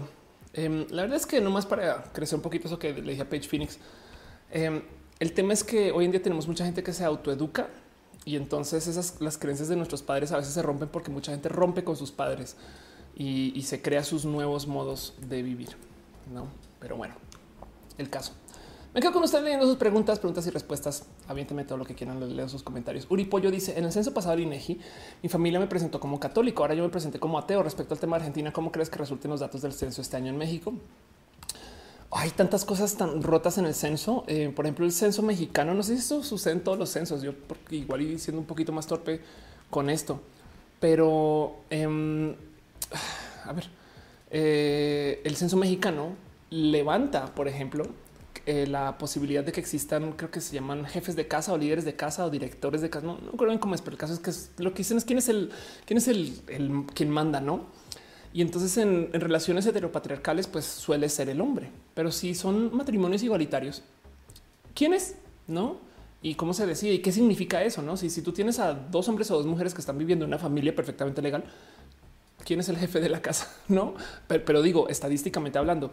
Y entonces esto cómo va a deformar las estadísticas de, lo que ya tenemos, ¿no? Y, está bien que se deformen, o sea, no, no quiero para nada ir en contra de este matrimonio igualitario solamente para mantener la estadística, ¿no? Em, pero, pero es, algo, es una consideración nueva. Zaira dice, bonita, un abrazo y roja fue ese abrazo. Yo también recibo abrazos de ustedes cuando hago esto. Es bien chido. Es bien, bien chido. BDMX dice, ¿qué opinas del paternalismo de Estados Unidos basado en la industria de la guerra y el eh, damos armas y dinero a una parte porque somos buenos y sabemos que es lo mejor? Pues nada, es que lo que pasa es que justo Estados Unidos hoy en día, hoy, hoy estoy cuando mira, ok, vamos a hablar del paternalismo estadounidense. Vamos a hablar de la hegemonía estadounidense como sistema. Cuando se acabó la Segunda Guerra Mundial, Europa estaba destrozado o destrozada o destrozada. Y lo que hicieron es un acuerdo donde primero que todo el país que tenía más generación económica y capacidad de generación es Estados Unidos. Y así que básicamente se encargaron de salvaguardar las riquezas europeas, sobre todo, sobre todo sus riquezas en oro. Porque ahorita lo tenemos como que muy normal que el Bitcoin, que el uso de tarjetas de crédito y, que los pesos, no, o el dólar pero como sea la moneda en ese entonces, puede que lo recuerden o lo sepan o no, pero la moneda en ese entonces tenía un equivalente en oro. Cada billete básicamente era, o sea, deberíamos de estar transaccionando con monedas de oro, pero andar con oro es caro, pesado, eh, eh, difícil, eh, no? Entonces teníamos un equivalente a oro que era una hojita de papel que decía esta hoja de papel representa tantos gramos de oro. Esta hoja de papel representa tantos pesos, no un peso de oro. Esta hoja de papel.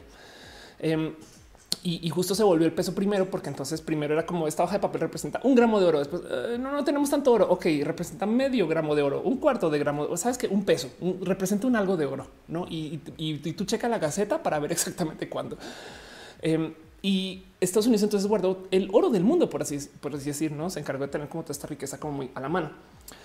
Luego lo que acabó sucediendo es que a medida que la economía comenzó a crecer y que se comenzaron a generar como un chingo de como inconsistencias alrededor de, los valores de la economía según cuánto oro había, porque de repente un país encontraba mucho oro y valía mucho, no una beta, por así decirlo. tenemos una mina de oro, no mames, güey, el país ahora vale el doble y ese tipo de cosas arruina una economía funcional.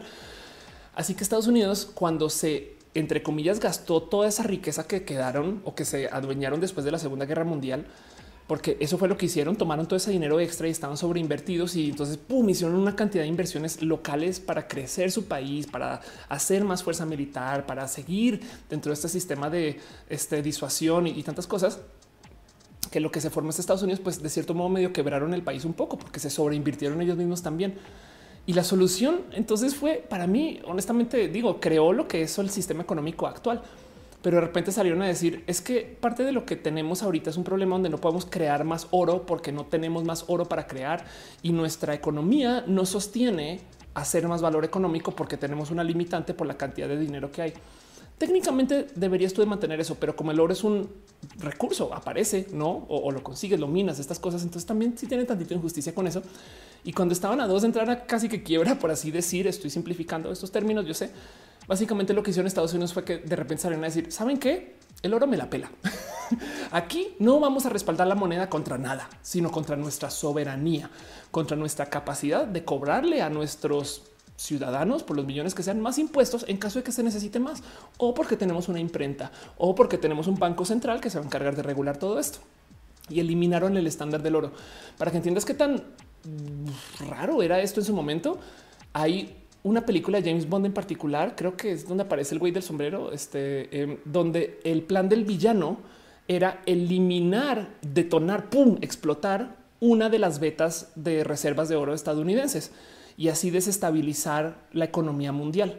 O sea, si tú eliminas la mitad del oro que está ahí guardado en Fort Knox, entonces ahora qué crees? Pues la economía se va a la chinga, no? Porque ese oro representa la riqueza con la que se está transaccionando moneda. Hoy en día ya vale gorro si tú eliminas la mitad de los papeles impresos que dicen estos son los dólares que hay, porque imprimes más. Em, y entonces justo Estados Unidos como ya siendo la hegemonía mundial, porque son se volvieron la policía del mundo cuando Europa estaba toda destrozada. Acuérdate que Europa toda la vida fue el centro del mundo. Roma, este y todo el sistema romano sucedió ahí. Pax Romano, me explico. Y antes de eso, Grecia, no? Em, como que, como que hay una larga historia de desarrollos europeos. Entonces, ¿por qué se acabó? Pues todo eso fue la Segunda Guerra Mundial. Y después de la Segunda Guerra Mundial le dieron la batuta a Estados Unidos. Y desde entonces Estados Unidos es un país que honestamente son nuevos al sistema de orden mundial y que básicamente dijeron, güey, ya que nos ganamos esta posición, no la vamos a soltar nunca. Y se encargaron de ser el centro del mundo desde ahí entonces. Porque uno, por un lado, comenzaron a tener todas estas como generaciones económicas que se daban porque la gente creía en Estados Unidos. Como el Bitcoin, el tren del mame de Estados Unidos hace más fuerte Estados Unidos y siempre ha sido así. Y ahora, hoy en día, otra vez ya se gastaron toda su riqueza. De hecho, Estados Unidos no solo está endeudado, está doblemente endeudado y está a dos de desaparecer desde lo económico hablando. Por eso siempre está así como en el filo. Pero porque todavía sigue andando ahí como el centro hegemónico del poder mundial, porque Estados Unidos sobreinvirtió en sus fuerzas militares. Tanto que ahora es la policía y es el estándar del control, pues, por lo menos de la supuesta paz mundial. Y entonces nadie quiere ir en contra de eso, no como que la verdad es que económicamente hablando, Estados Unidos es una mega mala inversión, pero del otro lado, gracias a o si no nos vamos con el sistema estadounidense, se acaba lo nuestro. El dólar se volvió la moneda del intercambio del petróleo mundial. Y la primera vez que un dirigente mundial dijo yo voy a vender mis barriles de petróleo no en dólares, sino en euros, se armó un desmadre tal que Estados Unidos invadió Kuwait y eso fue la primera eh, guerra del Golfo. No era tanto el tema de perseguir el petróleo, sino era que Adam, era que Saddam Hussein dijo yo no voy a usar dólares para transaccionar y Estados Unidos dijo hey, los dólares son el estándar mundial. Y entonces como son la economía del mundo desde el intercambio del petróleo al dólar y de vuelta, pues técnicamente Estados Unidos es por un lado, un país por su propia cuenta, pero por el otro lado, este pulpo que está metido en todos lados y de quien depende la economía mundial. Y eso es raro de considerar, ¿no? Eso es el paternalismo de Estados Unidos, que es un país que tiene desde lo fundamentalmente hablando, desde lo económicamente hablando, muchos hoyos, unos pero históricamente inexistentes. O sea, es el país más quebrado y a la vez el más rico. Pero el motivo por el cual se mantiene más rico es porque justo si se destroza Estados Unidos, se destroza el mundo. Si tú, si tú logras que está, o sea, si tú quiebras Estados Unidos, güey, Italia, México, este, Colombia, no sé, tantos otros países sufren. Así que mucha gente con que no, no, no, no, no, mira, toma más dinero del nuestro, que no es gringo, pero tómalo. Y, y Estados Unidos justo juega ese juego y a veces de modos muy arrogantes lo usa de modos paternalistas y es una lástima em, porque entonces, pues nada, saben, saben que lo, que necesitamos y, del otro lado se voltean, tienen las agallas y, además hasta el mal gusto de decir pinches extranjeros en sus países horribles. Sí, güey, pero esos países horribles invierten en ti. Me explico. Y, entonces tienen un sistema de, abuso a veces un poco, ¿no? Y esto, esto viene desde hace décadas y nada, es como, en fin. Karen Yepes dice, como siempre, un roja completo este tema debería, ¿no? Dice Daniel García, Estados Unidos creó fama y se echó a dormir un poquito. Del otro lado, miren, del otro lado, del otro lado también hay que considerar que las cosas que tenemos gracias a Estados Unidos, no? O sea, va en ambos sentidos. Es como las redes sociales, es re malvado, pero pues también nos ha dado cosas buenas. No obstante, eh, la posición de paternalismo de yo mando de la hegemonía del orden mundial es por diseño. Eh, sobre todo en la era Bush en particular, le subieron la llama a ese cuento de no nosotros, perdón, pero vamos a dominar el mundo. Es, es el país que más tiene bases militares del mundo y, es más, voy a buscar este eh, military spending by country para que entiendan qué tanto invierte Estados Unidos eh, este, en sus fuerzas militares a comparación de otros países. Em, acá hay una, eso es el 2010. A ver, esto es el 2017. Ok. Estos son los países, eso es para el 2017, los países que más invierten. Ah, caray, me está pidiendo que quite el blocker. Los países que más invierten en este eh, sus fuerzas militares y para que vean qué tan sobreinvertido está Estados Unidos. Caray, vamos a abrir esta imagen en una nueva pestaña. Em, esto es Estados Unidos invierte 700 mil millones de dólares este, en sus fuerzas militares. Vamos para, para que entiendan qué tan grande es ese número. Y luego el próximo es que esto ah, son países eh, de la OTAN. Ok. Eh, acá hay países del mundo. Ok, Estados Unidos con 650 y que esto, si mal no estoy ahorita, ya suba a 700 mil millones y China, el próximo, tiene 250 y después Arabia Saudita con 65. ¿Cómo que Arabia Saudita? Bueno, este en el 2018, sí, claro. Eh, eh, no más para poner a ver eh, GDP by country, no para que entiendan qué tanto dinero es eso. Em, la, una inversión de 650 mil millones de dólares este, a ver si aquí está la lista. No, aquí no está la lista. Vamos a ver si aparece la lista completa en algún lugar. Mm, aquí en Wikipedia, no? Esto es nominal, pero bueno, en fin. Vamos a ver. Aquí está listas, listas, listas. Ok. Vamos a tratar de encontrar un país que tenga una economía de más o menos 600 o 700 mil millones. Ok, es la economía de Turquía. Bueno, no, la economía de Taiwán es la economía de eh, eh, eh la economía más grande que Tailandia, más grande que Irán. Este em, es, la economía de Argentina más la economía. Me explico. es toda la producción de Argentina en un año y más, no? Em, para que entiendan cuánto dinero es que esto que Estados Unidos está invirtiendo solamente sus fuerzas militares. O para ponerlo en contexto, em, NASA budget all years. Creo que este ese dinero que ha usado eh, este NASA tiene una inversión total de 22 billones de dólares. Ok, todo NASA, todo lo que sabemos de NASA son 22 mil millones de dólares. 22 billion versus las fuerzas militares 700 22 versus 700. Y si mal no recuerdo, todo el dinero que se invirtió en NASA desde que se creó hasta ahorita es lo que se usa en las fuerzas militares estadounidenses en un año. O sea, en lo que se gasta Estados Unidos en sus fuerzas militares en un año, se puede crear el programa Gemini, el programa Apollo, el programa Shuttle. Se pueden hacer todos los satélites que han ido al espacio y todos los logros de la NASA que conocemos con la inversión de un año de las fuerzas militares estadounidenses. Y el problema, volvemos a esto de la disuasión, y es que también Estados Unidos tiene un real interés en mantener a Estados Unidos como el centro del mundo. ¿Quién puede poner esto a prueba? China. Y para que entiendan qué tan desajustado está el tema de la riqueza, China tiene mil millones de personas viviendo tres Estados Unidos y, todavía no le da, ¿no? Entonces eso hay que platicarlo. En fin, dice Anthony eh, eh, Canche Salud de México. Gracias por estar acá. Yo también estoy en México.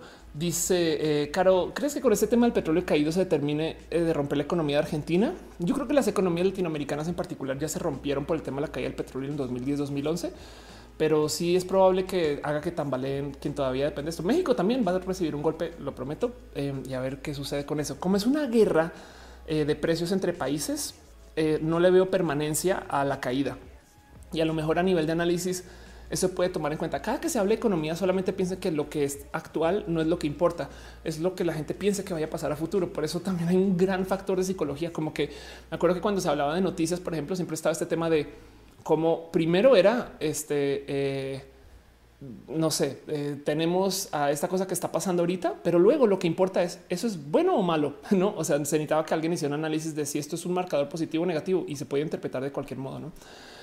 Yo creo que lo que va a pasar en Argentina de todos modos es más grande que su producción petrolera, solamente que este, eh, las negociaciones tienen que ver más con la capacidad de si Argentina tiene esta disposición de cambiar sus procesos internos políticos para permitir que se hagan cambios económicos que eventualmente algún día generen hacia que se paguen sus deudas contra el Fondo Monetario Internacional. Y entonces eh, esperaría que eso tome más peso que su generación petrolera, pensando que lo que está pasando ahorita es, en mi opinión, temporal, pero capaz. Y la gente analista que sí sabe lo que está hablando piensa diferente. Dice hígado de pato. José, te recomiendo que mejor deles eh, una chica. Lo importante no es ser nosotros la voz, darles a o que están hablando de feminismos todavía. Anthony Caché dice buenas noches, te había saludado, no? Dice Shelly Villamizar en Colombia tiene sus bases militares, son intocables y en todo el mundo. José González dice pensaba en leer cuentos de una morra súper chingona. Em, ah, ok. Eh, Dalila la cerda, que me estaría pasando si lo hago. Eh, veo que están dejando abrazos financieros. Muchas gracias. De verdad, Celeratico dice sería bueno hablar el próximo roja este tema pues prometo que o hago mini roja por aparte o bueno, lo voy a tomar nota de esto. Alain Guerra dice: Yo también quiero ser tu amigo, jugar Catán. Chido. Y Sans dice: En el programa social de apoyo a jefas de familia, me topé con una encuesta en la que solo era una madre soltera y un hijo varón. Y ella dijo que el niño era el jefe de la familia por ser hombre. Wow, qué locura, qué locura. Edgar Rigo dice: Más se gasta el presupuesto del país en programas clientelares. Em, Dice Luker, China está tratando eh, el tema del COVID de mejor manera que Estados Unidos. Estados Unidos tuviera salud pública, estoy segura que habrían muchos más casos. Sí, eso es verdad. Eh, parte de lo que pasa con Estados Unidos es que justo eh, no más hacerte la prueba es caro. Entonces, nada, pues a ver qué pasa. La verdad es que, de nuevo, no quiero satanizar enteramente. Es muy fácil desde afuera de Estados Unidos hablar mal de Estados Unidos y verlos como no. Hay cosas que también hay que agradecer que, sucedieron, pero, pero es que, a ver, eh, parte de la riqueza estadounidense es un claro abuso de sus países vecinos, no? O sea, en Latinoamérica hay un desastre por intervención estadounidense, quienes nunca he entendido exactamente bien por qué les sirve mejor tenernos hechos un desastre que funcional, no? Si la idea es tener crecimiento meramente económico. Ahora, la verdad es que si nos tienen hechos un desastre, tienen labor fácil y barata para sus cosas. Entonces puede ser un proceso de mantenimiento de esclavitud, ya que no pueden tener esclavitud legalizada, no? Eso también puede ser un tema. Pero como sea, hay tantas cosas que dices, claro, es que esos países son ricos porque abusaron acá. Pues sí, la neta. En fin, este dice eh, María Pau Cardona, llegué muy tarde, estoy cerrando, entonces, pero nunca llegas tarde. Oni Witri dice, eh, ¿qué piensas de la compra de votos del presidente de Colombia? Wow, no tengo esa noticia eh, y, no me sorprende, pero pues bueno, en todos los procesos electorales controversiales van a salir ese tipo de noticias y es posible que sí, quién sabe. Eh, me gustaría informarme más para hablar mejor de eso. No, si sucedió, no me sorprendería. Si no sucedió y, esto es una noticia falsa, una paparrucha, eh, tampoco me sorprendería, porque así la política no dice Armando Damas. Llegó mi hora de dormir. Que estén bien todos. Yo también voy a ir cerrando lentamente. Jess Solín Mendieta Science dice: ¿Por qué quise hablar español para que eh, sea el entendimiento de todos? De todos. Sí. Em, y así las cosas. Este dice Master Rack. Estoy muy de acuerdo del abuso gringo. Es raro ver ese tipo de comentarios encontré, pues no, la verdad es que no, no sé por qué, como que raro de qué hablas, dónde vives. Marco Montoya dice bien, si el epicentro de la enfermedad en Estados Unidos solo te hacen la prueba si ya no puedes respirar. De hecho, em, hace nada vi a alguien en Twitter que se volvió viral porque al parecer fue porque tenía fiebre, tenía todos los síntomas. Y entonces básicamente le dieron un y, se volvió viral porque todo esto fue en redes. Le dieron un no, no tenemos la prueba acá y no te la podemos pasar con tu seguro. Si que la puedes pagar como 1500 dólares para hacerse la prueba. Y dijo, espera, tiene que haber un mejor modo. Entonces le dijeron, no, no, no, sabes que es que igual la prueba no nos va a llegar y como que le sacaron inmediatamente y, y ya. Entonces, como no le hicieron la prueba, no lo tiene y entonces no cuenta hacia la estadística. Wow, no? En fin, Edgar Rigo dice que le gustó el show. Muchas gracias. Riz dice en la marcha que pasó en Toluca el 8 de me dicen que una chica que se subió a un monumento de Hidalgo para una bandera morada es trans. Qué bonito, qué chido, qué chido leer eso. Melissa Zarco dice que está cancelada esta L3. Está cancelada desde hace cinco años. Los eventos masivos para hacer anuncios de producto están muy rotos desde que llegó el Internet. Tan cancelado está que Nintendo ya no va a L3 desde hace mucho tiempo y hace Nintendo Direct. Tan cancelado está que Sony hace un evento afuera de L3 que no es en L3. Em, eso la verdad es que, ahora de repente digan pues ya no va a haber este evento porque no queremos reunir a la gente, pues, pues nada, es como un pues güey, ya iba hacia pique y está pasando con todos los eventos porque es que de nuevo en la era del Internet ya no tienes que hacer eventos masivos para dar noticias porque tenemos Internet. Pero bueno, Rick Polilla dice: Me siento rete mal posteando varias veces el mismo comment, pero si no lo leen ni modo, gracias, perdón. Si es que a veces justo también estoy presentando. Entonces me da fulano tal dice que país tiene sus pros y sus contras. Conozco un gringo que dice que le encantaría vivir en México porque aquí realmente sea libertad. La verdad es que si lo piensas, México era el salvaje oeste. Entonces, la verdad, técnicamente en México hay instituciones más débiles que en Estados Unidos. Entonces, si tú quieres hacer algo que puede tildar hacia lo ilegal, em, eh, que puede ser solamente andar más rápido en la autopista, me explico. Sí, México es más libre. Em, del otro lado, por ser más libre, es más riesgoso. Entonces, en ambos casos están en lo correcto, no es como eso. Pero sí, si algo he aprendido a vivir en varios países que ningún país es mejor que otro y no hay ningún país correcto. O sea, si vas a Europa vas a encontrar cosas. Si tienes una mentalidad negativa, siempre vas a encontrar cosas. De hecho, no son los países, las ciudades. Em, me acuerdo cuando tenía mi empresa aquí en la Ciudad de México, que mi empresa tenía oficinas en Santa Fe, pero en el caso vivía yo en Santa Fe también. Y, entonces Santa Fe, para la gente que no sabe, es una zona como en la periferia de la Ciudad de México que debería de, estar un poco más conectada a la ciudad y ser más parte de la ciudad. Pero bueno, como sea, tenía mis oficinas ahí. Y entonces, como está en la periferia, está en una, una zona espectacular para que llegue la gente de la Ciudad de México, como la gente que vive en Toluca, que es una ciudad aledaña que está en el Estado de México, muy bonita Toluca también. Y entonces había gente que vivía en Toluca, venía a mi oficina, gente que vivía en la Ciudad de México, vivía en mi oficina. Y me acuerdo una vez ver en una discusión en la mesa como un día se confesó a alguien diciendo no, no, no, es que yo no voy a Toluca porque es muy peligroso. Y esa persona se voltea y me dice, güey, a mí me dijeron que la Ciudad de México es más peligrosa que Toluca. Y les explotó así la, la cabeza de que ambas personas pensaban que vivían en la seguridad y que allá estaba la inseguridad. Y así es la psicología, ¿no? Pero bueno, Este eh, dice: eh, Soy nuevo aquí, no entiendo. Estoy haciendo un show en vivo. Dice Gmail. La Comic Con me parece. Fíjate que la Comic Con sí le veo motivo físico para existir, porque es como una pequeña pasarela también, no? Eh, y no están presentando productos per se. Y de pato dice que mal que se canceló el E3. Sí, estoy totalmente de acuerdo. La verdad es que desde la performatividad del E3 sería chido que si existiera. Eh, dice Selenático, la nueva presentación de Huawei fue en línea. No me lo digas porque tenía cosas que hacer con esa presentación, pero bueno. Eh, Master dice: Disculpe, en la 3 anunciaron Hello Infinity y Cyberpunk y sigue siendo muy importante, al menos para mí. No estoy totalmente de acuerdo. Es solamente que esos anuncios eh, no tienen que existir Em, dentro de un marco de un evento donde llamen a los periodistas, donde además la logística en el evento está bien rota, están los, los, los E3 son muy rotos. Mientras que si, si, hacemos un evento en público donde llegue más gente, como los Nintendo Direct, son tan buenos los Nintendo Direct que hacen muchos en el año, no? Y así las cosas. y si cancelaron el día de San Patricio y Mayre Winky iba a ir. Em, eh, Ulises, el, el, mejor psicólogo del mundo, dice: Yo no entiendo por qué señor Santa Fe para que estén todas las oficinas ahí solo tenga dos, tres entradas. De ahí el tráfico aéreo en la Ciudad de México. Hablamos de Santa Fe. Hablamos de Santa Fe. Vamos a responder tu pregunta porque te quiero, Ulises. Este Santa Fe, eh, vamos a buscar. Es una sección de la Ciudad de México que justo eh, funciona porque, como todo en México, no está tan bien de su legislación o básicamente tomaron un territorio nuevo y dijeron vamos a hacer una nueva ciudad aquí. Fin y entonces está sobre edificada y sobre invertida. Primero que todo, eh, no me acuerdo qué político fue que compró una cantidad ridícula de terrenos y luego literal dio permisos para que se construyera. Entonces, nomás para dejarlo en claro, esta es la zona de Santa Fe, donde está el marcador rojo, esta es la Ciudad de México y para que vean ahí está Toluca, Santa Fe en toda la mitad. Em, y entonces muchas cosas pasaron con Santa Fe. De hecho, eh, la edificación, la construcción de Santa Fe Em, es gentrificación en su diseño, en, forma. Solía ser este lugar un basurero. O sea, eh, todos los edificios que ven ahí atrás, esto era un basurero que ya, que ya habían tapado.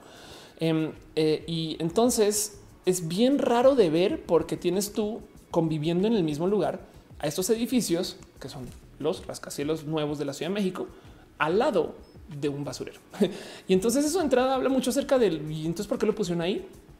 Pues no solo estás viviendo tú con estas personas que están en esos edificios, sino que conviven en la misma zona las personas que solían vivir al lado o en el basurero con la gente que está viendo nuestros edificios. Y esa negociación ha sido ruda.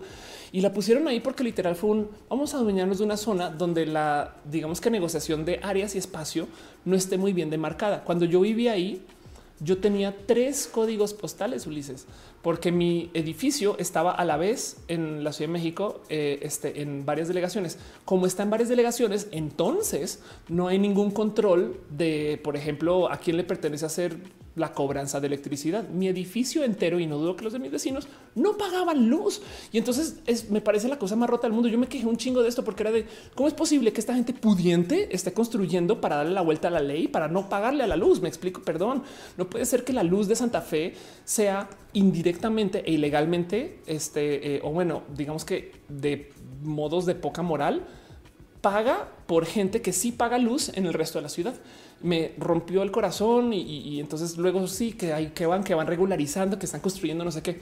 Pero entonces el tema es que justo como está en esta zona donde está como mal demarcada y donde hay poca eh, como que hay poco control de la ley. Entonces los arquitectos pueden construir sin pedir permisos chidos. Me explico como que no hay tanto control. Es sí, bueno, que hagan lo que quieran por allá en su fiesta, por allá en ese arenero allá lejos, que es un basurero. Y entonces sobrevendieron la zona y casualmente ha recibido un chingo, una cantidad de inversión y la verdad es que ha crecido mucho y ojalá se regularice porque pues, la gente que vive acá, pues, o sea, perdón, no es como para que estén haciendo estas construcciones donde la verdad es que la idea no es robar luz pero pues como se da y nadie se queja, no me explico. Es como que es un poco de hey, un poquito, es, también un poco roto. Em, y, como que no hay como que tanta presión social de sí, vamos a construir esto para que esto sea el futuro de no, güey, están construyendo como que con tal por el bien de construir. Eso es capitalismo salvaje. Em, y, se dio ahí justo. Y entonces lentamente comenzaron a construir áreas de acceso para llegar a Santa Fe, porque pues lo pusieron ahí donde los capitalistas llegaron a güey, con fiesta, podemos construir un chingo. Y, supongo que eso también se está dando en un chingo de, ciudades por fuera de México, de México, no lo dudo. Em, y, esto es rudo, es rudo. Em, mi edificio cuando yo vivía, es más, creo que aquí se, no, mi edificio cuando yo vivía en Santa Fe no tenía acceso peatonal porque fue construido con esa mentalidad de es que si vives acá tienes coche. O sea, no es de güey, ¿cómo es posible que yo caminaba y andaba en bici en Santa Fe?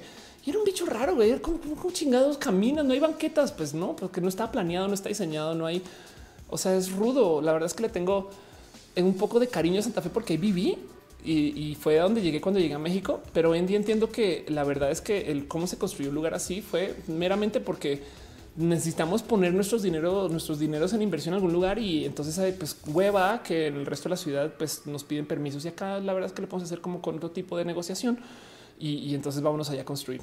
Del otro lado también la verdad es que la Ciudad de México es hiperdensa y entonces que se hayan llevado las cosas para allá no es mala idea también. O sea, bien, bien que podemos argumentar hacia eso. Y sumándole a ese desmadre, eh, eh, pues también fue una ciudad por planeación. Me explico como que igual y igual y esto es lo que se ve con cuando dejas que los empresarios planeen la ciudad y que tengas una institución gubernamental débil que no haga buena planeación de dónde ponerse cada quien y que ponga límites. Em, entonces, eso como que Santa Fe es muy bonito. Honestamente, la verdad es que sí es chido. Es un lugar este donde ve tantas cosas nuevas, pues es cool, no? O sea, como que también digo, pues sí, y, además como justo hay gente muy pudiente, entonces ah, le apresuran para conectar cosas. Me acuerdo que cuando llegó las instalaciones de fibra, cuando llegaron las instalaciones de fibra óptica eh, a la casa en México, tiraron tres hilos a Santa Fe. Es como no mames, güey, ¿qué, tenemos acá? Un data center o qué pedo. Em, y, y, eso era solamente pues porque querían conectar en chinga toda esta banda. Un chingo de corporativos acá también. Habrán como consideraciones de seguridad, quizás. Eh, eh, no sé, como que siento que hay cosas bonitas y buenas, pero del otro lado, la verdad, verdad es que mi opinión de ese lugar es, es una zona que se creó con poca supervisión gubernamental o poco control. Eh, y que básicamente dejan pues, sigue construyendo. Güey, vale, gorro, te ponlo ahí, se va a caer, no importa. Güey, construye y luego vemos qué pedo, no? Y, y pues sí, es nuevo y está sobreinvertido pero pues eh, eh, hay motivos y condiciones y, cosas que pasaron en Santa Fe que dices, oh, en fin, esa es mi opinión. ¿Por qué lo diseñaron ahí justo? Pues es que la palabra es diseñaron, no lo diseñaron, lo permitieron, es otra cosa. Dice Luker, Brasilia también es una ciudad pasada, pensada para el automóvil completamente alejada de la escala urbana, fomenta la destrucción del espacio público. Es totalmente de acuerdo, totalmente de acuerdo. Sasquatch dice si es un basurero, el suelo está contaminado. ¿Sabes qué pasaba en Santa Fe? No, si todavía sucede. El agua olía. Digo, yo tengo anosmia. A mí me decían que abres el agua en Santa Fe y güey, no la tomes, güey, huele, huele. Y es porque justo eh, esos basureros ya están tapados y pues aún así tú crees que eso no va a ir a ningún, no, como que en fin, no? Y ese control, nada, en fin, pero pues como sea. Em, dice este eh, Ulises que fue primero Santa Fe o la Ibero. Gracias por la explicación. La Ibero estuvo ahí mucho antes. De hecho, la, la Ibero es de los viejos edificios de Santa Fe. Em, y dice Gato que se quiere quedar, pero bueno, yo también ya voy a ir cerrando. Llevo cuatro horas transmitiendo y entonces es hora de ir cerrando todas las ideas que tengo.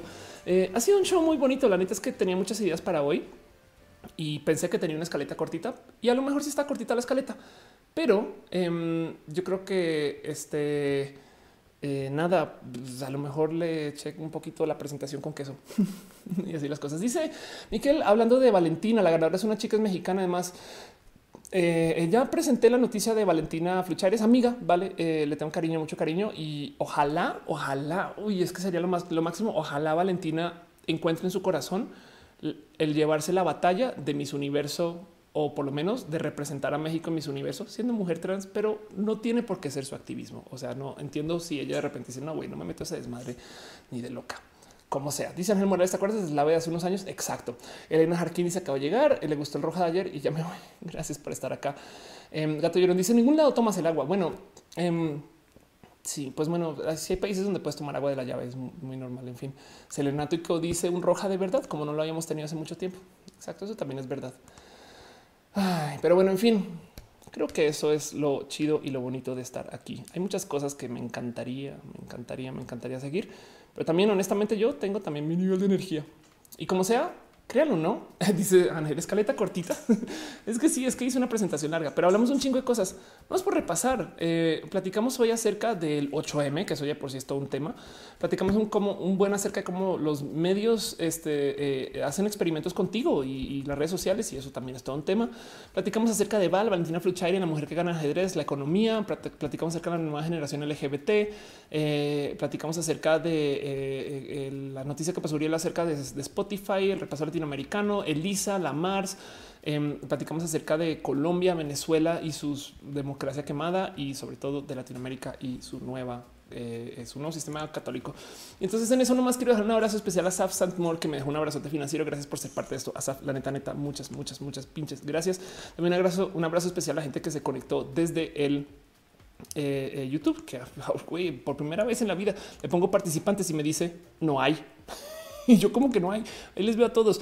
Entonces voy a nomás a leer aquí un abrazo al psicólogo Lice Reina, a Pancha Melisa, a El Chavi, Susana Alarcón, Jorge Richards, Alfonso Quiroz, un abrazo especial a Jess, eh, eh, quien es parte del mejor team de moderación del mundo, Gato Llorón, Selenático, John Jr., a Ángel Morales, Alfonso Quiroz otra vez, a Jorge Richards, a JLMB, a Luker 908, a Boy Late, a El Chavitz, a, a Ulises Reina, Alfonso Quiroz, a Luker 908. Vale, refresh esto a ver si hay puro chance me aparece la lista de usuarios. También a la gente bonita que se conectó desde eh, el Twitch a eh, el team moderador, la gente más cool del mundo, Caro, eh, el mejor martillo que existe, Mis Uva, Monserrat Morato.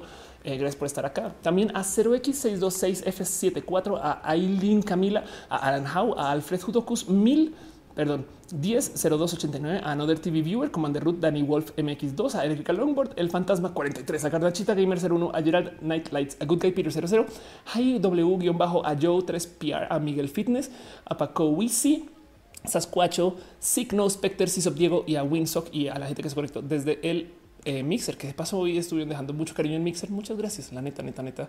Su cariño mixeroso se aprecia a Luana Méndez, Leno Cuca, Golds 79, al Chino Milos, a El Más Lorazo, a Omiser eh, producer y este caro, gracias por estar nuevamente acá también eh, a Toga Químico que me dejó un abrazote dos veces. De hecho, gracias, gracias, gracias, gracias, gracias por tu cariño. Em, y voy a ver nomás si ahora sí me da eh, los participantes. Aquí están. un abrazo también a Alejandro López García, Alfonso Quiroz, Andite, Ángel González García, Ángel Morales, Boy Zuleta, el Chavis ya te había leído, Fulana de Tal Guadalupe, C, Ivoncito Sototo, a Karen Yepes, a María Paula Cardona, a Master Rack, Mayra TVXQ, a Menajen Herrera, a Mir, guion bajo, perdón, a Mir SL, eh, a Niña Mono. Perdón, me dio mucha risa eso. A Pancha Melissa, Rica Gicana, Reyes Castillo, María José, Sara de noche. Gracias por estar acá, Sara. Siempre es lo máximo. Eh, no nos vemos hace mucho, pero te tengo muy, muy en corazón. Selenático, Silvia Spolansky, Ultarcat, Wendy, eh, a Sandra, Irina y a la gente que no aparece en esta lista porque yo sé quiénes son. Eh, seguramente aparece ahorita eh, Adri Pani, a Elisa Sonrisas, que seguramente pasa por ahí. René Bebé, te amo con todo el fondo de mi corazón y yo sé que pasaste o estás por ahí en el chat o a lo mejor estás escuchando a esta altura, ya no estás leyendo. también la gente que se conectó desde el Facebook. Y entonces Raúl Darío, Elisa de Azul, Yurike Yunque, eh, a Mick Rangel González, a Elías André Islas Acusi de Q, a Michelle Frank, Alex Cano, Elías André, ya te había leído, a María Goretti González, a Ian Blue. Em, un abrazo a eh, Suami Villagrán, Pascual, Digipost, Em, un abrazo. Este nada, les tengo mucho cariño. La neta, en últimas, como que es bien, bien pinche chido. Y yo sé que ya está siendo la hora de la hora, pero que no se les olvide que también, y este show le tiene mucho agradecimiento, mucho cariño a la gente que apoya desde su Patreon o desde mi Patreon o desde el fondo de su corazón o desde mi corazón. Pero también un abrazo especial a Ana Navarro, analógicamente, patrones de tiempos inmemorables, a Trini Patacoins, Maritza Bernabe, Cabeza Olmeca, Rosauri, Inis, Francisco Godínez, Mitzi Reyes y a Aflicta a la gente que se suscribe desde el YouTube, que implica que también están pagando una suscripción mensual. Muchas gracias porque todo ese dinero es justo lo que me mantiene acá haciendo esto. Entonces, muchas gracias a Missy Reyes, a Fabián Ramos, Aflicta, a Jay, a Jairon Freddy, Merchan Haas, a Jenny Ramírez, Paulina Niño, Arturo Ale, Julio Hurtado, Edgar Riego, Tato Solonar Tejea, Pasel Coco, a Cira Strange. Eh, y un abrazo también a Pena Rura, Forasteru, a Hall Hernández y a Caro y a la gente chida, chida, chida del team de moderación. Gracias por neta ser parte de este show y apoyar a que esto suceda. Eh, nada, me, toca mucho el corazón que quieran apoyar con estas cosas. Si no mencioné su nombre, avísenme de una vez eh, eh, antes de que cierre el show, porque saben que a veces estas plataformas no me dicen exactamente quién fue quién, cómo, cuándo y dónde. Pero como sea, estuvimos al aire cuatro horas, 11 minutos. Fue un roja largo, pero estoy re feliz. No, pero un Alfonso Quiroz dice 12 13 AM en Colombia. Son como las 2 de la mañana en, este, en Nueva York eh, y son las 12 aquí. Scarlett Cat dice no salí, pero en los comentarios y muchas gracias. Fulana tal. Eh, también un abrazo. Eh, le scroll a esto a ver qué aparece o quién aparece. Está mi suba por ahí. Eh, Jess también está por ahí. Em, Alfonso Quiroz, eh, Pancha Melissa, yo les había leído. Yo creo que están básicamente todos, todas, todos. muchas gracias por cuidarnos. Niña Mono, Garnachita, Jorge Richards. Gracias, gracias, gente bonita, por ser parte de esto. Les tengo mucho cariño, la neta. Dice Roel Aguilar de León Show. y Luke Sky Panda. Muchas gracias. Muchas gracias. Show. en fin, eso es todo lo que les tengo para ustedes hoy. Eh, yo creo que con eso puedo ir como despidiendo. Monserrat dice: Te habíamos extrañado. Yo también. Ustedes mm, los quiero mucho y nos vemos la próxima semana.